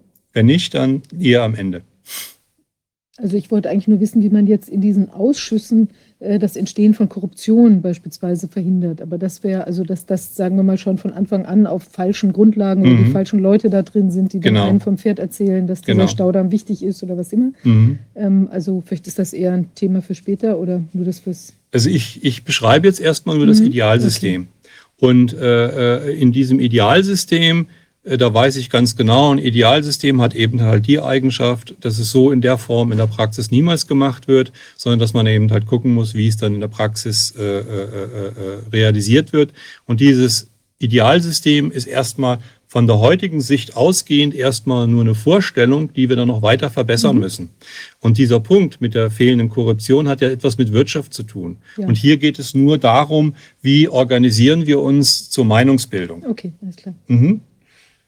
So, und ähm, ein Mittel zum Beispiel, um äh, Korruption zu verhindern, ist das, dass jeder Ausschuss nur für ein einziges Thema gewählt wird. Mhm. Nicht wie heute, dass man ein Parlament für viele verschiedene Themen wählt und die Bürger und die Bürger, die in den Ausschuss, also in, im Parlament drin sitzen, dass die über alle Fragen entscheiden müssen. Und da ist es wesentlich leichter, die Leute in die Korruption gefangen zu nehmen. Mhm. Während hier mit einem einzigen Auftrag der Auftrag entfällt und dann kommen wieder andere Menschen. Das ist also schon sehr, sehr nah am, am Athener System, wo äh, die Leute, die in irgendwelchen, die irgendwelche bei Gericht saßen und Richter spielen mussten oder äh, äh, äh irgendwelche Entscheidungen äh, fällen sollten, äh, im Parlament durch Los ausgelost worden sind. Mhm. Ja. Ähm, nur, dass dieses System auf die Vielgestaltigkeit der technologischen Entwicklung Rücksicht nimmt, das ist heutzutage nicht mehr so einfach wie in Athen. Ist klar. Ähm, das war jetzt das Ausschusswesen. Mit diesen beiden Dingen haben wir also auch eine Möglichkeit, beispielsweise ein ein, eine Schnittstelle zum heutigen Parlamentarismus zu entwickeln. Wir haben hier gesehen, wie wir, wie wir, ähm, wie wir äh, Abstimmungen durchführen und wir haben gesehen, wie wir Ausschüsse zur Beratung gründen. Mhm. Und wie dann diese ihr Wissen den Menschen für ihre Entscheidung nahebringen und dann Entscheidungen getroffen werden können. Und dieses System können wir also auch dazu nutzen, um beispielsweise, wenn man so etwas bildet wie, wie, wie, äh, wie Wählergemeinschaften oder so etwas, was ja jetzt auch mit der Basis versucht wird, Parteien bilden würde, dann hätten wir die Möglichkeit, unsere Mandatsträger im Parlament hineinwählen zu lassen über allgemeine Wahlen, so wie das heutzutage üblich ist. Daran brauchen wir nicht zu ändern bei der mhm. Schnittstelle zum Parlamentarismus. Aber wir könnten Abgeordnete hier reinschicken und könnten die durch ein Wahlversprechen, was sie abgeben müssen, ähm, dann dazu verpflichten, dass sie diese Entscheidungen, die hier in diesem System getroffen werden zu den einzelnen Fragen, dass sie hier dann vertreten. Mhm. Ja, das ist möglich, außer für das Bundesparlament durch Artikel 38, weil im Artikel 3, 38 steht, dass äh, äh, der Bundestag, äh, dass im Bundestag die Abgeordneten an ihrem Gewissen gebunden sind. Und meines Wissens gilt, gilt das für alle anderen Parlamente nicht. Und, ähm, äh, äh, äh, und von daher hätte man, also selbst dann, wenn es in anderen Parlamenten nicht geht, hätte man immer die Möglichkeit, sie durch ein Wahlversprechen an diese, an diese Aussage zu binden. Ähm, Entschuldigung, ihr müsst mich laut schreien, wenn ich vergesse, das Bild zu vergrößern. Hätten wir immer durch ein Wahlversprechen die Möglichkeit, dieses, äh, äh, die, die, die, die Mandatsträger daran zu, zu binden. Denn wenn ihre Amtszeit vorbei ist und sie dieses Wahlversprechen nicht eingelöst haben, werden sie einfach nicht mehr aufgestellt. Ja. Ja. Das ist, sind die Möglichkeiten, die uns heutzutage in diesem Land rechtlich äh, zur Verfügung stehen und die wir aber bisher noch in keinster Weise ausgeschöpft haben. Mhm. Ähm, und im Artikel 21 des Grundgesetzes steht es übrigens auch, die Parteien sollen nur eine Hilfe darstellen für die, für die parlamentarische Arbeit.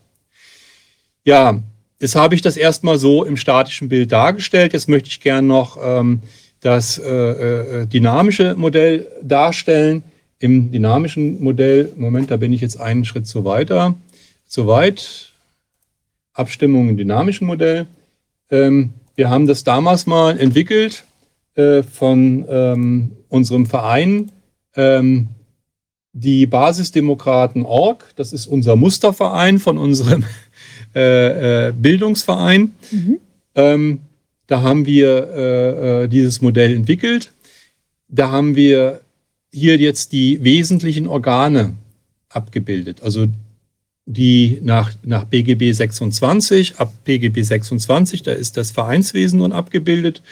Und auch im äh, Parteiengesetz sind die Abstimmungen ein Organ, das höchste und wichtigste Organ für alle Mitglieder. Und das gilt sowohl für das, äh, für das Parteiengesetz als auch für das Vereinswesen. Ähm, dann haben wir damals mal gesagt, okay, wir haben keine hierarchische Gliederung, sondern wir haben alle auf einer Ebene, alle Ortsgruppen. Wir haben dann hier eins bis n Ortsgruppen, also so viele, wie es eben halt in der Bundesrepublik Deutschland dann geben würde. Und ähm, die geben dann ihre Anträge zur Abstimmung hier ein und dann wird hier abgestimmt und dann wird mit dem, mit der Abstimmung, da wird also der Wille der Bevölkerung ausgesprochen. Darüber muss man sich immer in Klaren sein. Das ist der Wille des Souveräns, das Ergebnis der Abstimmung. Und äh, solange die ganze Bevölkerung noch nicht davon ergriffen ist, von so einem System, ist es eben halt nur der Teilwille einer Bevölkerung. Und über diesen, äh, diesen Willen werden dann praktisch alle anderen Organe beauftragt. Und hier haben wir das nochmal symbolisch äh, dargestellt auf die verschiedenen Gebietsebenen oder Gebietsverbände, kommunale Ebene, Landesebene, Bundesebene. Das war das, was ich eben beschrieben habe, dass sich das dann so wellenförmig ausbreitet. Das ist, findet sich dann hier an dieser Stelle wieder. So, hier sind erstmal alle Organe äh, beschrieben. Das sind dann auch solche Weisungen der Urwähler, ja, mhm. wir sind die Urwähler und nicht die Leute, die in den Parlamenten sitzen. Ähm, dann äh, würde ich dann jetzt übergehen zu der Darstellung der Ausschüsse. Die Ausschüsse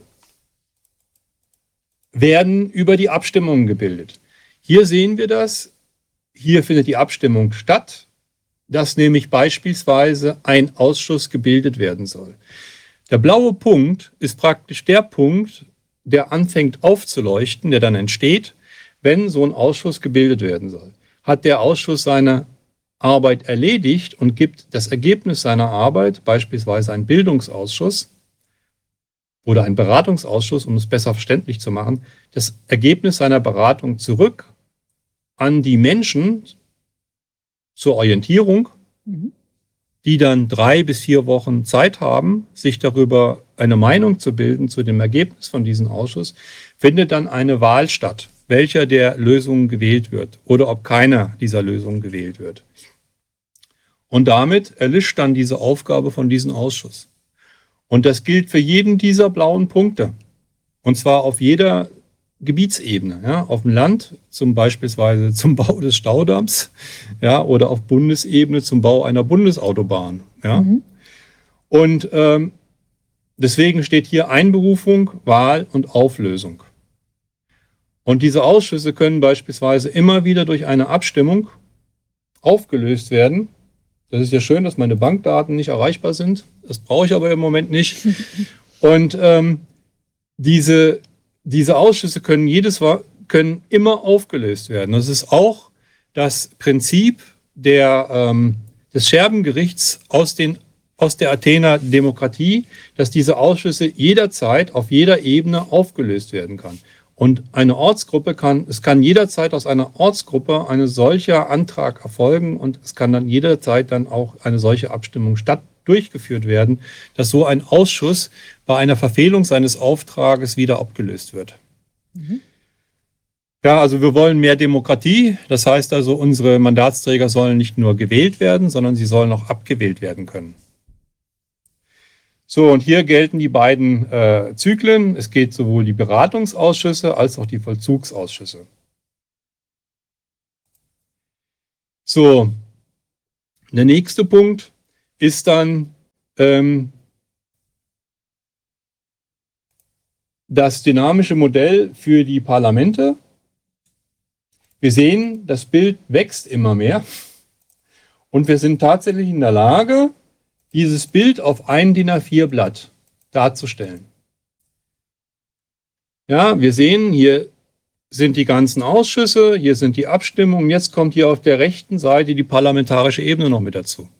Das ist die Schnittstelle, die ich eben beschrieben habe zur parlamentarischen Demokratie. Wir haben hier Stadtparlamente, wir haben Landesparlamente, wir haben den Bundestag. So, und hier sind wir jetzt mal einfach ganz, ganz kühn und wir sagen, wir haben hier diesen kleinen grünen Abdruck. Das sind schon unsere Mandatsträger, die durch ganz gewöhnliche Wahlen in, die, in den Bundestag hineingewählt worden sind. Und diese Mandatsträger haben ein Wahlversprechen abgegeben, dass sie die Abstimmungsergebnisse, so wie sie getroffen werden von der Bevölkerung oder von, der, von den Basisdemokraten, wo ja jedes Bevölkerungsmitglied sich organisieren kann, ähm, da dass, dass diese, diese Abstimmungsergebnisse, dass sie diese äh, übernehmen werden und auch im Bundestag entsprechend vertreten werden.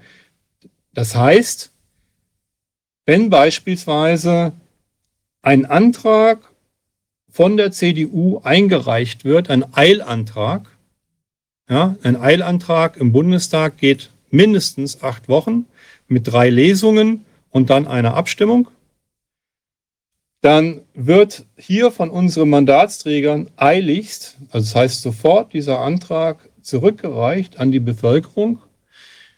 Er landet dann hier bei den Ortsgruppen und da haben die Ortsgruppen dann drei bis vier Wochen Zeit, um darüber zu beraten und dann eine Abstimmung durchzuführen.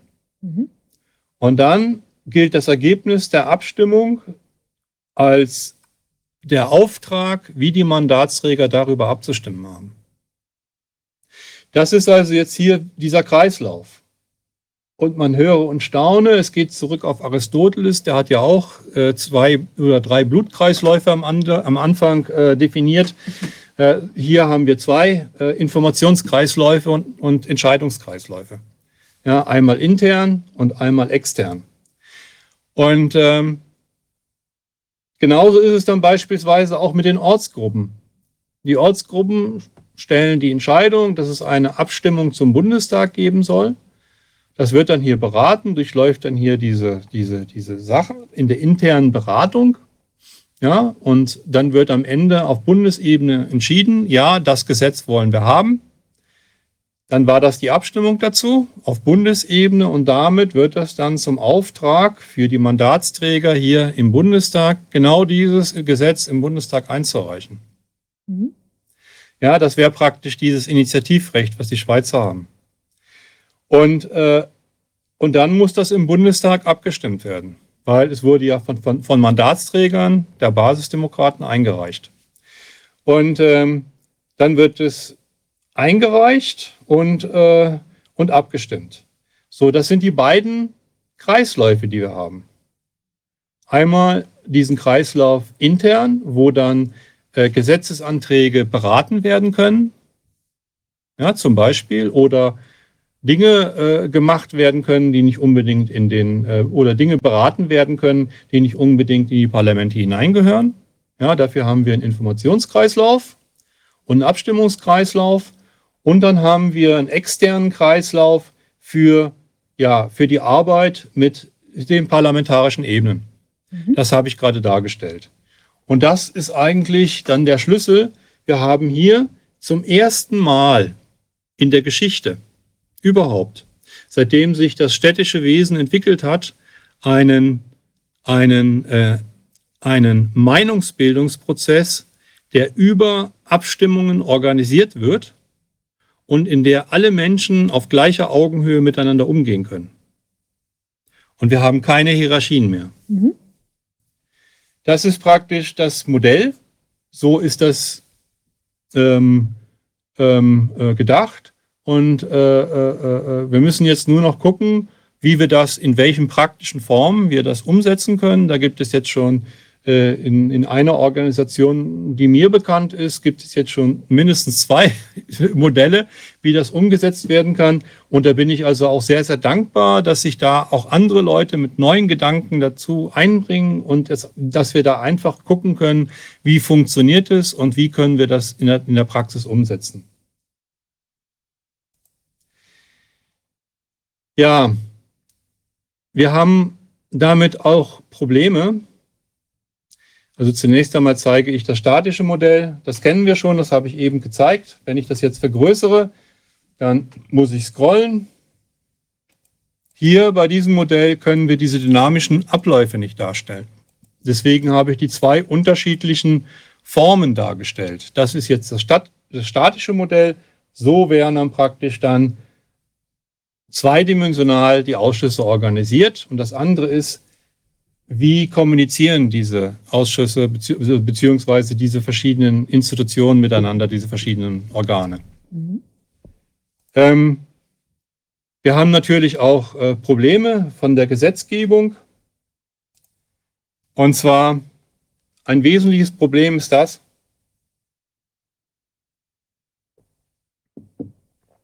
dass Wahlen und Abstimmungen ähm, geheim und nachvollziehbar stattfinden müssen. Das ist mit, aus meiner Sicht, mit reiner Elektronik nicht machbar. Mhm. Weil man hat für jedes Endgerät eine IP-Adresse und ist auch in der Lage, jede, jede Verschlüsselung zu knacken. Also hat man da ein grundsätzliches Problem, wo ähm, der Bundestag oder der Gesetzgeber im Allgemeinen Entscheidungen treffen muss. Und ich kann mir nicht vorstellen, dass die solche Entscheidungen treffen, mit dem es dann möglich ist, den Bundestag im Prinzip in seiner Funktion auszuhebeln. Bestimmt nicht. Und ähm, ich, wir haben dafür dann ein, ein Modell entwickelt ähm, von synchronisierten Mitgliederversammlungen synchronisierte Mitgliederversammlungen. Dazu muss ich etwas, noch etwas einführen. Ähm, in unserem Modell ist es so, dass wir zwingend Abstimmungen und Debatte voneinander zeitlich trennen. Mhm, das, das, muss unbedingt gemacht werden. Ich will das äh, darstellen an einem Beispiel in meiner Jugend, als ich studiert habe. Wenn dann sich das Plenum getroffen hat und da 100 Menschen zusammen waren und einer hat etwas gesagt, dann haben sich mindestens fünf Leute hingestellt, die wollten auch noch was dazu sagen. Und dann zu den fünf Leuten kamen dann jeweils nochmal fünf Leute, die dann zu den, das, was die fünf Leute gesagt haben, dann auch nochmal etwas sagen wollten. Und äh, es ist ein, ein physisches Problem, was wir so nicht bewältigen können. Äh, weil wir da unter Zeitdruck Entscheidungen treffen müssen und die einzelnen Menschen, die etwas gesagt, sagen wollen, äh, dazu nicht ausreichend viel Dinge sagen können.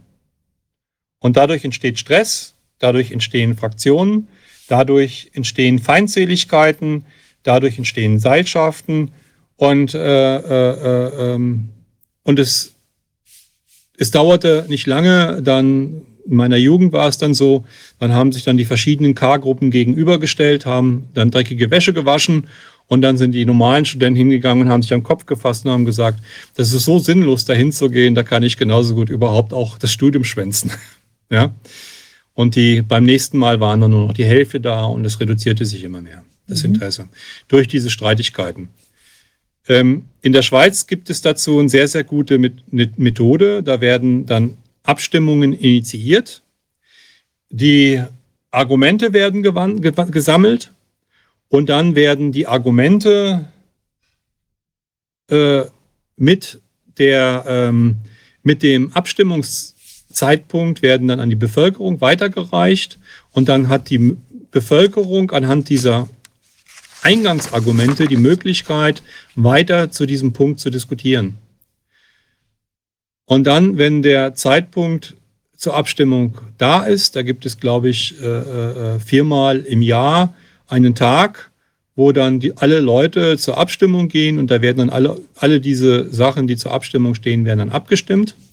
Und das ist da Usus, das steht da für die, für, für, für bis ins Jahr 3000 stehen diese Tage fest. Und ähm, dann werden die abgestimmt. Und damit haben die Schweizer sehr, sehr gute Erfahrungen gemacht. Die haben jetzt das 750. Jahr ihres Bestehens gefeiert. Mhm.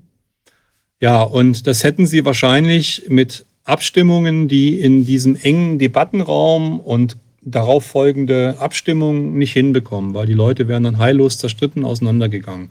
Und das ist auch das, was wir heutzutage überall erleben. Und ich will da keine Organisation nennen. Ich selbst erlebe das auch gerade in einer Organisation. Und ähm, die Dinge, die da, die da stattfinden, die können wir da, da können wir sehr, sehr viel Druck rausnehmen, indem, dass wir Debatte und Abstimmung voneinander zeitlich trennen, so dass die Menschen die Möglichkeit haben, sich aktiv an der Debatte zu beteiligen und dann nach einer gewissen Zeit eine Abstimmung durchzuführen. Und wir haben ermittelt, dass ungefähr drei bis vier Wochen ausreichend ist. Mhm. Das kann man aber noch fassen, je nachdem, ähm, welche Erfahrungen man sammelt. Und, ähm, und wenn die Debatte und die Abstimmung voneinander getrennt sind, dann kann man das so organisieren, dass man synchronisierte Mitgliederversammlungen auf allen Gebietsverbänden organisieren kann an einem ganz gewissen Tag und dass dann die Abstimmungen durchgeführt werden, über die jetzt gerade abgestimmt werden muss. Mhm. Und ich hatte eingangs gesagt, drei bis vier Wochen dauert so eine basisdemokratische Abstimmung. Damit wären wir schneller und besser als der Deutsche Bundestag. Mhm. Und äh, wir könnten damit, mit diesem System, könnten wir relativ schnell auf alle Anträge von anderen Parteien reagieren. Und das würde so funktionieren, dass man synchronisierte Mitgliederversammlungen hat, beispielsweise auf Bundesebene. Das würde dann so aussehen, an einem ganz gewissen Tag liegen alle Abstimmungen, die an dem Tag abgestimmt werden sollen, liegen vor. Die Mitglieder würden zu ihren Ortsgruppen gehen, dann dort wie für eine geheime Abstimmung die Türen verschließen und dann dort alle Abstimmungen durchführen. Für alle Fragen. Und zwar in ihren Ortsgruppen. Das wäre dann praktisch eine Bundesversammlung, die synchronisiert in den Ortsgruppen stattfinden würde.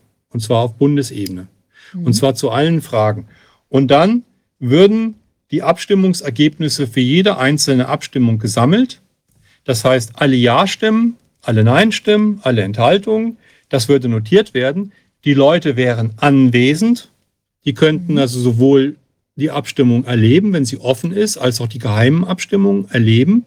Und damit wären sie nachvollziehbar und würden dann damit diesen beiden Punkten geheim und nachvollziehbar erfüllen. Das heißt also, sie wären, äh, äh, äh, ähm, würden nach dem geltenden Gesetz durchgeführt werden können. Und die Abstimmungsergebnisse könnten dann beispielsweise durch die Vorstände der einzelnen Ortsgruppen in ein dafür vorgesehenes Excel-Sheet für die jeweilige Abstimmung eingetragen werden. Und dann könnten dann auf Bundesgebiet von den einzelnen Ortsgruppen das Abstimmungsergebnis errechnet werden. Und die Mitglieder könnten es nachrechnen. Und die Mitglieder könnten auch in jeder Ortsgruppe gucken, ob für diese Abstimmung die richtigen Ergebnisse eingetragen worden sind. Das heißt also, das ist voll transparent, dieses System der verteilten, synchronisierten Mitgliederabstimmungen. Und es würde dem Bundesrecht für Wahlen entsprechen. Und wir könnten damit, falls wir keine Zulassung bekommen für irgendwelche Abstimmungsprogramme, könnten wir es trotzdem machen. Und zwar sogar nach geltendem Gesetz. Mhm.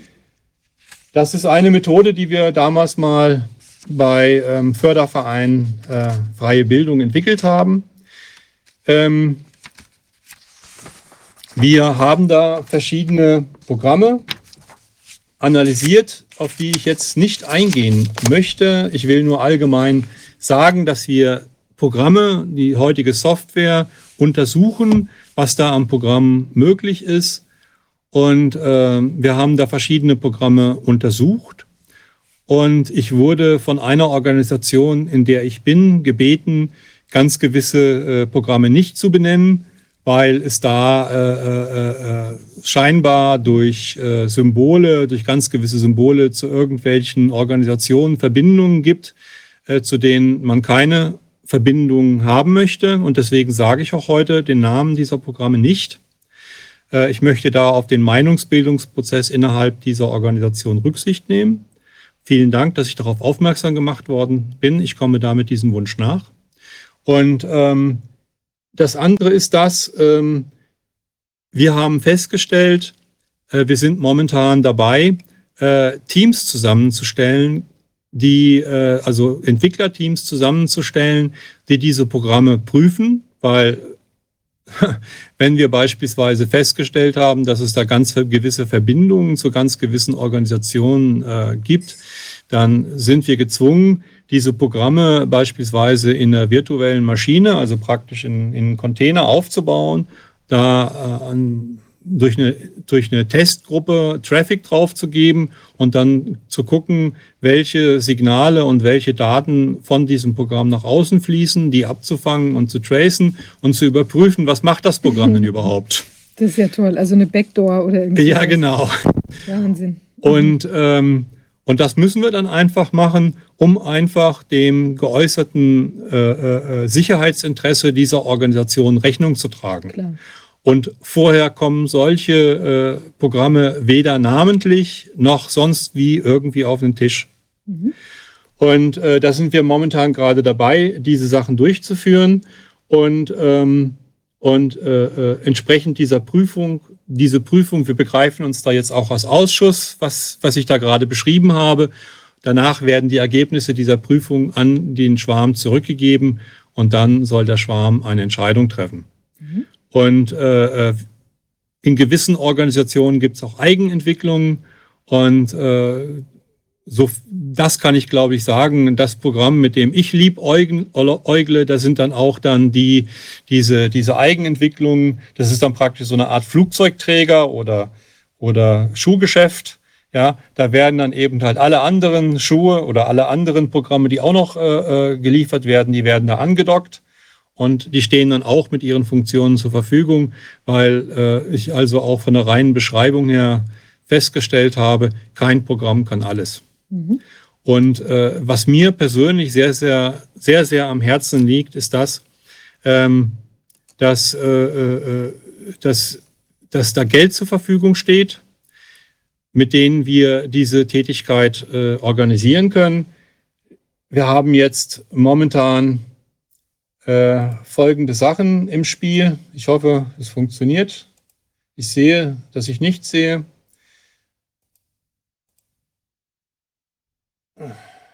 Quatsch. Die Seite scheint zu fehlen. Ah ja, die hat er nicht angenommen. Gut, die habe ich gestern Abend reingespielt. Ähm, doch, da ist was. Ah ja. Aber da entscheidet kein extra Bild. Um das Geld zusammenzubekommen, haben wir dieses Spendenkonto aufgestellt. Da kann sich jetzt jeder die, äh, das äh, reinschreiben. Der Verwendungszweck ist basisdemokratische Volksbildung und Entwicklungen. Ja, also es werden da also dann auch Entwicklungen hoffentlich nicht im allzu reichen Umfang gemacht, weil die sind nämlich unbezahlbar, gerade im Softwarebereich. Ähm, was wir da machen, das kann dann hier angeschaut werden. Ähm, da gibt es ein, ein, ein, äh, eine Internetseite, die schon entsprechende Software einsetzt. Ähm, da kann dann beispielsweise ähm, Abstimmungen können da geschaltet werden auf dieser Software-Seite. Das ist hier die Seite von äh, Abstimmung 21. Da sieht man hier, tun Sie über die Gendersprache abstimmen oder äh, äh, Gerechtigkeit bei Wahlen. Und das Interessante ist das, das ist ein Verein in Hamburg, Abstimmung 21 e.V.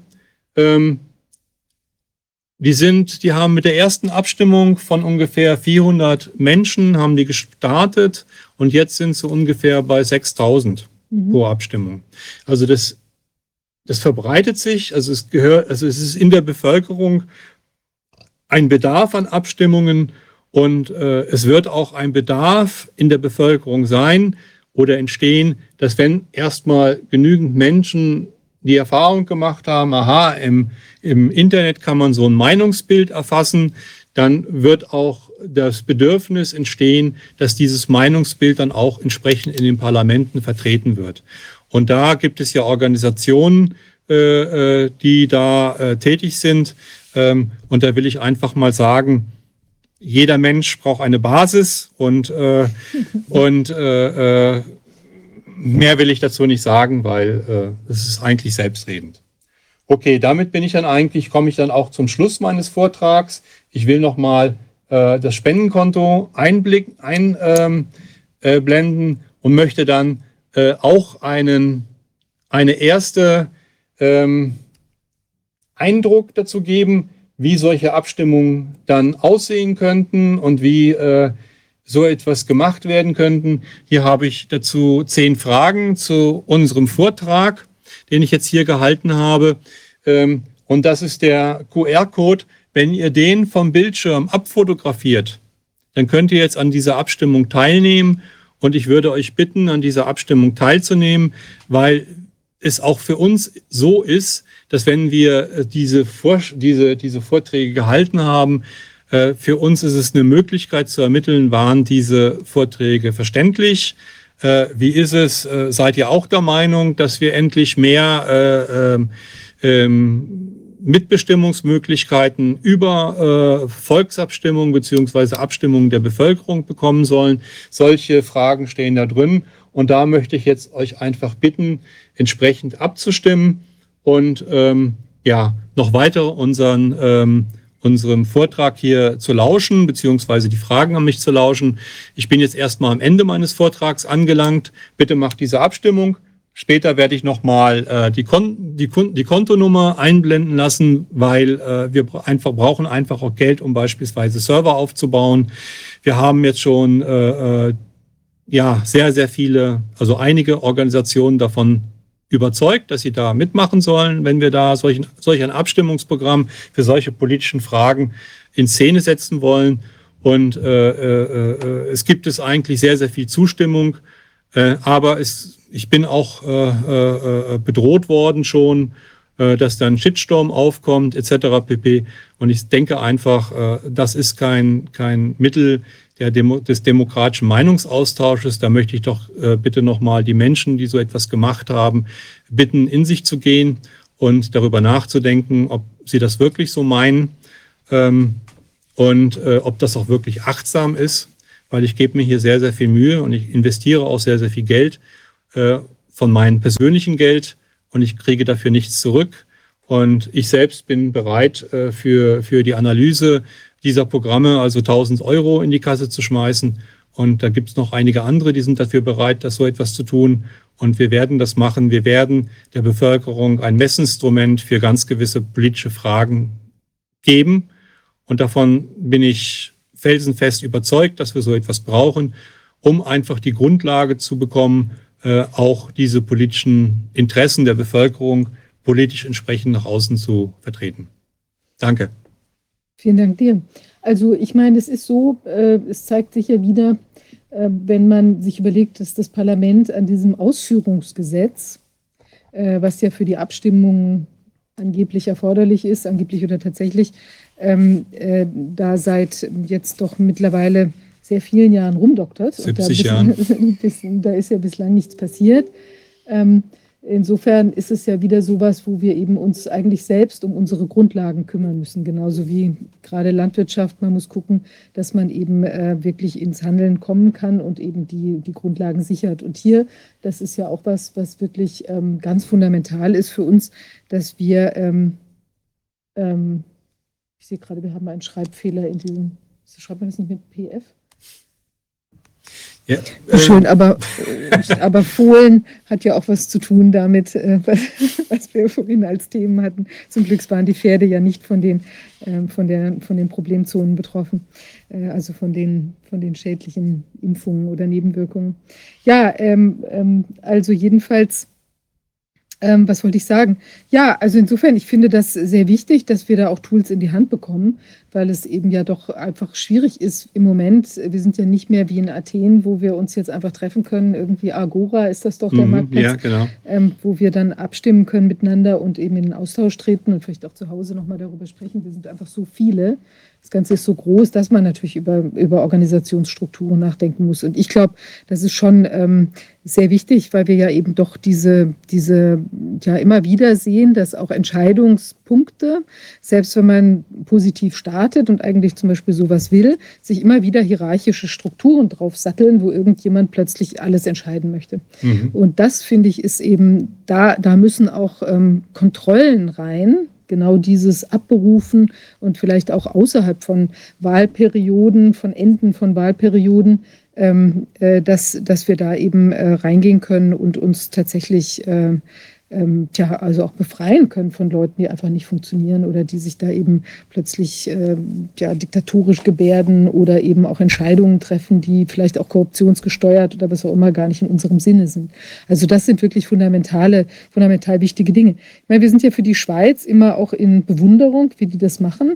Allerdings ist ja da auch wieder das Thema Information ein ganz, ganz wichtiger Punkt. Und wir haben ja jetzt in der Corona-Angelegenheit zum Beispiel gesehen, dass in der Schweiz die Entscheidungen jetzt auch nicht leider so ausgefallen sind, dass die Schweiz gesagt hat, oh, wir erkennen jetzt, das ist hier irgendwie doch alles ein bisschen übertrieben gewesen wir wollen das nicht mehr. Da sind ja auch ein paar Abstimmungen gelaufen in der Zeit und die sind ja dann doch mehrheitlich irgendwie dahinter gestanden. Und das ist eigentlich schade. Ähm, wir bräuchten also noch was, wo, wo im Prinzip bei diesem Weißbuch, das ist ja auch das, was du vorhin angesprochen hast, denke ich auch mit das zwischen, also es werden ja dann die Sachen, die, die Erkenntnisprozesse oder was man erkannt hat, wird ja dann, oder, oder Argumente werden in einem Weißbuch zusammengefasst, dann können die Leute sich damit auseinandersetzen, entsteht nochmal eine politische Diskussion und dann wird darüber abgestimmt zu einem eben festgelegten Zeitpunkt. Aber was natürlich in dieses Weißbuch gerät, hatten wir ja auch Kritik aus der Schweiz, also an ihrem eigenen Weißbuch zu Corona-Fragen, dass sie gesagt haben, das war eben auch nicht ganz objektiv. Also wie verhindert man dann sowas? Da müssten wir ja eigentlich wiederum in der, ja, eben in der Informationsweitergabe oder wer stellt die Fragen? Ähm, beziehungsweise welche Informationen werden mitgeliefert. Also im besten Fall, jetzt wie in dem Modell, klappt das aus dem Ausschuss oder aus dem, dem Entscheidungsbaum selbst heraus. Aber wie könnte man da eventuell eben auch Fehlentwicklungen verhindern? Ja, damit sprichst du das zweite Problem an, nämlich das Eigentumsrecht. Ähm, zunächst einmal alle Meinungen oder alle Analysen oder das Wissen muss gleichgewichtet dargestellt werden. Das ist eine der Grundvoraussetzungen für jede demokratische Entscheidung, mhm. nämlich die gleichgewichtete Darstellung aller Informationen, die vorhanden sind. Und ähm, ja, in einer Gesellschaft, in der drei Familien die gesamte bürgerliche Presse gehört, ja, äh, kann das natürlich nicht geschehen, weil, weil es ist vollkommen klar, dass da äh, äh, diese, diese, das Meinungsbild so nach den Interessen dieser, dieser, dieser Menschen gestaltet wird. Die wollen ganz, die haben ja, es gibt da ein ganz berühmtes Buch, das will ich jetzt mal verklausuliert darstellen. Das nennt sich Kritik der politischen Ökonomie. Und, ähm, und da ist es einfach so, dass da dargestellt wird, dass diejenigen, die, ähm, die das Geld in, Hand, in der Hand haben, einfach auch die Entscheidungen gestalten und auch die Entwicklung der Gesellschaft steuern. Mhm. Und das ist auch heute noch so. Und, äh, und in Wiesbaden, da war es das erste Mal, dass mir da auf einen Vortrag dann jemand entgegenkam und mir dann gesagt haben, aber wie machen wir das denn? Und wie machen wir das, wenn die Bevölkerung da so äh, durch, äh, durch, die, durch, durch diese Medien so beeinflusst wird, dass, dass da einfach verkehrte äh, Entscheidungen zustande kommen. Äh, da habe ich dann den Gedanken angeregt, ja, das ist jetzt das erste Mal, dass wir da über, darüber nachdenken müssen, dass äh, äh, Eigentum verpflichtet. Klar. Ja? Steht ja auch schon. Und, ähm, und das ist, äh, glaube ich, der Artikel 15 im Grundgesetz, dass das Eigentum dem öffentlichen Wohl dienen muss. Und dass da durch die Gesetze entschieden werden muss, dass äh, äh, äh, und durch den Gesetzgeber entschieden werden muss, wie dieses Gemeinwohl gestaltet wird.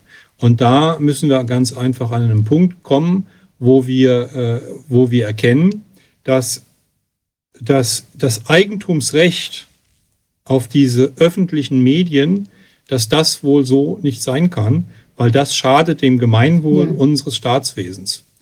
Und, ähm, und da werden dann einzig und allein die Interessen dieser wohlhabenden Familien vertreten und das müssen wir ändern. Und, äh, und damit sind wir praktisch drin in der Diskussion, äh, über das Eigentumsrecht und viele Leute werden jetzt sagen, die mich kennen, na, wir haben doch schon immer gewusst, dass du ein Linker bist. Ja, ja, ich bin ein Linker, ich gehöre zur Freien Linken auch, ja. Und die interessieren sich auch sehr, sehr wohl für dieses äh, basisdemokratische Modell, weil äh, das ein Modell ist, mit dem wir im Prinzip Produktion und Verteilung ähm, in die Hand der Bevölkerung legen könnten und dann nach einer entsprechenden, wie soll ich das ausdrücken, nach einer entsprechenden ähm, Vergesellschaftlichung gewisser, gewissen, von gewissen Eigentum, dann also auch tatsächlich als Bevölkerung Produktion und Verteilung, also in beiden Teilen der Produktion selbst gestalten können und selbst darüber entscheiden können, wie es gemacht wird. Mhm. Und von daher äh, dieses basisdemokratische Modell eröffnet die Entwicklung auch über andere Dinge nachzudenken. Auch über Dinge nachzudenken, wie es beispielsweise ist, äh, wie wir eine gleichgewichtete Berichterstattung zu allen Informationen hinbekommen.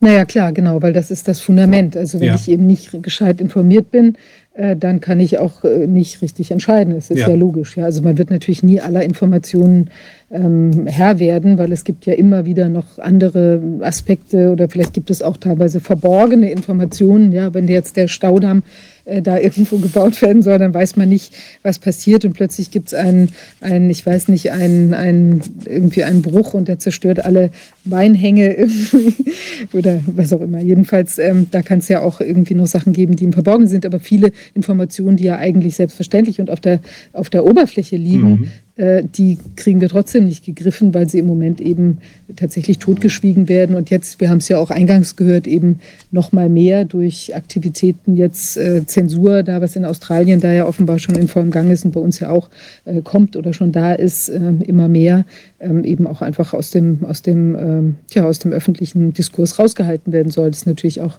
klar, weil die eben gefährlich ist und genau solche Fragestellungen auch hat, weil man natürlich auch sagen wird, wenn jetzt die Leute erkennen, also noch mehr erkennen, diese jetzt klicken, Klickenmedien, sagen wir mal so, äh, die informieren uns nicht richtig, werden nicht mehr konsumiert. Da stecken ja auch wirtschaftliche Interessen dahinter, ist ja klar. Ja. Ja. Also das ist schon Stelle, sehr wichtig. Mhm. An der Stelle kann ich nur sagen, ich bin hier in Berlin und ich wurde angerufen und da wurde mir dann gesagt, ey, wir haben Dante, du musst jetzt unbedingt heute Abend, also heute Abend, heute, dann werde ich ja auch nochmal drüber Bescheid sagen, wer das dann ist. Ähm, und ich will jetzt die Namen nicht nennen. Da gibt es Leute, die sind jetzt dabei, in verschiedenen Städten geldlose Systeme aufzubauen. Das heißt also, eine Selbstversorgung zu organisieren, die nicht mit diesem Fiat-Geld organisiert wird. Mhm. Und das halte ich für eine sehr, sehr wichtige Entwicklung, weil eins weiß ich also ganz gewiss, die wirtschaftliche Unabhängigkeit ist der kleine Bruder der politischen Freiheit. Und das müssen wir unbedingt machen, darüber müssen wir reden.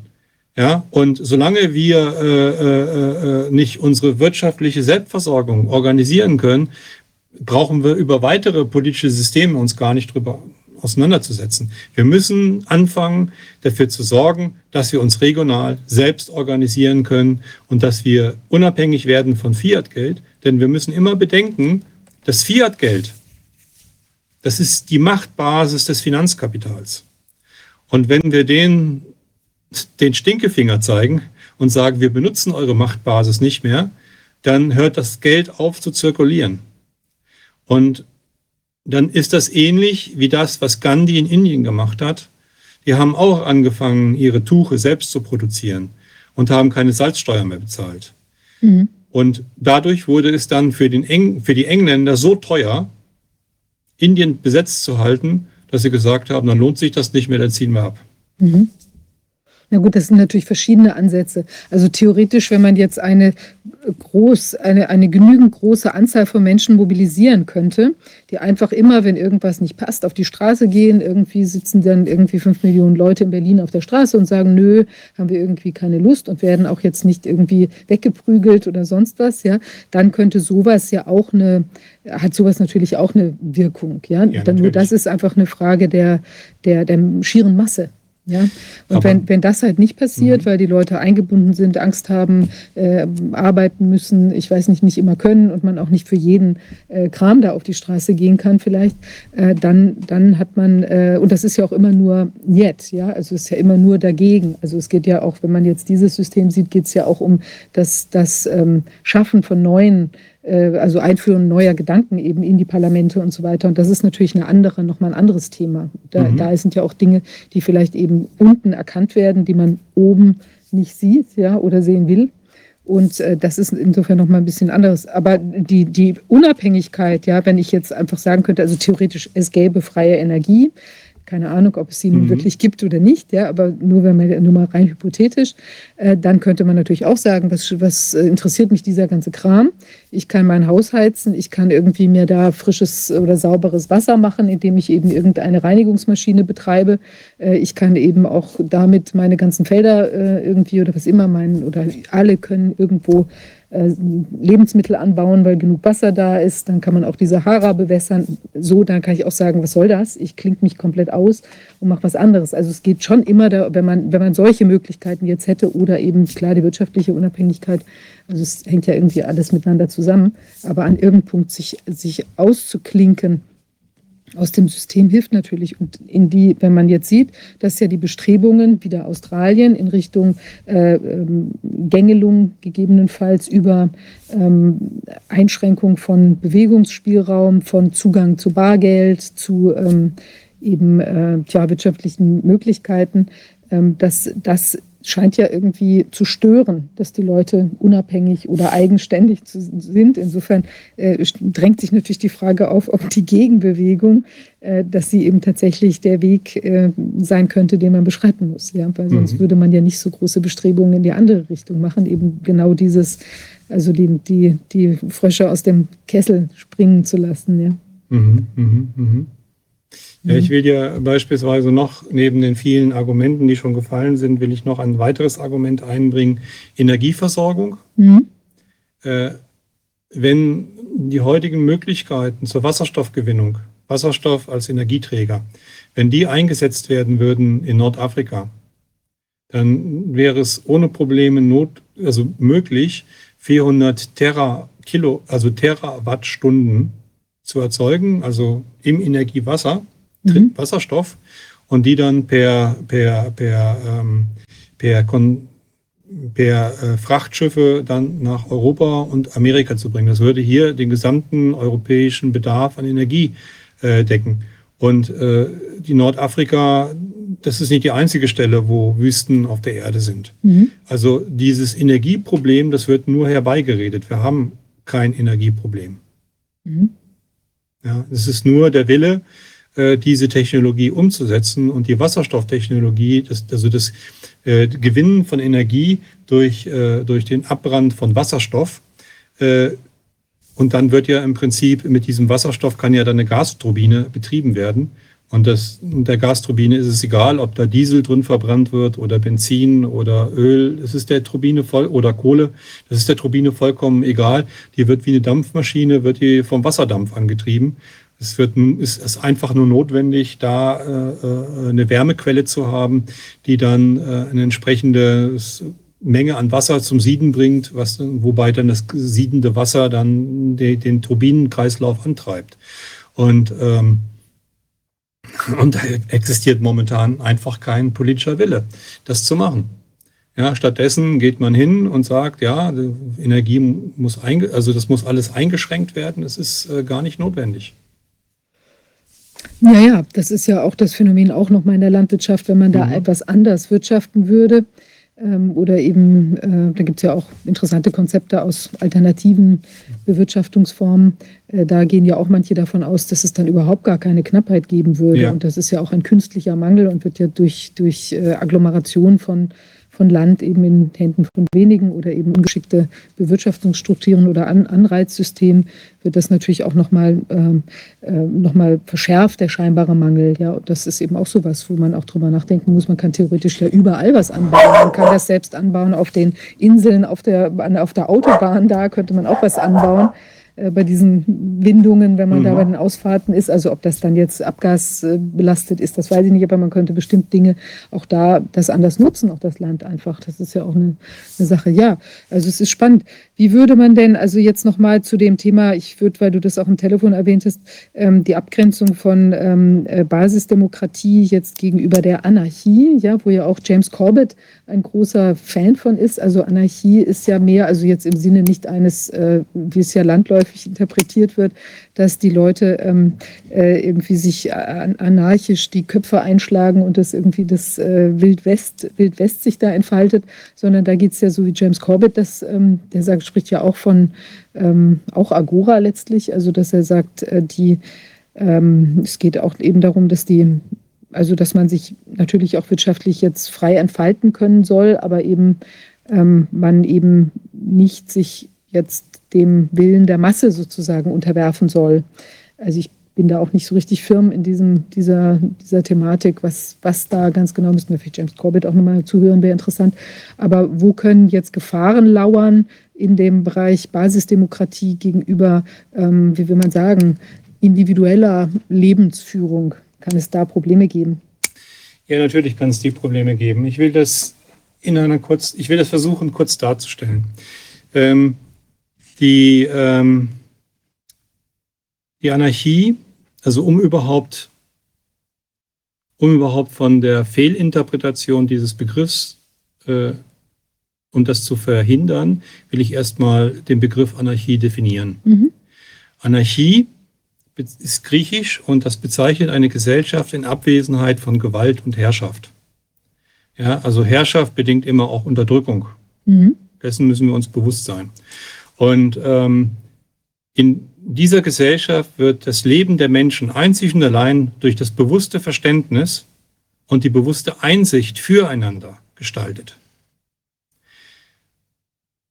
Aus dieser Folge, das ist übrigens dieselbe Definition, so wie auch äh, der frühere Liberalismus während der Französischen Revolution äh, definiert worden ist. Mhm.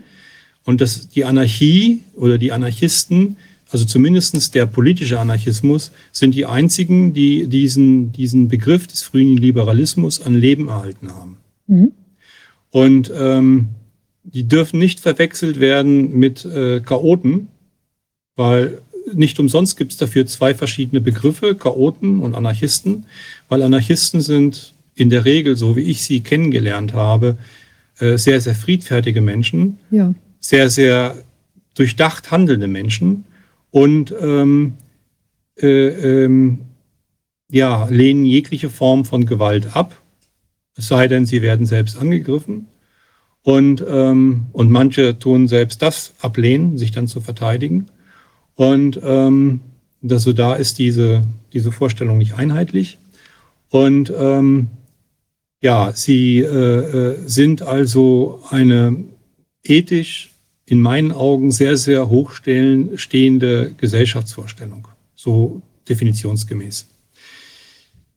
In der Folge sagen die Anarchisten, Mehrheitsherrschaften, also eine Mehrheitsentscheidung, ist eine Mehrheitendiktatur. Da herrscht eine Mehrheit über eine Minderheit und zwingt das Individuum zur Unterwerfung. Und deswegen sagen sie Mehrheitendiktatur. Das lässt sich aber ganz leicht aus diesem Begriff ableiten. Mhm. Und ähm, das System, was ich eben vorgestellt habe, da habe ich gesagt, es ist ohne Hierarchien. Ja, und da wird jeder, jeder Anarchist wird das verstanden haben. Berührt sich. Ist eigentlich, Die fangen dann an zu jubilieren. Mhm ist eigentlich vielleicht der Übergang, vielleicht ist das, was dann in der Anarchie funktioniert, ist, wenn die Leute schon einen solchen Reifegrad erlangt haben, dass es eben gar nicht mehr solcher äh, Strukturen bedarf, sondern man kann eben einfach aus dem, aus dem selbstverständlichen Respekt vor dem anderen Menschen, vor der Natur und so weiter eben und ohne jetzt äh, sich persönlich bereichern zu wollen, ähm, dann eben in dieser Form miteinander funktionieren. Das ist ja wahrscheinlich genau das. Und unsere Gruppe, die äh, Förderverein Freie Bildung, wir wir haben uns sehr, sehr intensiv mit diesem Begriff des politischen Anarchismus auseinandergesetzt. Und, ähm, und da an der Stelle haben wir festgestellt, dass wenn wir eine Basisdemokratie ohne Herrschaft und mit diesen ganzen Sachen aufbauen, so wie wir das gerade gesagt haben, Zurückbeorderkeit aller Mandatsträger, mhm. sofort, mhm. durch Abstimmung, anarchistisches Prinzip. Äh, die äh, jederzeitige äh, Rechenschaftspflicht der Mandatsträger, mhm. ein anarchistisches Prinzip.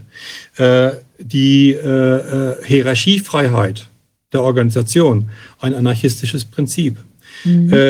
die ähm, die jederzeitige Wählbarkeit neuer, anderer Mandatsträger mhm. in, in Ersatz zu denen, die abgewählt worden sind ein anarchistisches Prinzip. Äh, und vor allen Dingen, dass die Mandatsträger keinerlei Entscheidungsbefugnisse haben. Mhm. Die vertreten nach außen hin nur das, was die Mehrheit ihnen auf den Weg gegeben hat.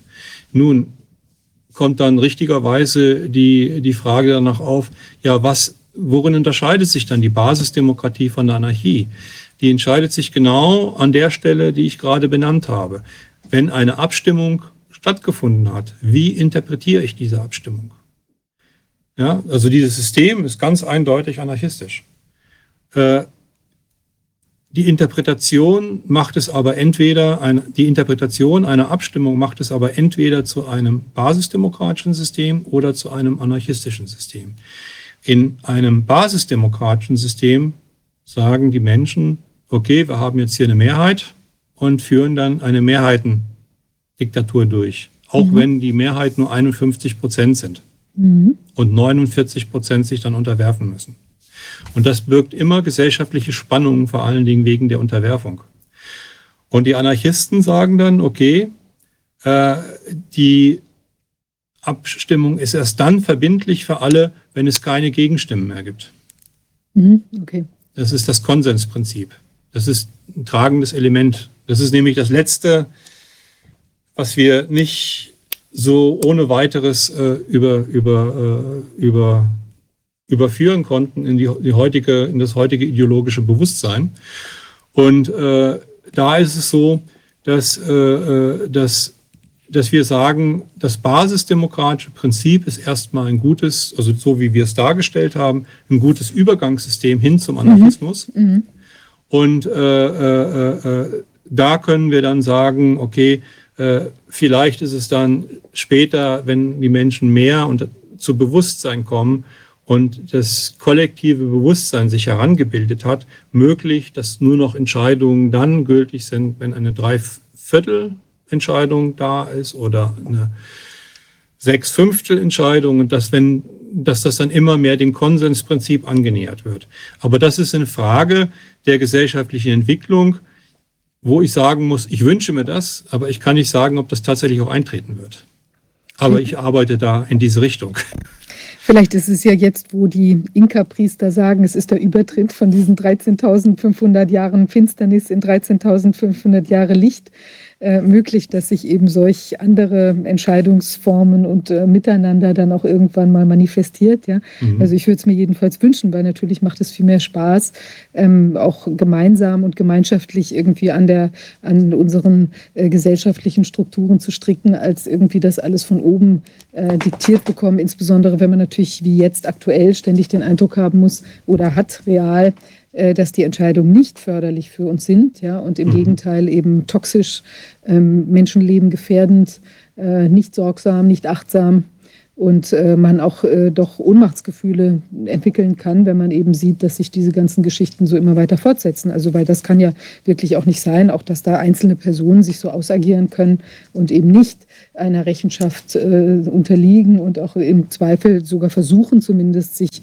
äh, aus der Verantwortung zu stehlen. Ja? Also ich denke, dass es jetzt hier letztendlich nicht gelingen wird mhm. weil das Ding zu groß ist. Aber ähm, das ist ja trotzdem das Bestreben und das ist, ist ja auch nicht tolerierbar, also auch für, mhm. uns, für uns Menschen. Weil ich finde eben auch genau das, was du vorhin sagtest, also die Gleichwürdigkeit eines jeden Menschen, das ist ja in unserem Grund, Grundgesetz verbürgt und das versteht sich eigentlich, auch wenn man es mal ganz ehrlich sagt, von selbst. Ja. Also ist doch, ist doch ganz klar, dass jeder Mensch äh, wertvoll ist und, ähm, und auch, wo du vorhin meintest, diese, ähm, ja, diese ringförmige Wellenentwicklung ja auch wieder mit Rupert Sheldrake, der Wurf ins morphogenetische Feld. Also jeder kann einen Gedanken in die Welt setzen, der sich dann eben auch ähm, ja, plötzlich zu einer Welle entwickelt und ganz viele Menschen erfasst.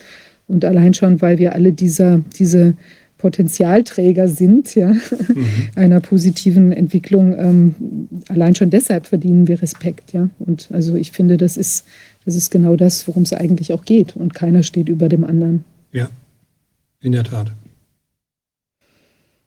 Ja. Ich arbeite dran. Und ich finde immer mehr Menschen, die mit mir dran arbeiten. Und das ist das Schöne an dieser Arbeit. Sehr gut. Ja, ich hoffe, dass es weiter in diese Richtung läuft. Ja, Dante, toll, dass du uns diese Anregungen heute gegeben hast. Ich hoffe, dass es sich weiter ja. positiv entwickelt. Und ich finde auch wichtig, wir brauchen natürlich eben angesichts der äh, Lage, dass wir da nicht alle auf einem Marktplatz zusammensitzen können, eben auch Tools. Und auch ähm, nochmal der Punkt, eben diese, natürlich ist das schwierig, alles das, auch, auch das Netz und die sozialen Medien. Aber ich finde, man muss auch wirklich groß, also auch, also ich empfinde große Dankbarkeit auch dafür, dass das jetzt, ähm, aus was für Gründen auch immer es entstanden ist, ja aber dass uns diese, diese sozialen Netzwerke jetzt auch die Möglichkeiten gegeben haben, uns überhaupt auch äh, bundesweit, weltweit überhaupt in dieser Form zu vernetzen und auch die Informationen nach außen zu tragen, weil das wäre ja gar nicht möglich gewesen. Also ja. in dieser Schnelligkeit auch, ja, wenn man jetzt nochmal an irgendwelche Flugblätterverteilung oder sowas denkt, das ist ja alles äh, schön und gut, aber es ist ja auch mit einem noch viel größeren Kostenaufwand verbunden und auch organisatorisch schwierig und wie erreicht man dann die Leute und so konnte man ja auch immer, kann ja auch nicht kurzfristig zu allen Themen irgendwelche äh, Flugblätter entwickeln, ja, sondern es war eben total wichtig, dass es diese ganzen Kanäle gab, gibt, Telegram und so weiter, wo ich eben ganz schnell sehen kann, okay, zack, zack, zack, hier gibt es was Neues. Und das war eben für uns, glaube ich, alle auch in dieser ja, Bewusstwerdung auch darüber, was, was läuft in Deutschland und auch weltweit, war das essentiell.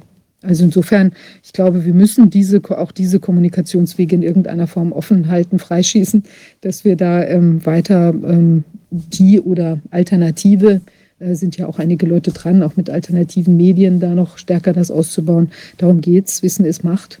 Und ähm, und ja, Zugang, das, das zu erhalten, sodass wir da eben auch weiter an diesem Öffnungskurs arbeiten können. Ja. Naja, vielen Dank dir. Ja, ich habe zu danken, dass ich das hier in so schöner Runde darstellen durfte. Danke. Ja, danke dir. Ja, wir sind am Ende der Sitzung angekommen. Ähm, es ist, äh, ja, der Abend geht hier schon langsam oder der bricht langsam an. Ähm, so, das wird ein bisschen dunkler, sieht jedenfalls so etwas aus. Ähm, ja, ähm, vielen Dank fürs Zuschauen. Wie ihr wisst, sind auch wir für unsere Tätigkeit auf die Unterstützung angewiesen, damit wir hier die, ähm, ja, die, äh, wie will man sagen, die, die, die Verwaltungsdinge und so weiter oder technischen äh, Leistungen auch finanzieren können. Ähm, wie ich auch schon mehrfach betont habe, ich bekomme hier nichts für die Tätigkeit. Und ähm, ja, würde mich freuen, wenn die Arbeit weiterhin unterstützt würde, sodass wir die Arbeit fortsetzen können. Ich glaube, es kommen noch ähm, spannende Zeiten auf uns zu und es ist wichtig, dass auch dieser Kanal, die Stimme dieses Kanales offen bleibt. In diesem Sinne, ich wünsche allen einen erfreulichen Abend und ein ähm, ersprießliches Wochenende und wir sehen uns dann in der nächsten Woche wieder. Bis dahin. Tschüss.